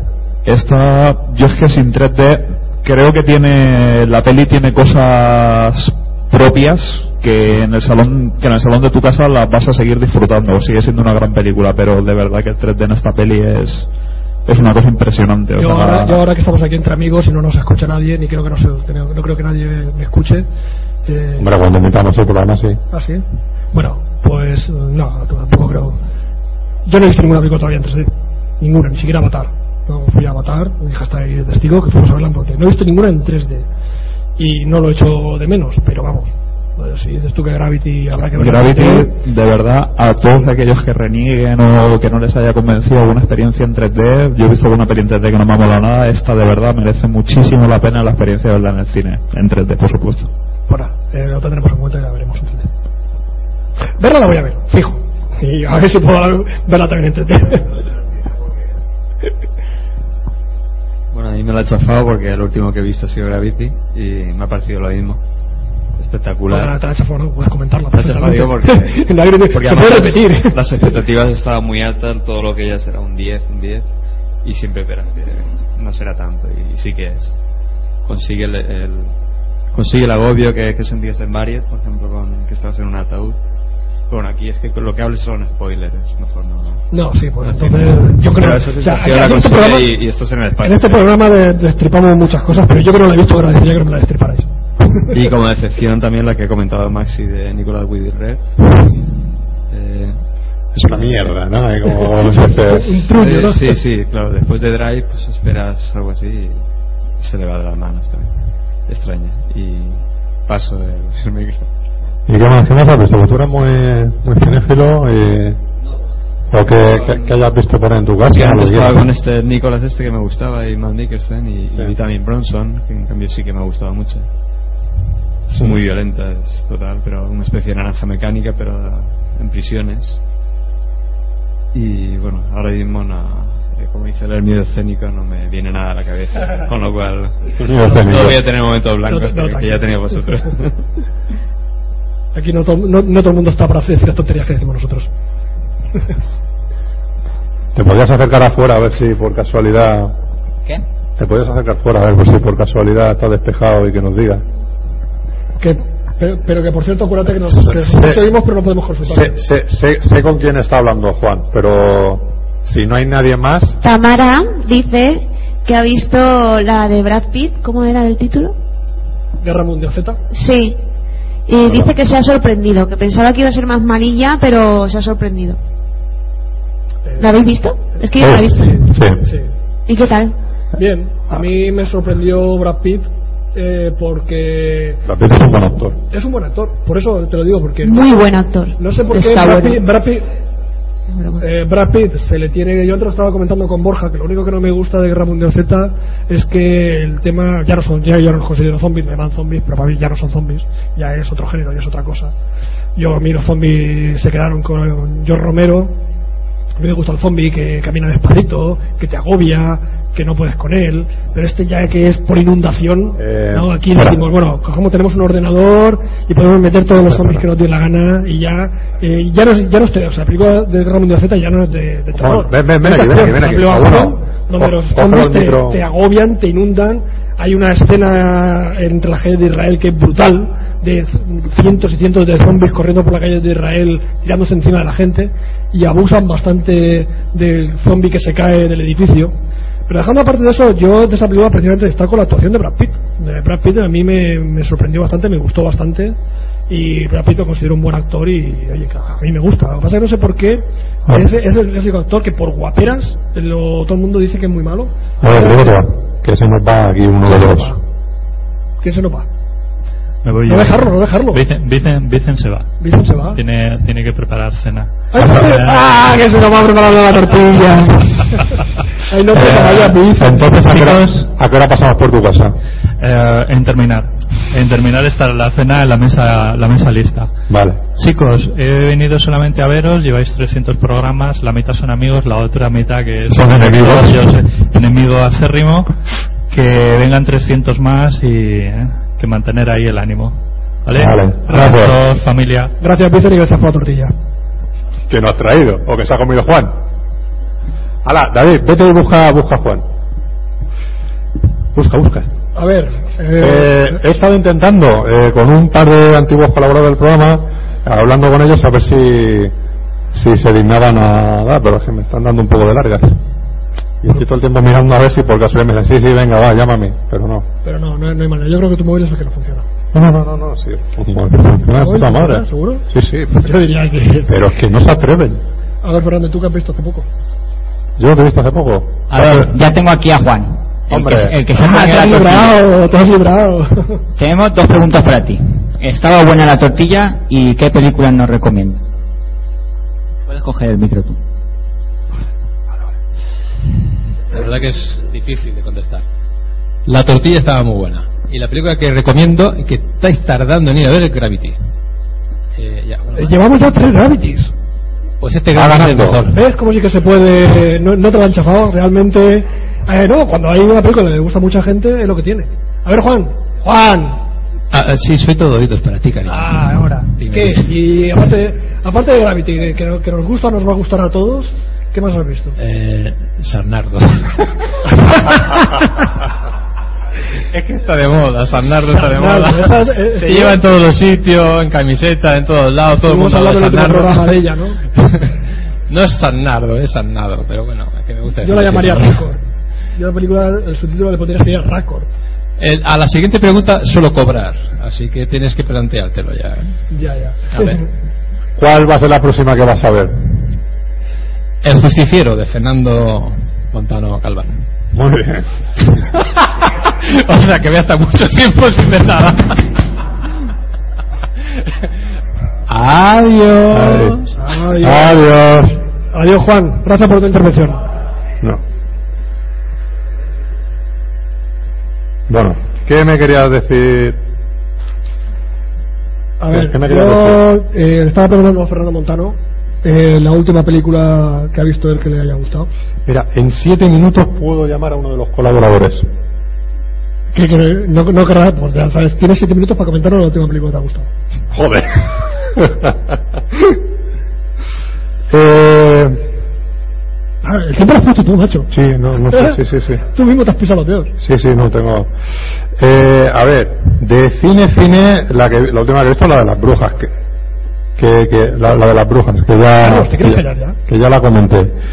Eh, vi hace poco eh, Transporter 2, que no lo comenté, eh, que, la, que, la, que no la había visto. Esas son de las tres trilogías que tengo que me faltaba la segunda parte. Una era Mad Max, mm, Mad Max, eh, La, Mad Max, la saga de Mad Max. exacto. Otra Transporter y la otra la de Posesión Infernal. Las otras las he ido completando y el otro día me encontré de segunda mano por un, un euro y medio la, la Transporter 2 digo, pues mira, se va a venir conmigo a casa. Tú vas a cine de baratillo. Sí, sí. Me ha gustado más de lo que yo pensaba. Es una película cutre, de acción, nada comparable con la primera, pero pero se pasa rápida, o sea, está bien. está bien. Claro, porque en, to- en todos, en todos estos años de Sunset, ¿a ti te han hecho muchas veces la pregunta de qué has visto? O, Sí. siempre lo haces tú, pero te lo han hecho a ti. Sí, claro. O me lo he hecho yo a mí mismo. Ah, ya, tú mismo, yo me lo he visto Ah. a Juan Palomo. Antes me lo preguntaba Maxi y otras veces eh, me lo preguntaba yo a mí mismo. Fernando, ¿qué has visto? Pues, y me respondía. Te respondes, eso se llama ego, ¿eh? Sí. Sí, exacto, exacto. ¿Cómo empezaste con el Sunset, Fernando? ¿Cómo empecé con el Sunset? ¿Has visto, has visto con qué sutileza? Sí, ha venido como muy bien, muy metida. Pero no estaba preparado. No estaba preparado, no, estaba preparado. Bien. Sí. No. No, básicamente no. Pues, ¿cómo empezó con el Sunset? Pues, eh, lo que, un poco lo que he hablado con José Pedro, ¿no? De que lo que me gusta, me- me- siempre me ha gustado el cine y la radio. Y, ¿por qué no mezclarlo? Porque claro, antes, eh, hace 6, 7 años, eh, cuando esto empezó, Porque pues, el momento no se ve. Claro. Eh, era más complicado el en una emisora de radio todo eso el, el, el hacer algo. Y comenzó un poco a emitirse los primeros programas en podcast sobre todo aquí en España y de las primeras emisoras que, que nacieron o si no la primera fue Artegalia. Y al conocer a José Pedro a José Ramón pues eh, empezamos a empezó a colaborar con ellos y, y a los poquitos meses empezó Sunset Boulevard. Primer programa lo grabamos en Cinema Paradiso, ahí, o sea, En, malamente, en la misma tienda. en la misma tienda, de pie, ahí, en No, plan, Pues el ambiente es cojonudo para Sí. grabar un programa de cine. sí, y, y claro, y esa era un poco la idea, decir, pues ya que es la tienda de cine de Alicante, pues grabamos el primer programa aquí. Y al principio, como no teníamos ni estudio, no teníamos nada, grabábamos un programa mensual y, y donde podíamos, grabábamos en, pues eso, en cinema, en la FNAC, eh, en salas culturales por aquí, en algún espacio donde nos dejaban, o ya fuese cara al público o fuese, o fuese de forma privada, pero buscábamos nuestro hueco y seguir grabando. ¿Y tú desde el primer momento tenías pensado hacerlo en el estilo eh, que tiene Sunset, de una tertulia, una, una charla entre amigos? ¿O querías hacerlo más el clásico programa de cine donde, a ver, la primera sección, los estrenos, la segunda sección, monográfico de tal actor, la tercera sección, eh, la taquilla? Porque no hay programa de cine que no hable de la taquilla, ¿no? Creo que aquí nosotros no hablamos de taquilla más que lamentarnos de que nosotros sigan el dinero, nosotros no. Creo que hemos hecho de todo en el programa y Raúl que nos ha escuchado eh, se ha dado cuenta, ¿no? Antes, al principio hemos llegado, cuando éramos mensuales eran más rollo entrevistas, así en plan cultur- cultureta. Eh, cuando empezamos a grabar semanales era la, los estrenos de la semana y noticias y todo eso. Y, y luego ya ir metiendo más especiales. O sea, de decir, pues, queremos hacer especial de terror, pues de terror, de cine negro, de western, de lo que fuese. Y, con, la, con los oyentes, cuando ya íbamos teniendo la regularidad y que se iban sumando y iban colaborando con, con el, con el programa.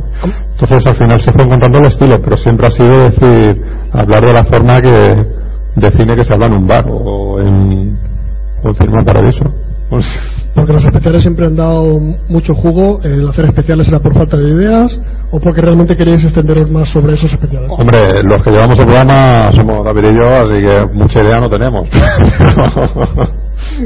Pero no, porque la verdad es que el plato fuerte del Sunset realmente son los especiales, o son, o son los programas que sean muy idos de olla, muy improvisados y que te pones a hablar y que montas tertulias de que sacas. Pues igual que nos hemos puesto aquí a hablar un poco de Kubrick o de cine bélico con Borja, pues es lo que podía pasar a- arriba en el estudio, ¿no? Y, y a lo mejor eso convertirse en una hora de programa. Nunca Pasa claro, aquí tienes que estar un poco más controlado porque tienes teníamos unas cosas que comentar. Si no, si no es te engancha, le das al rey muchas veces y, y, y, y hablar, y hablar, hablar de cine. ¿Y nunca te te ha dado miedo que quede un peñazo?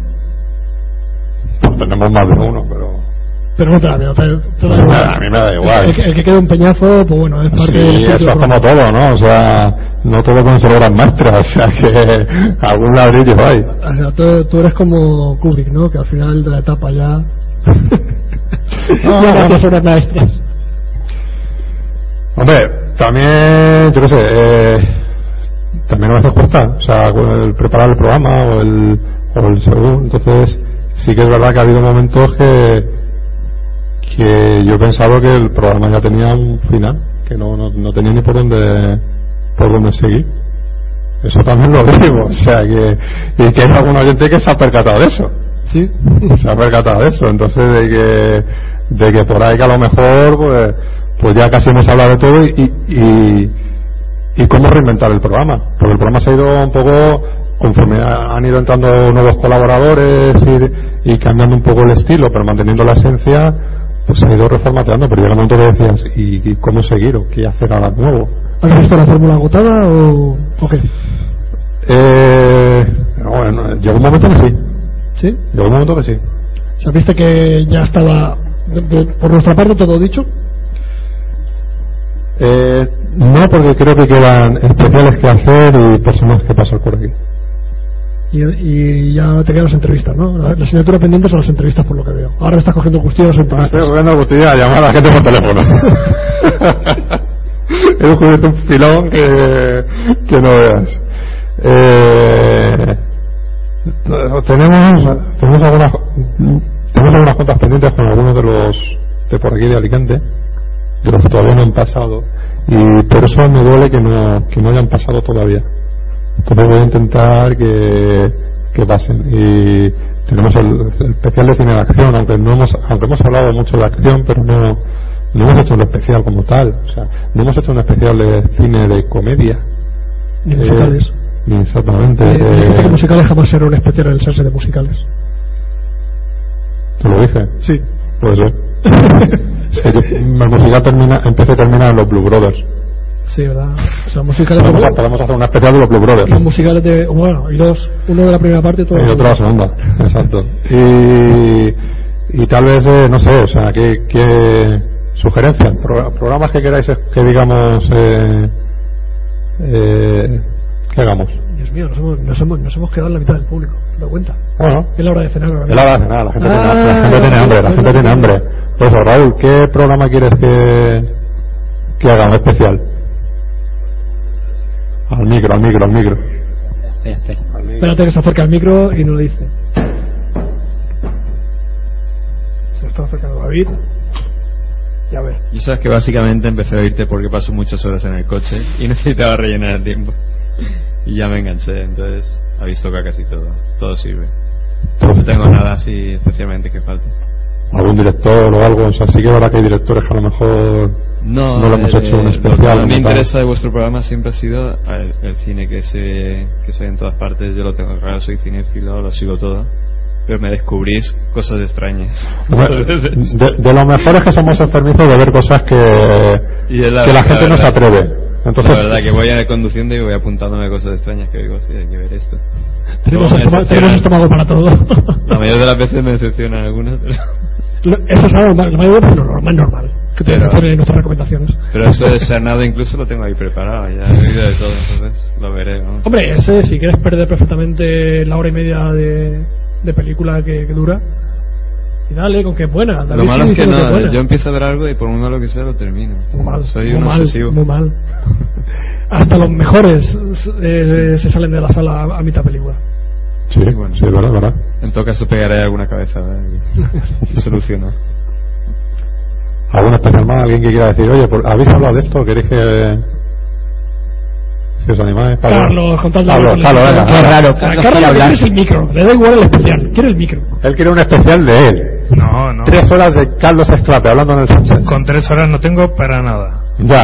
Tú sabes que no tengo para Sí, nada sí, con tres sí, horas. no lo creemos. Una, una, una pregunta. Eh, Raúl, eh, tú que escuchaste el, aquel, eh, hasta lo dicen por aquí, el, hicimos un, como un sunset, eh, un sunset B de un día que no nos dio la gana ninguno o que no, no, no nos podíamos juntar y dijeron eh, Vicen, Inma y Pedro dice, pues grabamos nosotros el equipo B del sunset hicieron un especial de terror terrible lamentable pero ¿qué te parece? Al micro, al micro. Sí, me pareció lamentable. o sea el experimento tú eres de los que no lo volvéis a hacer ¿no?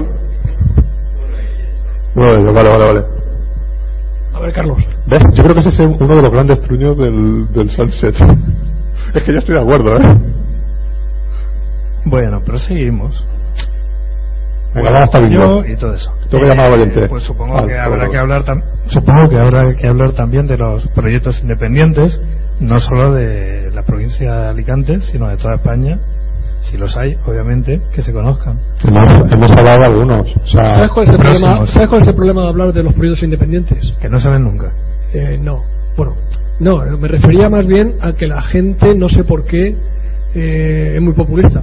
Ya. Y le gusta que hables de, de lo que se ha estrenado, de lo que más audiencia tiene, aunque sea de lo más friki. Ya. Y el cine independiente tiene el problema de que eh, no es el friki, está muy bien hecho, pero no llega a, a la taquilla. No, o sea, lo que pasa es que nosotros lo que podemos hacer es potenciar por lo menos lo que se hace aquí en Alicante, que es lo que siempre, se ha hecho aquí. Aquí siempre hemos comentado es lo que todos los proyectos de. Alicante. Incluso aquí, lo que hacemos en este programa que, mm, que otros no suelen hacer es hablar, por ejemplo, de cortos, de del cortometraje. De cortometraje hemos, hemos hablado con cortometrajistas, se han entrevistado a cortometrajistas, hablamos de los festivales, sobre todo de la zona, incluso de fuera de la zona, y, y que algo más independiente que, que el cortometraje y los festivales de cortometraje. En cuanto a largos de, de cine independiente, pues menos, porque la verdad es que vemos menos. Pero sí, Lo que pasa es que evidentemente es más complicado que llegue. Aquí nos enteramos de los proyectos. el problema de los proyectos independientes sí, lo complicado es verlo. sí que hemos hablado de Pero tú sabes, Carlos, que todo lo que podemos lo vemos. sea independiente, sea comercial y sobre todo el independiente. Si nos invitan, fijo. También hay, hay, hay oyentes que son fieles seguidores del programa y nos han informado. Entonces, como DB12, por ejemplo, es una película de la cual hemos hablado, que se está haciendo en Cádiz. Un, un gran proyecto, pre- precisamente de, Ah, de- de- hablando del cine de infectados, es un proyecto que promete mucho, mucho. Además, un, Sí. además una- su, su director, un tío muy simpático, muy majo, que desde aquí saludamos porque, Porque lo va a escuchar el programa. porque lo va a escuchar, Porque efectivamente. lo va a escuchar. No, de hecho, vamos a saludar a todos los oyentes que nos suelen, clásicos, que nos han que nos han escrito alguna vez, o ya sea ya sea por, por correo electrónico o bien por Facebook, tal, para decir que bueno sois, para insultarnos. Eh. Para insultarnos ¿eh? Sí, claro. Pero bueno, que siempre ha sido recíproco, o sea. O sea, que no hay problema, o sea, si te insultas, te insultas. Mi tierra se llama masoquismo, pero bueno, tú mismo. Sí, sí, sí, sí. sí. No, ya, ya, ya. ya. Sí, sí. ¿Qué más? pero hemos tenido Rafa Casco, Pepe Marvin, eh, ¿sabes? Por ejemplo, o sea, yo qué sé, o sea, este. Eh, el Casqui, ¿sabes? O sea, que hay gente que, que vamos, a fieles seguidores. Eh, David ha soltado el micro y ya no. David ya está cansado. No quiere recuperarlo. No lo he soltado, es que es Carlos. ¿Y qué? Que Bueno, Carlos, quitarle el micro y hacerlo callar. Pero hace un rato que terminó David. Que tú te has apalancado ahí, estás ahí agustico. Pues sí. Eh, yo voy a llamar aquí al, al otro colaborador. Fernando está con su móvil. Sí, es que me he metido en el siglo XXI ya de golpe. Desde que tiene móvil nuevo. Es que ya, ya me ha dado el permiso definitivo. Ahí está. Ahora saldrá el contestador. Es verdad, como ya he dicho que teníamos. Hola, buenas noches. ¿Me oyes? Muy bien, pues estás en directo en Sunset Boulevard. Programa 300. Bueno, pues ya casi acabando. A ver, ya son 5 horas ya de programa.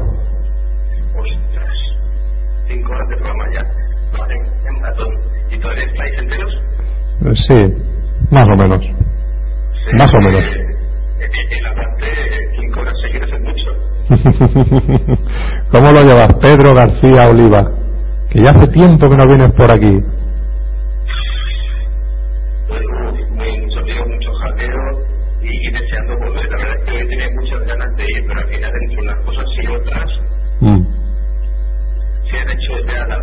Digo, mierda, ya son las nueve, ya lo han terminado ya y, y allí empieza a molestar. No, ahora te vienes a la cena. No, no, que va, que va, no. Vale, no te preocupes. Bueno, ¿qué tal llevan los proyectos, Pedro? Que no paras. Eh, no creas, sí que paro bastante, lo que pasa mucho ruido. Bueno, que sí. Que ahora has estrenado hace poco Carnívoros, que se ha editado también en DVD, igual que Jodidos Cabrones, de Manolito Motosierra. Eh, son así de lo- el proyecto más cercano. ¿Qué más hiciste? Eh, estuviste aquí con lo de, con el corto del piso 30 de Javi Gómez.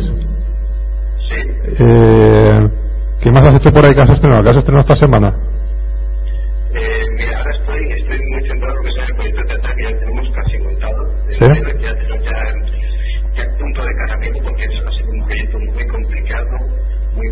Complicado que es complicado porque queremos transmitir eh, ciertas sensaciones en el público y es un género muy, muy peculiar, que no es el típico teatro de o bien comedia o bien eh, drama, que es un, un género español.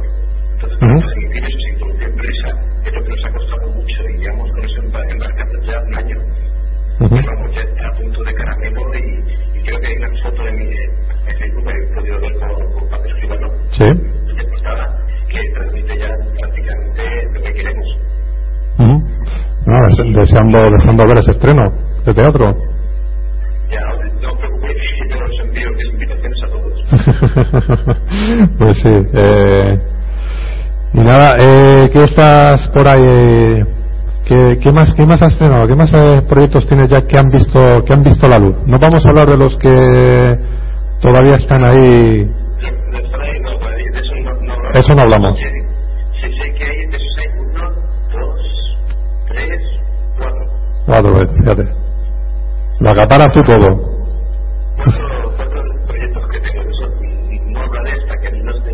hasta que no no sean presencia de tu abogado. hasta que no esté todo atado. Mm.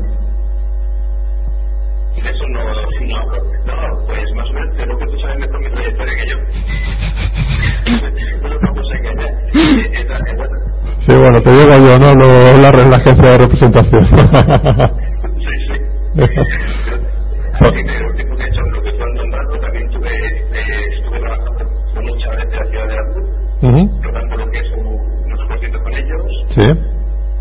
Eh, pues, ahora, ahora tengo porque Bueno, y Pedro, ¿qué película, como ya hace tiempo que no vienes por aquí, qué película nos recomiendas ver encarecidamente y qué película no nos recomiendas? Que dices, no vayáis a ver esta o no la veáis. ¿qué películas no recomiendo ver? Y la que, y la que recomiendas. Yo creo que recomiendo ver todas las películas, aunque sean malas solamente por el hecho de, de aprender. Porque siempre se aprende. Sí, señor, sí, señor, ahí, esa me ha gustado, esa me ha gustado. Esa me ha gustado. Sí, sí, es que, Por ahí aplauden.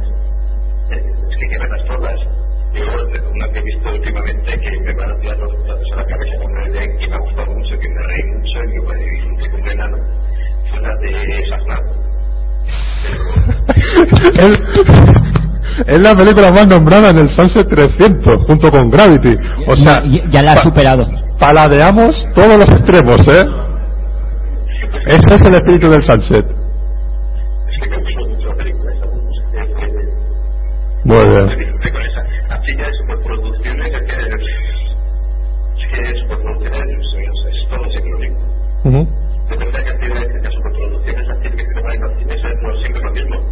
Pues nada, eh, sí. El dinero que tenga, tenemos efectos, menos efectos, Mm. y ya está. Pero sin embargo, estas películas que en teoría son de serie B, están mucho más que disfruto porque ves novedades, ves cosas nuevas Mm. y, y, y ideas brillantes a veces hay escondidas en, en la serie B. Ujú.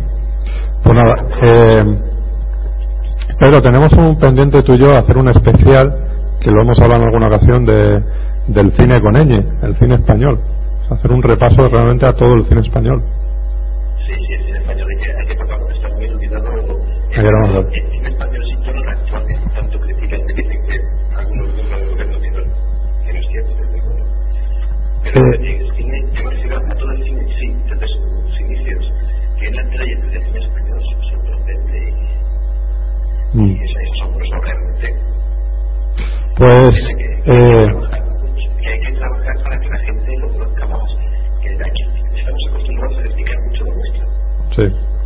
Eh, ver, con cuatro, hacemos impresionantes. Y lo, que millones para que. Pedro, Pedro, escucha, eh, si te parece, ya que mm, con relación a eso que estamos hablando, hemos hecho una entrevista a, a José Manuel Escribano, que es lo que vamos a dar de cierre para, para este Sunset 300. Entonces, si te parece, eh, la hemos grabado telefónicamente, eh, vamos a escucharla, ¿vale? Y, y después te vas a despedir con nosotros del, del, como recuerdas que hacemos aquí en el programa, ¿vale? Vale, pues eh, sí, muy bien. Pues espérate que vamos a escuchar el, esta entrevista con José Manuel Escribano, crítico de La Rosa de los Vientos, de Onda Cero, y volvemos para despedirnos. Bueno, pues continuamos aquí en este especial de Sunset Boulevard, el programa número 300. Y con, y con nosotros, vía, vía telefónica, tenemos el placer, el privilegio de contar con, pues con un ilustre de lo que es eh, la crítica y de la crónica eh, cinematográfica del ámbito nacional, ya que es el, el crítico de Onda Cero, más concreto también de la del mítico programa La Rosa de los Vientos, ¿no? que lleva tantos años en emisión. Y él es José Manuel Escribano y lo tenemos aquí con nosotros, al otro lado del, del teléfono. José Manuel, muy buenas. Muy buenas. eh, déjame decirte que el privilegio y el placer y el honor es todo mío, ¿eh? Y además muchas felicidades por esos 300 números. Me parece que a estas alturas de la vida, cuando un programa, cuando un proyecto, cuando algo se lleva a cabo con tanta ilusión y además dura tanto tiempo, es que algo bueno tiene dentro. De eso no me cabe la menor duda. De manera que muchas felicidades. Enhorabuena. Ah, muchas gracias. Siempre intentamos eh, poner un poquito de pasión a esto del cine, que es lo que nos gusta. Por y, supuesto. y tal. Entonces, eh, por eso hemos llegado al 300 y esperemos que, que sigamos un tiempo más por aquí. Pues eso hace falta. Otros 300 y luego otros 300 más, los que hagan falta. pues sí.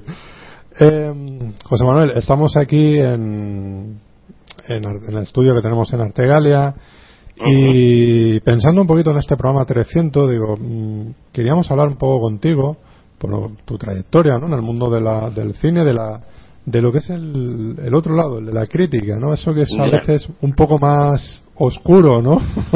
Sí, sí, sí. Eh, Mu- Muchísimo más oscuro. Aquí no hay eh, luces, ni alfombras rojas, ni focos, ni nada de eso. Pero sí hay trabajo, ¿eh? Eh, Yo creo que el mundo de la crítica fundamentalmente se basa en eso. Tenemos que ver muchas pelis y luego hay que escribir o hay que hablar sobre ellas. Y bueno, pues eso requiere trabajo, trabajo y trabajo, dedicación. Eh, coméntanos un poco cómo, cómo te, te iniciaste en el mundo de la, de la crítica, en el mundo del cine. Y, Bueno, pues hace, hace tantos años ya que me queda un poquito hasta lejos. Acabo de hacer eh, 40 años en la, en la crítica en este año porque empecé en el año 73 eh, editando una, una revistilla de cine, uno- unos cuadernos, un, un fanzine más que nada, ¿no? Que distribuíamos pues entre los amiguetes, una especie de, de suscripción y tal, y ahí pues la verdad es que de jovencito y con mucha ilusión también, con mucha ilusión sobre todo de, de, de- de los inicios, ¿no?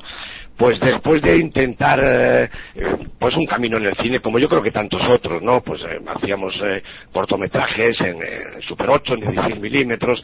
Bueno, una vez que me convencí de que aquel camino era muy complicado, o simplemente que no estaba yo dotado para ello, pues pensé que la crítica era también una manera de acercarse al cine eh, muy interesante, ¿no? Desde el, desde el mundo del periodismo, desde el mundo de- del- de- bueno, del pensamiento, de la reflexión. Y eso es lo que me convenció. Y como te digo, bueno, pues primero con esa eh, revistilla, luego aquí en Madrid, pues eh, dirigí algunos cineclubs y, y, bueno, pues iba publicando poquito a poco donde podía, ¿no? Y ya, eh, pues en el año 81, eh, 80-81, empecé con la crítica radiofónica en aquella extinta radiocadena, eh, que era una, una de las emisoras de Radio Nacional de entonces, ¿no? Y que después pues, ha dado lugar a Radio 3, Radio 5, en fin.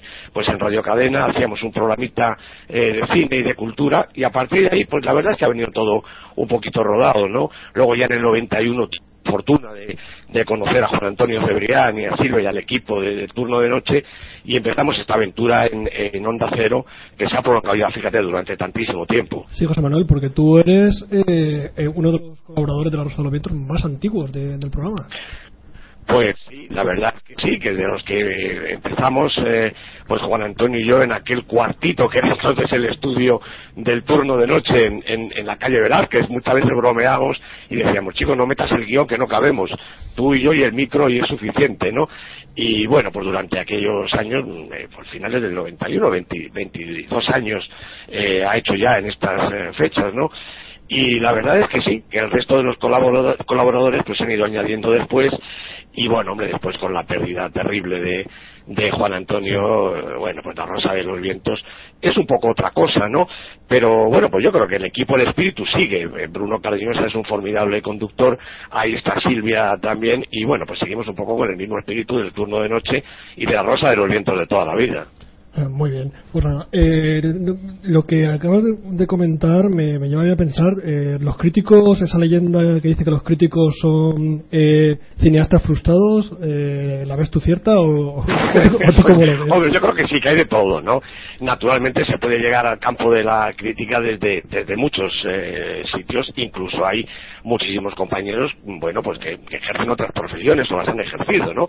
En la crítica hay abogados, hay eh, arquitectos y hay de todo, ¿no? Eh, bueno, desde el mundo de la dirección eh, se puede llegar a, eh, a, eh, a la crítica y también al revés. También hay ejemplos de críticos que no han sido estupendos cineastas. Lo que no supone tampoco es ninguna frustración. Es decir, yo creo que hay que eh, entender y que hay que admitir lo que la vida te trae, ¿no? A mí me hubiera gustado dirigir cine, pues seguramente sí, pero después conociendo bien el mundo de la crítica, pues casi prefiero que no, porque realmente, eh, bueno, pues las malas críticas cuando surgen también, mm, eh, pues producen mucho disgusto y mucho pesar, ¿no? También para los críticos, te advierto, ¿no? Entonces, bueno, pues yo no he dirigido cine, bueno, hice aquellos cortos hace tantísimos años y tal, y bueno, estoy contento, ¿eh? es decir, eh, no he hecho cine, estoy en el mundo de la crítica, no creo ser un director de cine frustrado, mm, no he sido director de cine, pues seguramente porque no valía para eso o porque no había oportunidades en aquel momento, ¿no? Y no me produce frustración, la verdad, al revés, estoy contento y además así conozco también eh, el mundo del cine desde los dos aspectos. el, el, digamos el, el no hacer cine te permite ver más cine no o sea Ah, por supuesto.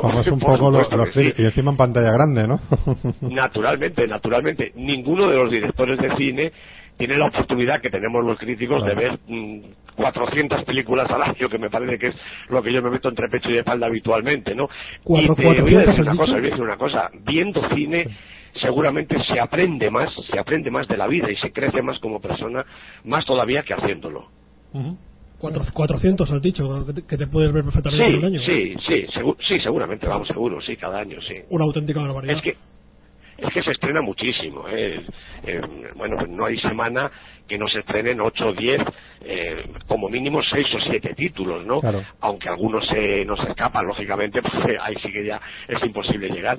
Pero bueno, pues casi todos los días tenemos alguno de los pases de prensa, muchos días dos películas, y bueno, pues sí, yo creo que llego a ese, a ese número al final del año, ¿eh? Ah, porque los críticos sois, sois algo así como el demonio o el demoniete del, del director de cine. Hombre, no deberíamos. Yo creo que más bien eh, aspiro a ser un colaborador, ¿no? Eh, el sentido de la crítica que yo tengo, eh, bueno, en primer lugar es de, de- de estudiar la figura del realizador, saber quién ha hecho esa película, en qué circunstancias, por qué la ha hecho, cómo es su carrera, qué supone esa película en el conjunto de esa carrera que, que sigue eh, avanzando y después yo trato de destacar siempre los aspectos más interesantes de cada película. Hombre, si no me ha gustado, pues naturalmente también lo digo, ¿no? Pero prefiero destacar desde luego aquello que es mejor, que está mejor terminado y que si en algún, eh, por alguna casualidad al director se le ocurriera leer o escuchar mi crítica, le sirviera también a él pues para avanzar y para eh, bueno pues progresar en su en su carrera. No digo yo que lo consiga siempre no tengo desde luego esa esa soberbia pero esa es la intención no Eh, ayudar al espectador y al y al oyente y al lector eh, a entender un poco mejor esa película o esa carrera de ese cineasta y a él, si le hace falta, pues ayudarle a, a progresar. No quisiera de ninguna manera ser enemigo de, de un director de cine, todo lo contrario, si pudiera ser su amigo, mejor. ¿Pero tú crees que ellos eh, os hacen caso o os tienen que hacer caso a vosotros? Eh, bueno, mm, yo creo que sí. Mira, eh, eh, la crítica, bueno, hay, hay dos, hay dos tipos de crítica, ¿no? Una que seguramente es la que más influye es la propia crítica del público. Si el público no va a ver la película, ya ha dictado claramente su sentencia, ¿no? Y por el contrario, cuando el público asi- asiste masivamente a una película, el director, mm, por supuesto que toma nota, ¿no?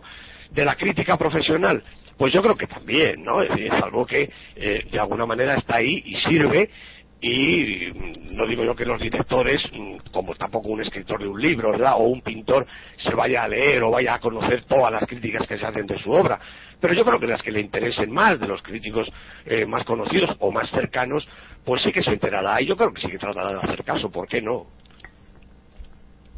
Eh, de, lo, de lo que llevas visto en este año do- 2013, ¿qué es lo que qué es lo que destacarías como lo mejor y lo peor del 2013?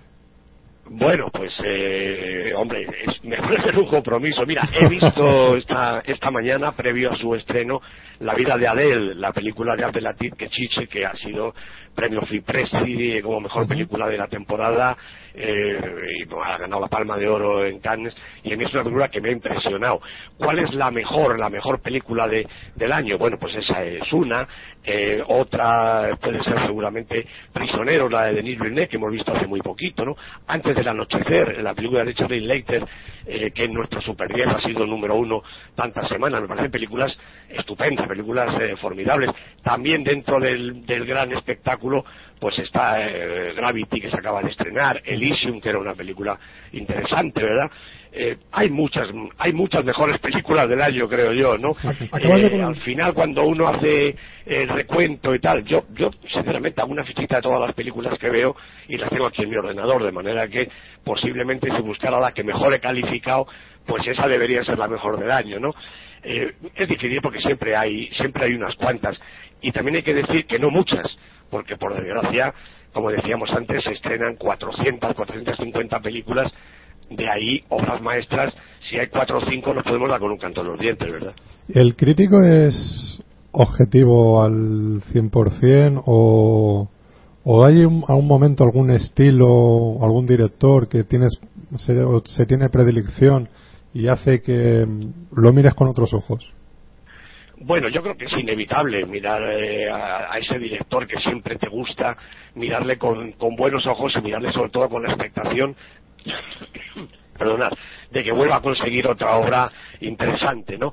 Eh, hay en toda crítica elementos objetivos y yo desde luego trato de ser en eso mm, serio, consciente y dentro de lo que pueda honrado, ¿no? Eh, los aspectos que me han gustado de la película eh, me han gustado desde luego objetivamente, desde un punto de vista yo creo que eh, fundamental y estrictamente cinematográfico. Luego el conjunto de la crítica, la opinión terminal no tiene más remedio que ser eh, subjetiva, porque porque esa es verdaderamente la función del crítico, es decir, con todos los elementos objetivos que tiene delante, elaborar un- una opinión, una opinión eh, fundamentada, que eso es la crítica en definitiva, que al final es subjetiva porque lógicamente es la opinión de cada cual y eso lo demuestra además que no siempre todos los críticos están de acuerdo en, en su juicio acerca de una película determinada. Pues menos mal, porque sería terrible que todos os pusierais de acuerdo. Pues- efectivamente, podríais hundir, eso podríais- sería además completamente absurdo, ¿verdad? Sería como una Claro. especie de máquina. Eh, no, no, yo además de tu estilo de... Pues llevo bastantes años escuchándote y, y siguiéndote, siguiendo el Super 10 y hay una cosa que me llamó la atención desde el primer momento que era tu combinación de crítica y taquilla.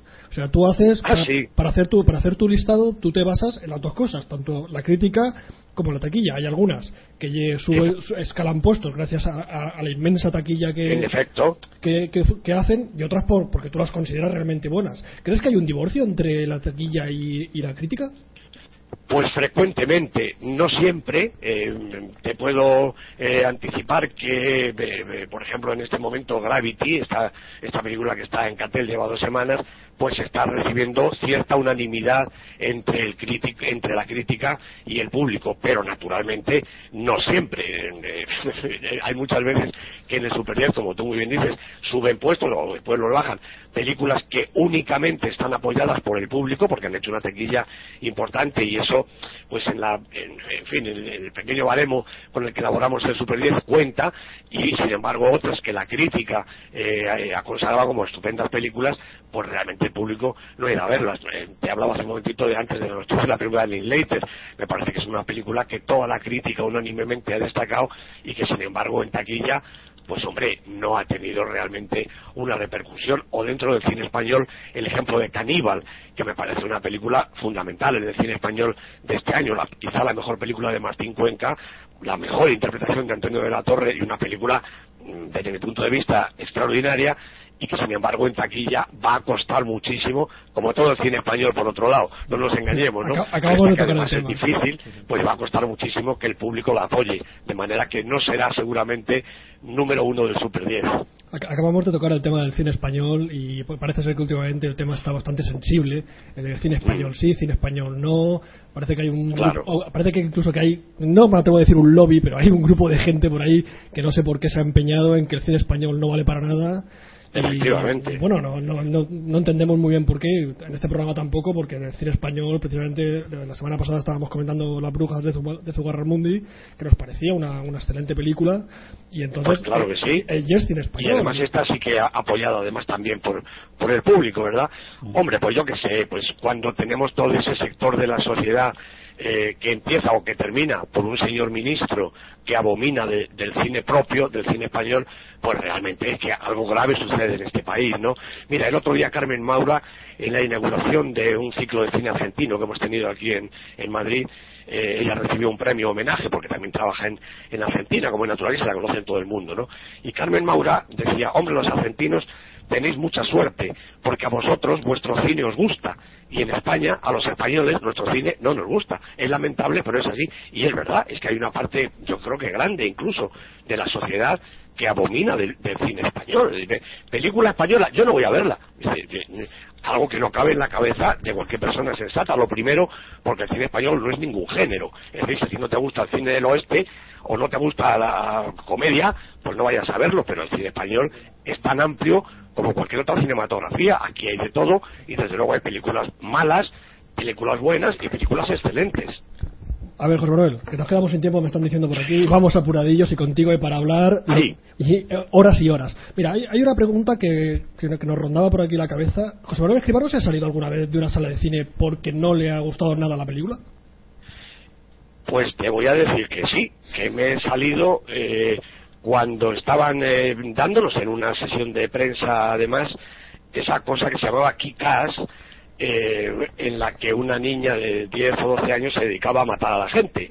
Es verdad que habían matado a su padre y la niña lo que hacía era venganza. Habéis visto la película Sí, sí, sí, claro. y sabéis de lo que hablo. ¿no? Mira, me, me pareció tan absolutamente repugnante ver, ya sé que es una pantalla, caramba, y que estamos hablando de cine, eh, no estoy tonto del todo, pero realmente creo que hay cosas que son demasiado graves como para que el cine las trate y sobre todo a la ligera.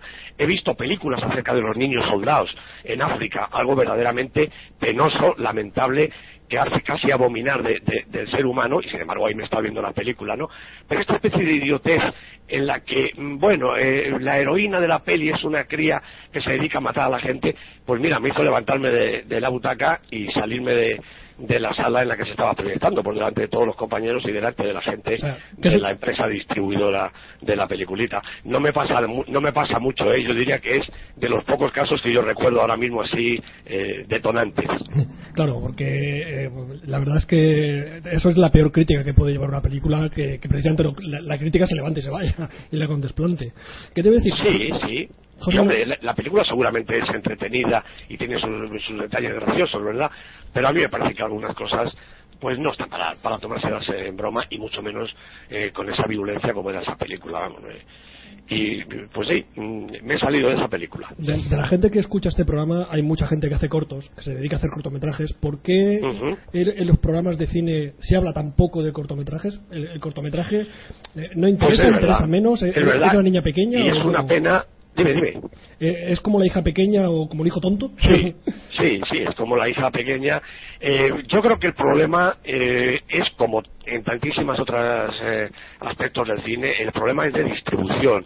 Es decir, la- las salas de cine que malamente están aguantando con la subida de las entradas, con los problemas de la distribución, eh, pues no se atreven tampoco a programar, a exhibir cortometrajes como se hacía pues hace unos cuantos años, ¿verdad? Había un corto, quizá dos antes de la película eh, base que se estrenaba, ¿no? De tal manera que el recorrido que les queda a los cortos pues es eh, los festivales, la exhibición eh, poco menos que privada, particular, y es una auténtica pena, ¿eh? porque el cortometraje de verdad que es la mejor escuela, es la cuna del cineasta.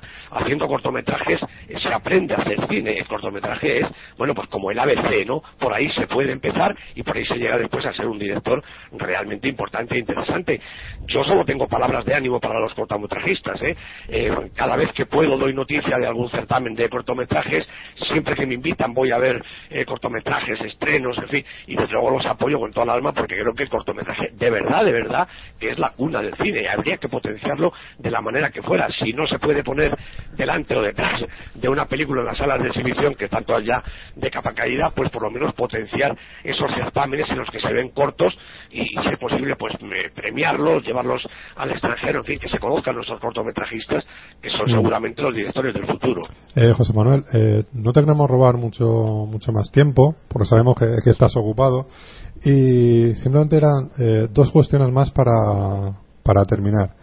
Eh, una es que hace unos meses, más o menos, o no, no me acuerdo exactamente, al principio de, de este 2013, en La Rosa de los Vientos, hablaste de un proyecto que se estaba haciendo, nosotros somos de Alicante, y un proyecto que se estaba haciendo en Alicante que se llama El amor y otras desgracias. Efectivamente. Ahí, o sea que digamos que tienes un poco eh, que es un conjunto de, de varias historias de, hechas Sí. entre entre muchos directores, entre en to- un total de 16 directores, entre los cuales nos encontramos aquí en este estudio tres de esos directores. Eh, Fenomenal. Eh, es un poco también que, que, digamos apoyas no Eh, es, ese tipo de iniciativas y, Sí, hombre, y, y se- pues es que es así, y ojalá esas, esas iniciativas se pudieran ver en las grandes salas Claro. de, de toda España, ¿eh? con un estreno mm, pues medianamente importante, con una distribución que pase un poquito de la media docena de copias. Ya sé que estoy pidiendo la luna, ¿no? Porque es que hay, a veces son cosas imposibles, pero realmente proyectos como ese vuestro en concreto, Mm. pues hombre, es lo que merecen. El apoyo mm, inicial, todo lo que haga falta y todo lo que se pueda, hombre, dentro de lo poquito que podemos hacer, del poco tiempo que se tiene, de los pocos medios, etcétera, ¿no? Pero desde luego el apoyo total y después eso se pudiera llevar a cabo eh, y, y que se estrenara, que se viera ese trabajo eh, en, en todas partes, pues verdaderamente sería un orgullo. Pero si es que ahí es donde se hace de, de verdad el cine. Eh, a ver, que la industria eh, naturalmente tiene sus grandes nombres, sus grandes proyectos, sus grandes presupuestos de muchos millones o pocos, los que sean de euros, pero que esa iniciativa eh, que nace en cualquier rincón de España, porque es que es así, en cualquier rincón, ¿no? Con el esfuerzo de un grupo de amigos, con pues con siete personas que se reúnen a poner dinero, o cada uno su historia, como habéis dicho vosotros. Bueno, me parece un proyecto realmente interesantísimo. Vamos, todo mi apoyo incondicional, ¿eh? Pues nada. Eh, luego, una cosa que tengo curiosidad, el, siempre, tanto como en el mundo de- del, del cine, de lo que es el, la farándula, el deporte, todo eso, hay mucho egocentrismo. En el mundo de la crítica, eh, ¿ese egocentrismo existe entre los compañeros o, o os miráis con buenos ojos, habláis de las películas eh, cuando estáis eh, a favor, en contra? O, Sí. Pues, pues mira, yo te diría que como en cualquier otro sector de la sociedad hay absolutamente de todo. Perdona, que te- Debo por un este compromiso. catarro no, no me deja vivir. Pues hay, hay, hay de todo realmente, ¿eh? Hay, eh, bueno, hay compañerismo, desde luego, eh, buena, buena comunicación entre, yo creo que eh, te hablo desde luego de- del grupo más o menos numeroso de críticos de Madrid, que es el que yo me muevo y el que yo conozco, ¿no? Creo que hay bastante compañerismo, pero también, naturalmente, hay sus figuritas, hay sus endiosados y hay ese, ese compañero que tenemos todos en cualquier profesión que nos mira todos por encima del hombro porque es mejor que ninguno. Bueno, pues si verdaderamente es mejor que ninguno, pues suerte que tiene, ¿verdad? pues sí. Bueno, pues no te vamos a robar más tiempo. Y, Nada, encantado. y nada, la verdad es que eh, estaríamos contigo más ratito charlando de. Muchas cine- gracias, yo también. ¿eh? En fin, charlar con, con los amigos y charlar de cine es una cosa que me encanta. La verdad es que como nuestro programa es más una tertulia que un programa al uso, aquí las conversaciones con los invitados se, se pueden llegar a alargar muchísimo y contigo hay para hablar. Fíjate lo que hay, Bueno, pues- hay 40 años pues de cine siempre- para hablar contigo. Siempre que queráis contar conmigo, ¿eh? Pues sí. eh, y es un poco también eh, eh, que somos oyentes ¿no? de La Rosa de los Vientos y es un poco. eh, traer la Rosa de los Vientos al programa, al Sunset Boulevard, ¿no? Un trocito. Entonces Pues siempre, os lo, os lo siempre honor. profundamente, de verdad. No, todo no, al, ¿eh? al revés, somos nosotros Ah. los que te lo agradecemos mucho. no, de verdad que no. Pues, José Manuel, un placer tenerte con nosotros y, lo dicho, en futuras ediciones seguiremos hablando, seguiremos en contacto y hablando y amando el, el mundo del cine. Pues, eh, pues ya sabéis que, que estaré encantado y os repito mi enhorabuena por esos 300, es un, un número sensacional y a por otros 300 de momento. Pues sí, muchas gracias, José Manuel, un placer tenerte. A vosotros, un, un abrazo muy grande. Bueno, pues ya, ya hemos vuelto de la entrevista de, con José Manuel Escribano. Nos ha hemos tenido poco tiempo, casi media hora con él, pero bueno, que, que nos, va, nos va a mucho, nos va a dar para La, mucho. la verdad es que se me ha hecho cortísima la entrevista y no, no, en serio, aquí el público se ríe, pero eh, es cierto, se me, se me ha Los que sobreviven al programa. súper corta. Eh, es, un, es un tío que tenía muchísimo que decir, y tanto tenía que decir que yo ya no sabía ni qué preguntarle. Encima, esto es la guinda, porque para los que terminen de escuchar el programa a las 5 horas, les, les metemos a José Manuel Escribano. Es, es nuestra aportación, es nuestro Doctor Who número 12 en el capítulo, en el último capítulo de la séptima temporada. Aquí. Eh, Pedro, ¿sigues ahí? Muy bien. eh, pues nada, ¿te acuerdas, no? De lo que hacemos. Eh, no, eh, eso sí que es verdad, eso es lo que te iba a decir.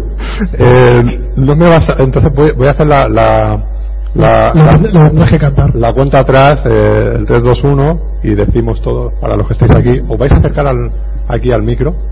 ¿Os vais a acercar a los micros. a los micros? Pues si se tenga que acercar todos al mismo. ¿eh? Y vamos a decir todos, cuando yo diga 3, 2, 1, adiós, a lo más puma. ¿Vale? Pedro. Sí. Vale.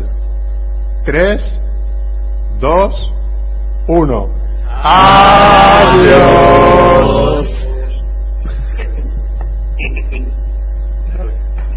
Se acabó. You must remember this. A kiss is just a kiss. A sigh is just a sigh.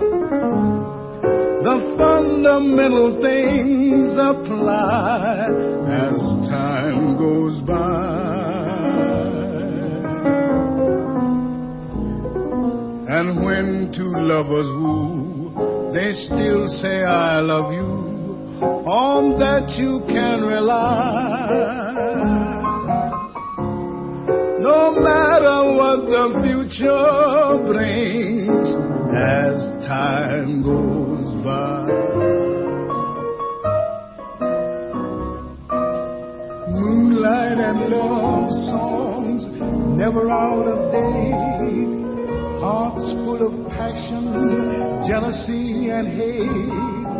Woman need man, and man must have his mate that no one can deny. It's still the same old story, a fight for love and glory, a case of do or die. The world will always welcome lovers as time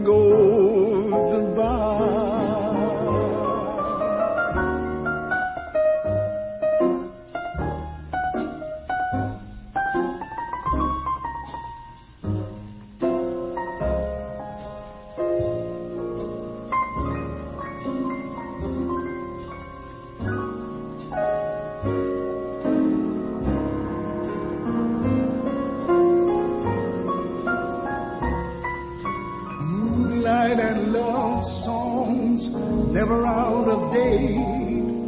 Hearts full of passion, jealousy, and hate. Woman needs man, and man must have his mate that no one can deny. It's still the same old story, a fight for love and glory, a case of do or die. Always welcome lovers as time